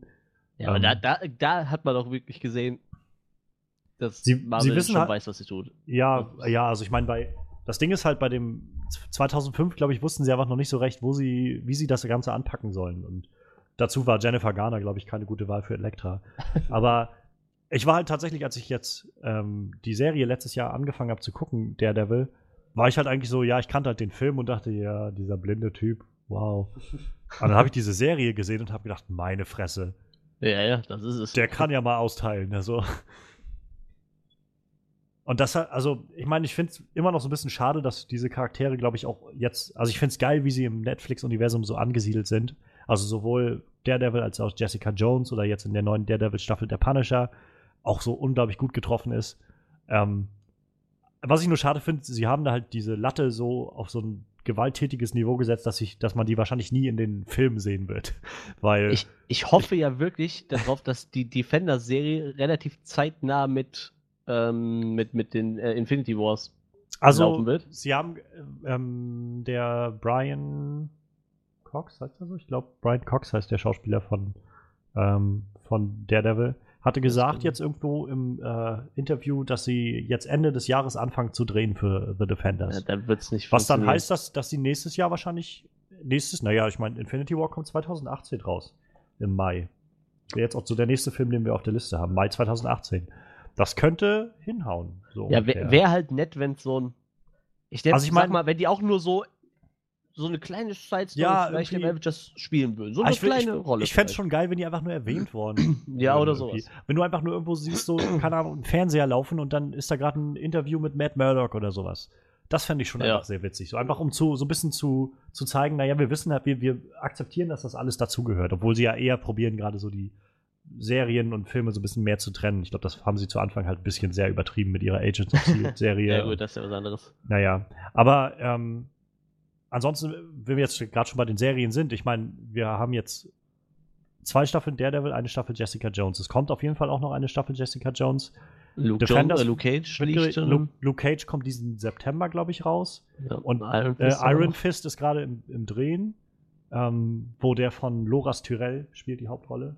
Oh, den Iron das Fist. wird ja mal eine Abwechslung. Was wahrscheinlich, also ich meine, keine Ahnung, was passiert, aber das deutet ja irgendwie darauf hin, dass Loras dann diese Staffel auch nicht überleben wird von Game of Thrones. Oder ich glaube nicht, dass er dann die Zeit hätte, noch, äh, noch Iron Fist zu drehen. Bla, bla, Andererseits bla. hat man auch Sophie, Sophie Turner schon im, im X-Men-Film, ne? Und sie ist, sie ist noch am Leben. Ja, aber das ist halt ein, ich glaube, das ist noch was anderes. Das ist halt ein Film von ein paar Monaten Dreh oder so ein paar Wochen Dreh. okay.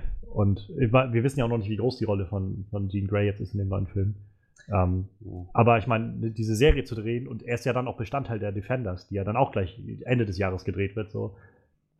Also wer weiß, vielleicht ist er trotzdem noch dabei, wer weiß. Naja, warten also wir mal ab. von dem, was wir jetzt so gesehen haben, muss ich ehrlich sagen, ist, ist, ne, ist eine von meinen Prognosen so, dass der ist so Wackelkandidat, was das Überleben der Staffel angeht in Game of Thrones. Aber gut, das ist Ich halte mir jetzt die. Ohren zu. La, la, la. Hey, Nee, war- ich wollte eigentlich- kein Spoiler. Ich wollte eigentlich zurückkommen auf die Marvel-Serien. Also ich finde halt dieses Marvel-Serienuniversum, was sie auf Netflix aufbauen, so erfrischend anders auch als das Ja. äh, Filmuniversum. Und gerade die zweite, also ich meine, Jessica Jones hat mich schon irgendwie ziemlich umgehauen mit dieser sehr erwachsenen Herangehensweise an so Themen wie Vergewaltigung und, und Missbrauch. Und naja, dazu kommt jetzt irgendwie der Punisher, der mich einfach so geflasht hat in der Staffel 2 von, von Daredevil. Wo ich halt, ich meine, ich habe ja, ich habe ja äh, äh, Walking Dead noch nicht gesehen. Das heißt, wenn ich dann irgendwann gucke, sehe ich dann halt nicht Shane, dann sehe ich halt immer den Punisher da.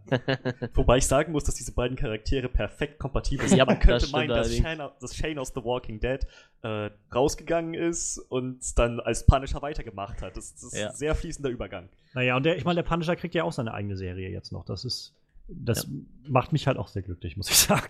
Ja, es, es wäre halt sehr nett, wenn zum Beispiel eine, sagen wir mal, 2018, vielleicht wäre es schon Defenders Staffel 2. Sagen wir jetzt einfach mal. Ja. Wenn da einfach zum Beispiel das einfach parallel zu Infinity War spielen würde, du siehst einfach aber nicht die Avengers, sondern einfach nur die Defenders Ja. während diesem Infinity War, wa- was sie in der Zeit machen, ne? Dass sie sich um Ja, kleinere Sachen kümmern. Um das Sachen, Problem ist halt immer, keine glaub Zeit ich, haben, ne? Also ich finde es halt sehr cool an sich, aber ich glaube, das Problem ist halt, dass du ja immer so ein paar Leute dann ausschließt oder immer, immer voraussetzt, dass alle die Filme gesehen haben, um das mitzuverfolgen. Ich glaube, das ist halt ein Problem, was sie bei Agents of Shield äh, hatten. Ich habe Agents of Shield noch nicht gesehen, aber die ersten zwei Staffeln waren wohl immer sehr, sehr, sehr krass an den Film orientiert. ja, das stimmt. Und in der einen, ähm, in Winter Soldier, wenn dann quasi, na, Spoiler, Spoiler, wenn dann ähm, hier Samuel. Jackson, also Nick Fury, seinen Tod vortäuscht oder stirbt, wie auch immer, ähm, gibt es wohl in der Folge danach, die quasi nach, dem, nach der Premiere von dem Film rauskam, auch den Anruf bei denen da in Shield, wo dann, ja auch weil ja Shield zerfällt bei Winter Soldier, Ja, ja, dass das dann auch da aufgearbeitet wird, wie Shield dann zerfällt und dann noch der Anruf kommt, ja, und Director Fury ist gestorben und so und so. Also ich habe die Serie nicht gesehen, aber das ist ja schon ziemlich scheiße, wenn du irgendwie den Film nicht gesehen hast, dann hast du es irgendwie in der Serie gesehen oder wenn du dann die Serie siehst, aber hast den Film nicht gesehen, dann ist es auch irgendwie, du musst ja irgendwie mal auf dem gleichen Stand sein mit allen. Okay, dann, dann anderer Ansatz. Sagen wir, die Defenders wissen selber nicht, was abgeht, weil die ja keinen Kontakt zu den Avengers haben. Ja. Und merken nur, okay, hier läuft irgendwas richtig krasses und wir müssen jetzt gucken, dass wir da irgendwie auch rauskommen. Oder, äh, Ja, klar, so, also dass man haben wirklich ja- gar nicht so auf den Film eingeht, auf diese ganze, auf das Cinematic-Universum, dass du nur merkst, okay, irgendwas ist hier im Busch und die gucken halt nach ihrem eigenen Bier und merken halt nur, okay, irgendwas läuft da gerade noch. Also ich muss sagen, ich fand gerade im in Daredevil Staffel 1 diese ganzen, da, gab es ja immer nur so ein paar kleine Easter Eggs, so dass das so im Großen und Ganzen mit dem Marvel-Universum zusammenhängt. Die fand ich wirklich gut, gut gesetzt so. Ja. Das hat mir gerade ge genug gereicht, um mir zu zeigen, ja, das existiert im gleichen Universum, so mit dem, mit dem äh, Reporter da, dem Ben, äh, Ben, schieß mich tot, ich habe seinen Nachnamen vergessen, wie auch immer, der da diesen Artikel geschrieben hat über die Schlacht von New York und dann das Bild von diesem Leviathan da war und so, wo man so mitkriegt, okay, das macht schon Sinn. Und im Prinzip die Prämisse war ja auch, dass der Kingpin, naja, Hell's Kitchen wieder aufbauen wollte, weil das halt ja nach dem Angriff von New York so sehr zerstört wurde in New York. Und, Ja. ähm, das war halt sehr gut gelöst. Bei Jessica Jones haben sie sogar noch ein bisschen das weitergetrieben. Da gab es eine Folge, wo sich so eine Klientin irgendwie an sie gewandt hat. Also in Anführungszeichen Klientin, die ähm, wollte halt irgendwie, ich weiß gar nicht mehr, was genau sie wollte, aber sie, Jessica sollte halt irgendeinen Job für sie erfüllen und am Ende lief es dann da- darauf hinaus, dass sie irgendwie in, in diesen Raum, in so einen Raum reinkam, wo halt diese Frau stand mit der Knarre und noch irgendwie ein anderer Typen. Und dann war das so ein Jahr und ähm, ich weiß genau, was ihr für Leute seid. Die hatte irgendwie mitbekommen, dass Jessica halt auch äh, irgendwie übermenschliche Kräfte hat. Und dann war das so ein Jahr, ne, hier, dein grüner Freund hat äh, meinen Sohn umgebracht oder irgendwie sowas, der ist gestorben oder irgendwer war gestorben, glaube ich, während des Angriffs von New York. Okay. Und wo sie halt auch meinte, ja, keine Ahnung, ist mir doch scheiße, also tut mir leid, aber ich habe mit diesen grünen Typen und so nichts zu tun. Also melde dich bei dem Typen mit dem, mit dem Metallanzug oder sowas. Und äh, es war halt schon so angedeutet, ja, das halt auch, was wir jetzt in Civil War gesehen haben, irgendwie die Gesellschaft wird auch davon geprägt, irgendwie was passiert. So, und die, das geht halt auch nicht an den Leuten vorbei. So, und das, ich finde, das schafft das Marvel-Universum ganz cool. So, dieses, ähm, dieses Marvel-Netflix-Universum schafft das ganz gut, zu zeigen, naja, die, das ist so eine, so eine Sicht von unten irgendwie auf die Dinge. Weil halt selbst Matt Murdock und so ja irgendwie alles Leute sind, die so von ganz unten kommen. Und Ja,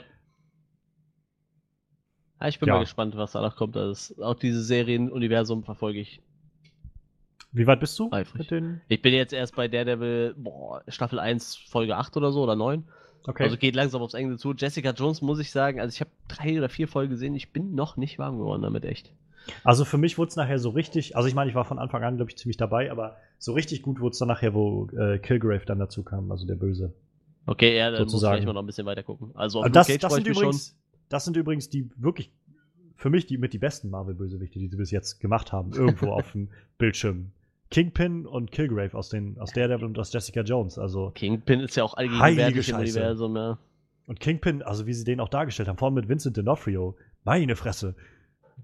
Da gibt es in Staffel 2 auch nochmal so, einen- so einen Moment, wo er so, so wo man so mitkriegt, was der auch noch irgendwie an Stärke so in sich hat. Also schon ziemlich heftig.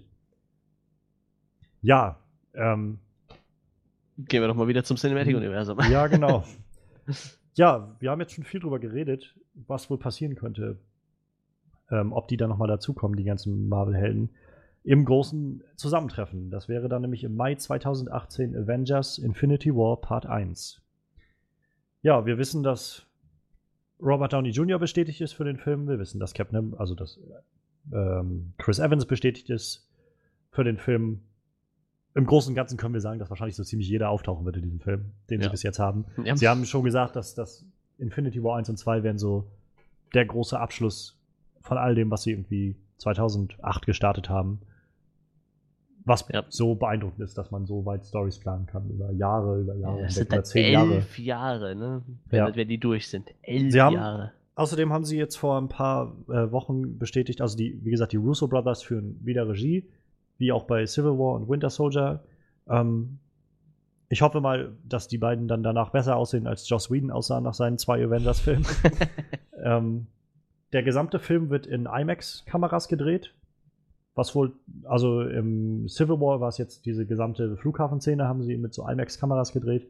Und Ja. da wird jetzt der gesamte Film nur mit diesen ganz besonderen IMAX-Kameras gedreht.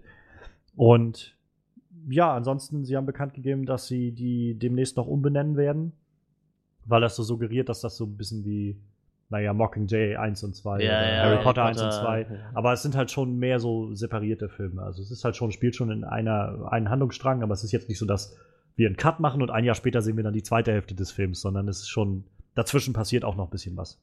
Ja, da kommen noch zwei Filme zwischen. Ne? Ja. Ja, also ich bin, ich weiß, ich, keine Ahnung, das ist, für mich wirkt das immer noch so unreal, dass es so einen Film geben wird. Ich weiß nicht, also ich freue mich schon sehr drauf, aber keine Ahnung, es wirkt noch so, zum einen wirkt es noch weit weg und zum anderen ist es so ein, ich kann das noch nicht so wirklich glauben, dass es, also ich meine, wir haben jetzt Civil War gesehen und das hat mich schon irgendwie umgehauen, weil das war nochmal so eine große Schippe auf, auf Age of Ultron oder sowas drauf von der Charakteranzahl. Und das, ich kann mir das noch nicht so vorstellen, wie das funktionieren soll.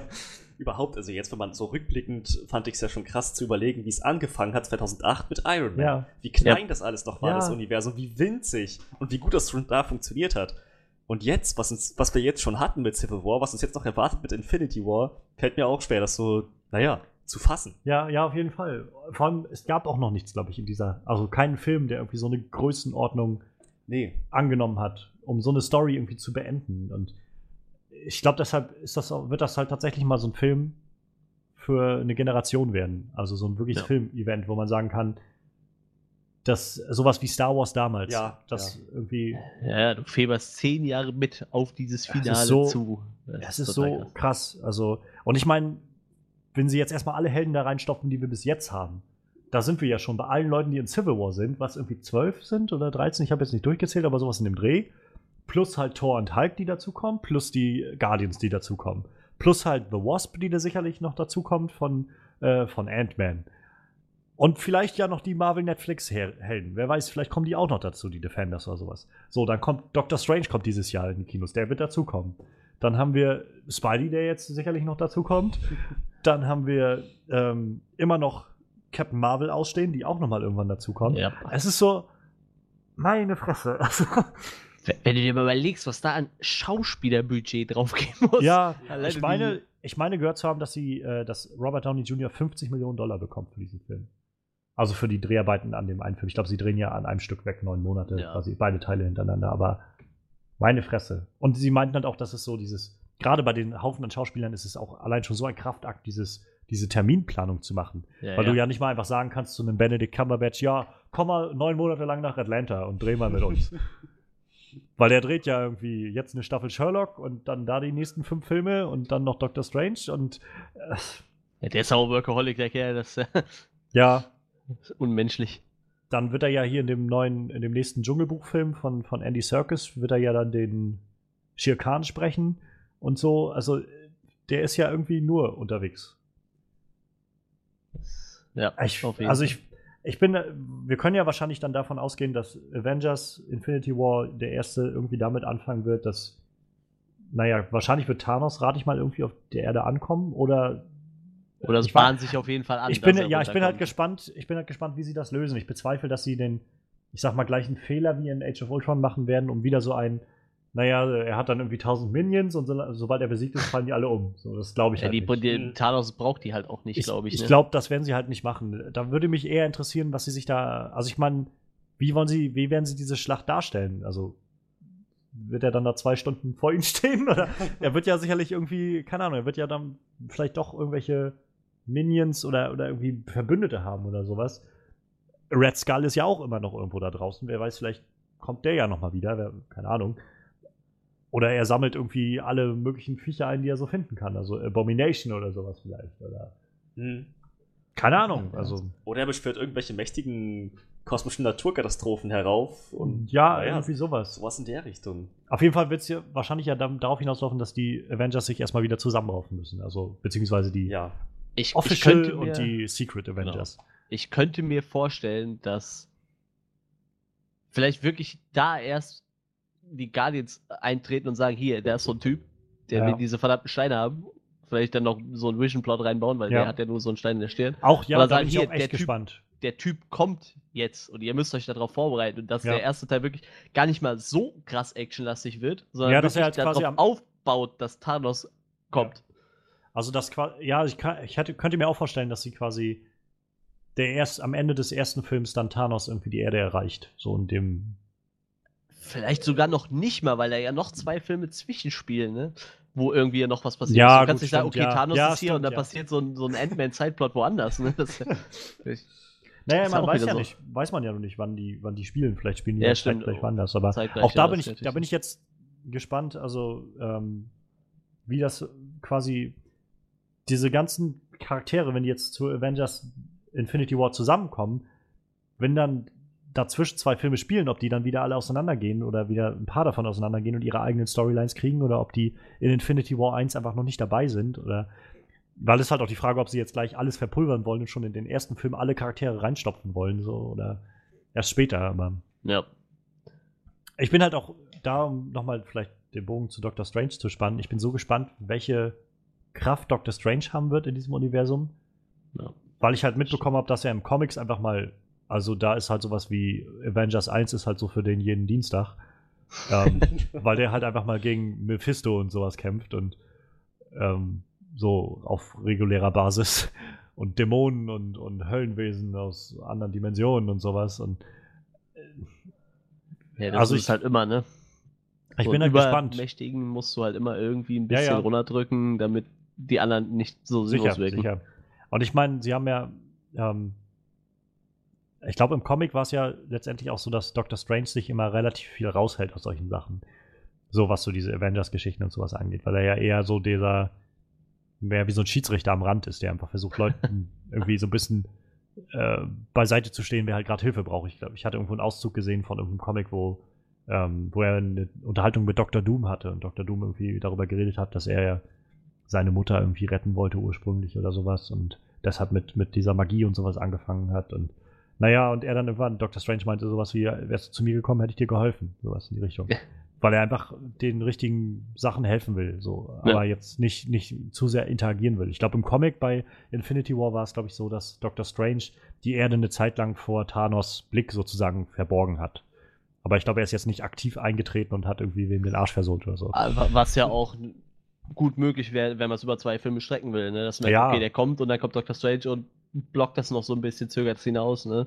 Damit hätte er ja schon seine Bewandtnis dann für die Filme gehabt, auf jeden Fall. Ich meine, vielleicht, vielleicht kriegen sie jetzt ja irgendwie die Verbindung in Guardians 2, dass irgendwie die Guardians auf die Erde kommen oder so und man mitbekommt, dass sie auf jeden Fall irgendwie in Verbindung stehen und dann vielleicht einfach in Infinity War 1 so, so ein so ein Teil des Plots halt auf der Erde passiert, ein Teil des Plots passiert im All irgendwo, mit vielleicht Thor und vielleicht treffen Thor und, und Banner halt auch auf die Guardians irgendwie, äh, bevor ja, das passiert. möglich, ja. Und dann, dass das so langsam zusammenläuft auf, auf den ganzen. Es ist halt, ich, wenn ich mir das überlege, dass Kevin Feige das irgendwie alles, alles weiß, was so passiert.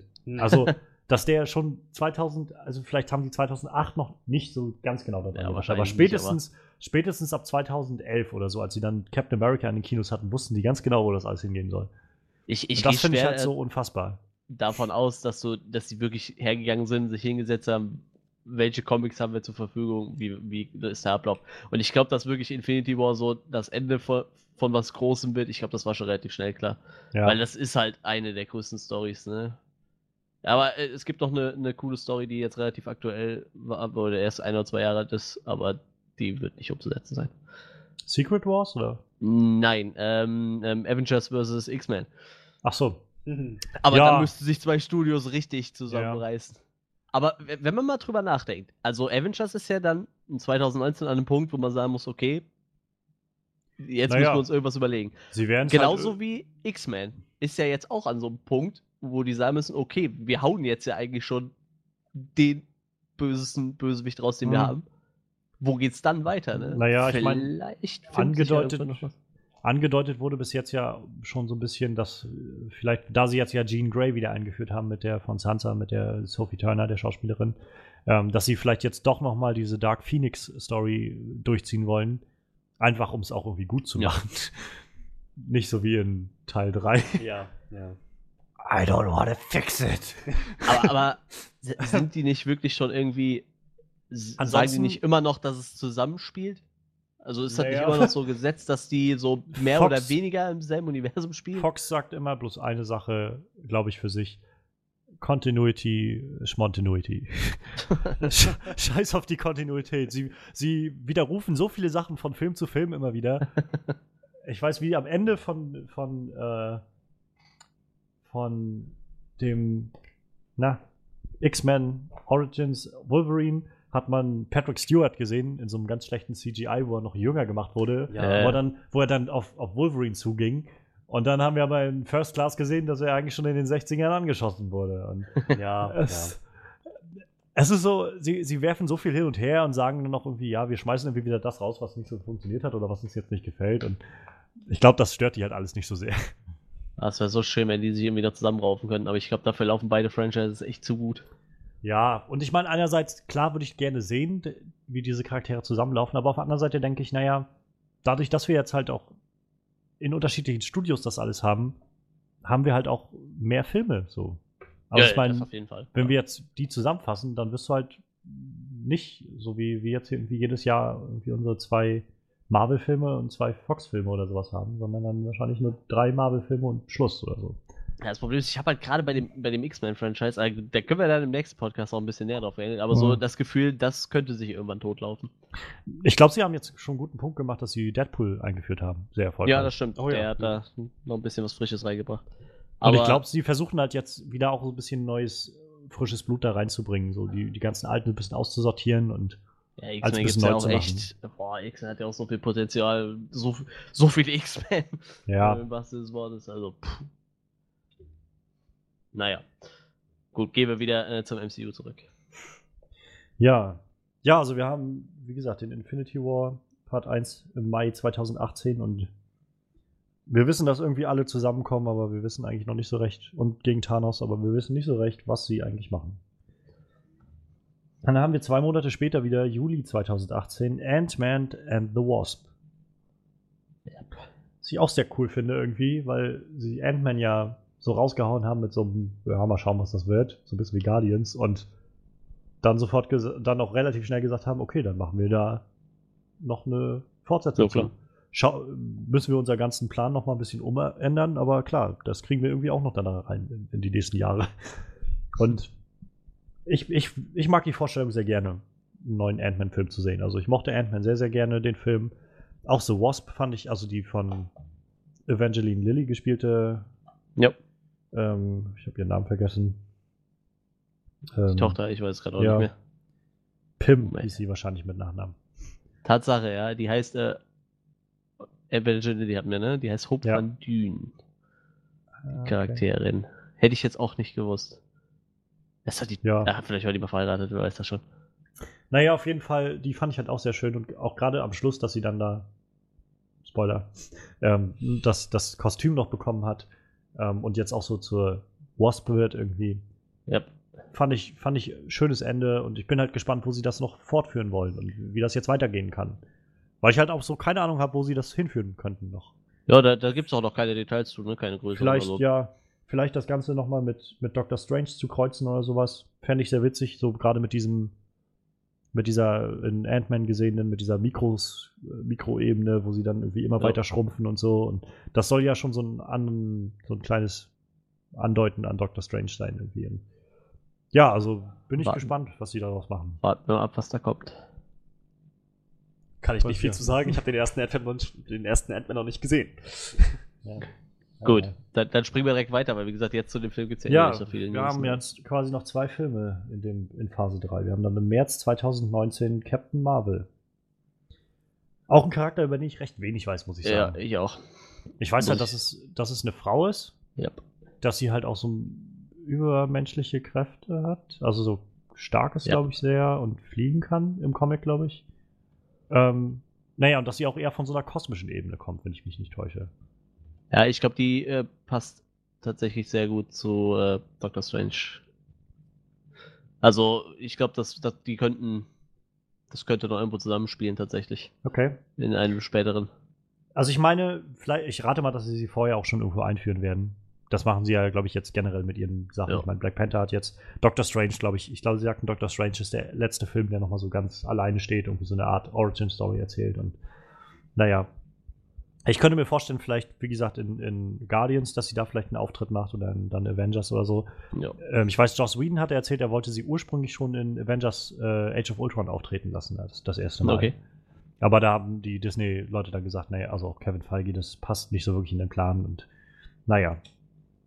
Aber was ich halt interessant finde, ist, dass wir dann da ja quasi den ersten Marvel-Film bekommen mit einer weiblichen Her Hauptcharakterin und Heldin, dass wir den Film über einen Charakter, den wir irgendwie nicht kennen, noch eher kriegen als den Black Widow-Film. Das finde ich irgendwie so ein bisschen. Ja, das stimmt wohl.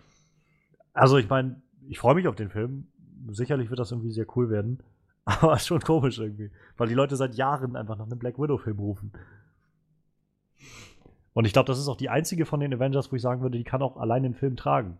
Und mir würde jetzt sonst, also außer von den Leuten, die halt selbst Filme haben. So, einen War Machine-Film würde ich mir, glaube ich, nicht angucken wollen. Das Nee. ist so Ja. Iron Man für Arme. Ja, ja. Ja, in Black Widow könnte man dann vielleicht auch noch Hawkeye mit einbauen, weil die Ja, ja eh relativ alle, dicke, alle ne? warten ja auf diese Geschichte von Budapest, was da war. Mit dem, mit dem Kinderkrankenhaus oder? Nee, es gab bloß äh, in, in Avengers gab es diese Szene, wo sie dann, glaube ich, gerade ähm, in der finalen Schlacht an New York sind und Hawkeye dann irgendwie einen Fall nach dem anderen und dreht sich irgendwie um, dann das ist, äh, erinnert mich so ein bisschen an Budapest damals oder sowas und, oder sowas. Dann sagt sie, du hast Budapest anders in Erinnerung als ich oder sowas, sagt sie in die Richtung. Ah, Und danach kam so ein, ähm, was, was ist da passiert in Budapest? Was ist passiert? Ja, wer weiß. Ja, und dann haben wir im Mai 2019 das Ende von Phase 3. Ja, Avengers äh, Infinity es War. ist nicht Part das 2. Ende von Phase 3, ne? Marvel Naja, hat tatsächlich noch mal drei Termine hinterhergehauen, ne? Ja, aber ich glaube, die zählen schon zu Phase 4. Also, ich habe tatsächlich hier gerade diese Meldung von Marvel offen und die heißt tatsächlich Marvel Studios Phase 3 Update. Okay. Also es dreht sich scheinbar noch um Phase 3. Naja, dann werden sie wahrscheinlich so ein bisschen noch was machen, was so die, Naja, so wie Ant- so die- Ant-Man die- in Phase ja, 2, ne? So den die. Nachwirkungen noch so ein bisschen Ja. halt die Türen öffnen für Phase 4 dann. Aber es ist ja ähm, auch noch nicht bekannt, was es wird. Vielleicht wissen sie es selber noch nicht, ne? Nee. Vielleicht Also sagen ich- sie nachher ja, ich auch, glaube, okay, ich glaub, die Phase wissen 4, schon, ne? ich glaube, die wissen schon, was sie machen, so, aber Ja, die ja ähm, schon. Ja gut, das stimmt. vielleicht planen sie auch schon damit, dass sie, oder der Deal mit Fox ist durch und Phase 4 wird dann Fan Fantastic Four, so. Phase weiß. 4, so. Phase 4. Fantastic Four. Oder wie sie es jetzt bei dem, bei dem letzten, letztes Jahr hatten, Fant 4 Stick, das geschrieben war mit dem A, das dann einfach als, als 4 drin war, in der Schreibweise von dem Ah, Fant. ja. Und dann hatte jeder immer gesagt, Fant 4 Stick. Einfach. Ja. Nee, also ich, wir können, also ich meine, wir werden sicherlich irgendwie davon ausgehen, dass Thanos besiegt werden wird am Ende des Infinity War Part 2. In irgendeiner Art und Weise wird er wohl, Spoiler-Alarm. rate ich mal. Nein, kaum. Aber die Frage ist halt, wo es dann danach hingeht. So, ich meine, ich persönlich denke mal, dass sie echt viele Charaktere aussortieren werden. Dass sie wirklich sich hoffentlich das mal aufgespart haben, so ein paar Charaktere jetzt sterben zu lassen. ich glaube, da so weit gehen die noch nicht mal. Ich glaube, die hauen einfach ab. Ich weiß es nicht. Also ich meine, sie wären halt do, dumm, jemanden wie Robert Downey Jr. irgendwie gehen zu lassen. Gerade wo er jetzt wieder auf dem Trip ist, zu sagen, naja, eigentlich möchte ich doch gerne noch ein bisschen mehr Iron Man spielen. Ja gut, aber dann kannst du ihn Ähm, auch nicht sterben lassen, ne? Ja, deshalb, deshalb glaube ich fast, dass sie den nicht sterben lassen werden. Ja, Captain aber so- America wird sich anbieten, ne? Bei Chris Evans kann ich mir vorstellen, dass der vielleicht gehen wird. Ähm, ein Haufen von den kleineren, wahrscheinlich sowas wie Bucky oder sowas, könnte ich mir vorstellen, dass der ins Gras reißen Ja, äh, Chris Hemsworth hat auch keinen Bock mehr, ne, glaube ich. Also was heißt keinen Bock mehr, aber er hat auch gesagt, er wird dann äh, irgendwann mal gerne Oh, aufhören, ja. wieder zu trainieren und äh, auch mal wieder gerne mal einen Burger essen gehen. so nach dem Motto. Ja, ja. Bucky stirbt. Der, Geda- irgend- der, der Gedanke gefällt mir. Ich werde mich kurz an, an, an dieser Fantasie ein bisschen laben. Also ich könnte mir auch vorstellen, dass wirklich am Ende von, von Infinity War äh, tatsächlich Captain America stirbt. Ja, ja, das könnte ich mir halt auch gut vorstellen. Das wäre dann so einer der großen, der rausfällt. Aber ich denke halt so von, gerade von den neuen, wie gesagt, Black Panther, Doctor Strange, Captain Marvel sowieso nicht, Ant-Man, so, die werden, glaube ich, alle so ein bisschen Ja. in Phase äh, 4 durchhalten. Nachher stirbt Spider-Man und Sony steht da. Geil. Äh, Gu- Guardians, die werden wieder abhauen, denke ich mal, und Ja. werden sich wieder raushalten aus dem Ja. Rest, aber dann trotzdem noch einen eigenen Film kriegen irgendwo. es wird halt sehr spannend. Also, Ja. Die Entwicklung wird und. Phase 4 ist halt, ich, was dann so für Phase 4 kommt, ich persönlich würde halt davon ausgehen, dass sie alles so ein bisschen rebooten in irgendeiner Art und Weise. Jetzt nicht sagen, wir drehen jetzt Iron Man neu mit einem neuen Sp- Schauspieler und äh, erzählen das nochmal, sondern eher so ein, keine Ahnung, dass sie halt irgendwie neue Charaktere, neue Figuren einführen, die dann irgendwie in, in entweder alte Rollen übernehmen, sowas wie, dass sie vielleicht so eine Art, wie bei dieser Batman Beyond Serie, sowas ähnliches machen mit Tony Stark, der dann vielleicht auch einfach der alt, so ein alter Tony Stark ist, der nicht mehr als Iron Man aktiv ist, sondern, naja, irgendwie einfach so wie so, so in diesem Headquarter sitzt und Sachen baut und sowas für einen jüngeren neuen Iron Man oder sowas. Hm. Ähm, Oder einfach nur beratend fortzuführen. tätig ist. Ne? Ja, sowas in die Richtung. Könnte ich mir vorstellen. Ähm, oder ich, ich weiß halt nicht so recht, was in Secret Wars passiert in der Comic-Story-Linie, aber, Noch nicht. Ähm, aber ich meine, dass sie da ja auch geschafft haben, das Marvel-Universum nochmal so neu zu rebooten, quasi. ja. Ähm, so in sich selbst, also ohne zu sagen, wir fangen jetzt von vorne an, sondern so in so einer schlüssigen Wendung zu sagen, wir fangen nochmal quasi was Neues an. Und vielleicht gehen sie halt darauf aus, dass sie sagen, naja, wir drehen es halt alles ein bisschen, dass es besser passt. Schauen wir mal, was die Zukunft noch bringt. Hm. Wir haben noch drei Jahre vor uns und dann gucken wir, wie es weitergeht. Ja, letztendlich ein Film, der jetzt halt so rausfiel ist in den letzten Wochen, war halt Inhumans. Der, Der- wurde gesetzt ursprünglich als der letzte Film für Phase 3 und der fiel dann aber, wurde jetzt letztens vor ein paar Wochen gesagt, naja, vieles hat sich in den letzten Monaten und im letzten Jahr verändert. Wir haben jetzt Spider-Man drin, wir haben einen neuen Ant-Man-Film in das Raster eingefügt und wir, wir haben den Inhumans-Film jetzt noch nicht aufgehoben, aber wir schieben ihn erstmal so auf unbestimmte Zeit erstmal raus. Hatten wir nicht schon mal gesagt, die sind jetzt äh, in die in äh, Genau, also in Shield- Shield rein, ne? haben sie es jetzt angefangen, so ein bisschen, au- wohl angeblich, also ich habe es noch nicht gesehen, aber haben sie wohl angefangen, das so mit einzuarbeiten. Ähm, und da, also dazu gehört halt, oder muss halt gesagt werden, diese Organisation von äh, Marvel bei Disney war halt lange bis letztes Jahr hinein, ähm, dass es quasi zwei Leute an der Spitze gab. Kevin Feige als Produzenten und Ike äh, Perlmutter hieß der, glaube ich. Ähm, Ike Perlmutter war wohl jemand, der wohl sehr viel so gesagt hat, naja, so zu, zu gucken, wenn Dinge zu teuer sind, wenn Dinge, ähm, Ja. naja, nicht funktionieren. Oder jetzt kam gerade gestern oder so die Meldung raus, dass ähm, bei Iron Man 3 ursprünglich diese Rolle, die der, dieser Aldrich Killian gespielt hat, Ja. der quasi der echte Mandarine, wie auch immer, dass das ursprünglich eine Frau sein sollte. Und dann aber vom Studio, also wo es so unter der Hand hieß, weil wahrscheinlich Ike Perlmutter gesagt hat, naja, äh, die Spielsachen aber einer männlichen Figur werden sich besser verkaufen. Und sie das dann nochmals umgeschrieben haben, so ein bisschen. Und naja, auf jeden Fall hat Kevin Feige letztes Jahr halt einen Deal durchgezogen mit äh, Disney, wodurch jetzt Ike Perlmutter quasi nicht mehr bei den Filmen mitreden darf. Und Hm. Kevin Feige bloß noch dem Chef von Disney direkt untersteht und dem nur noch Rede und Antwort stehen muss. Und Ike Perlmutter allerdings derjenige ist, der jetzt quasi immer noch in, im, ähm, für die ganzen Serien sozusagen zuständig ist und das alles Ja. leitet. Ähm, wo halt jetzt so ein bisschen die Frage aufkam, war das einfach ein Projekt, was Perlmutter gerne machen wollte, der gesagt hat, ich möchte gerne Inhumans irgendwie umsetzen an einem gewissen Punkt. Und nachdem er jetzt quasi aus den Filmen nicht mehr viel zu sagen hat, gesagt hat, naja gut, dann binde ich es in Agents of Shield halt ein. Also ich sehe bei den Inhumans halt auch echt das Problem, das ist schon wieder eine Riesengruppe, ne? Ähm, Äh, da war das sind ja schon wieder so ja, ja, sechs, sieben, acht Leute, ne? Die, die Idee war halt, glaube ich, dass, dass äh, Disney oder Marvel sich sagen kann, mit den Inhumans schaffen wir unsere, unsere eigenen X-Men. Gut, das ist natürlich möglich, das stimmt. Aber will, glaub, das will war die das Idee dahinter, so? Ich Und bin- die dann irgendwie noch in dieses Universum einflechten, wo es eh schon aktuell Ja. so viele Helden gibt. Also, Ich persönlich, also ich meine, sollen sie machen. Ich persönlich bezweifle aber, dass es tatsächlich zu dem Inhumans-Film kommen wird. Also ja, ich denke, ich denke tatsächlich, dass es bleiben wird bei den Sachen, die sie in der Serie jetzt machen. Und dann wird wird es sich dabei äh, belassen, denke ich. Also Ich denke auch. ja, ansonsten haben wir äh, halt noch so ein paar kleine Nachrichten, die jetzt in, den Letz in letzter Zeit rauskamen. Über ein paar Sachen haben wir schon geredet. Also Tony Stark, der jetzt bekannt gegeben wurde, der in Spider-Man auftritt. Ähm, der Punisher, der seine eigene Serie bekommt. Ja. Defenders Drehbeginn. Ähm, ja, ansonsten hat, ähm, weil wir jetzt vorhin schon bei Captain Marvel drüber geredet haben, äh, Kevin Feige hat in Aussicht gestellt, dass ein Black Widow-Film tatsächlich kommen wird.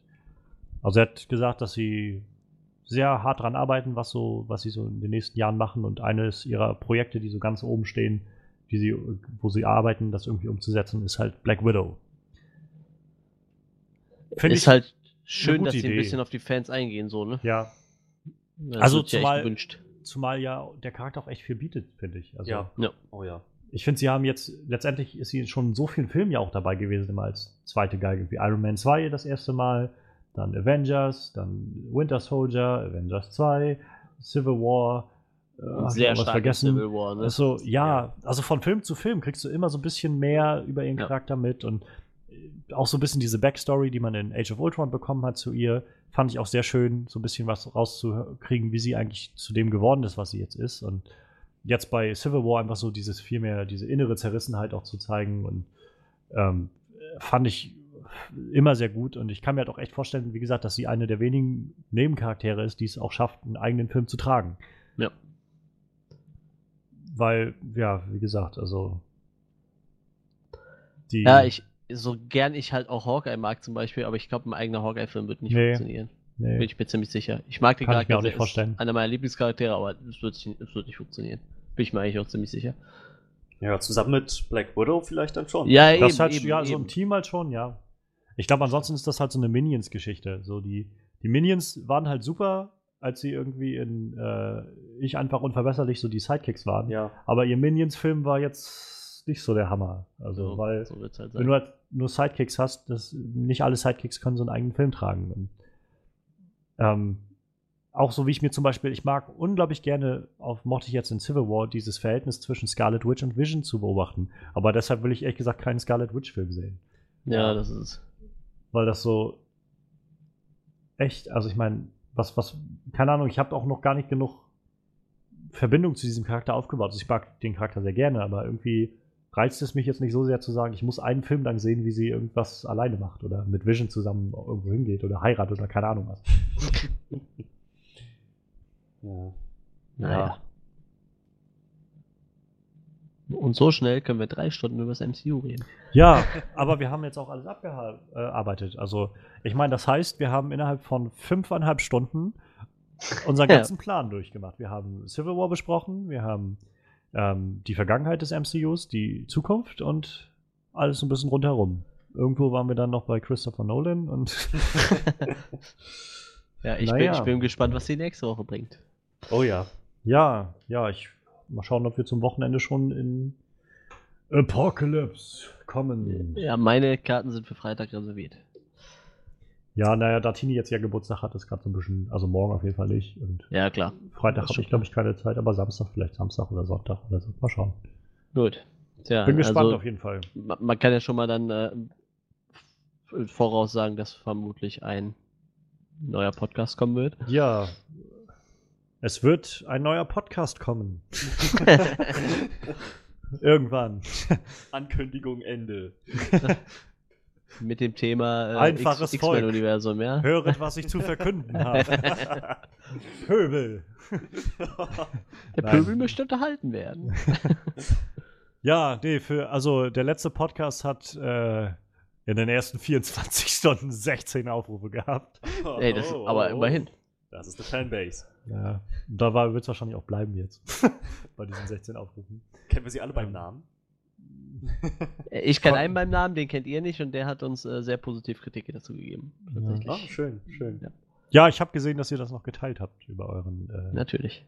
Facebook-Account. Sehr cool. Ja, ich, äh, ja, ich äh, bedanke mich bei meinem Panel erneut. Ähm, das wären Frederik, der heute nochmal, auch im MCU Batman nochmal verteidigen konnte. Muss doch sein. Und Manuel, ähm, unser Statistiker neuerdings. Nein, da So muss der Job ja machen. so langsam finden wir hier unsere Rollen.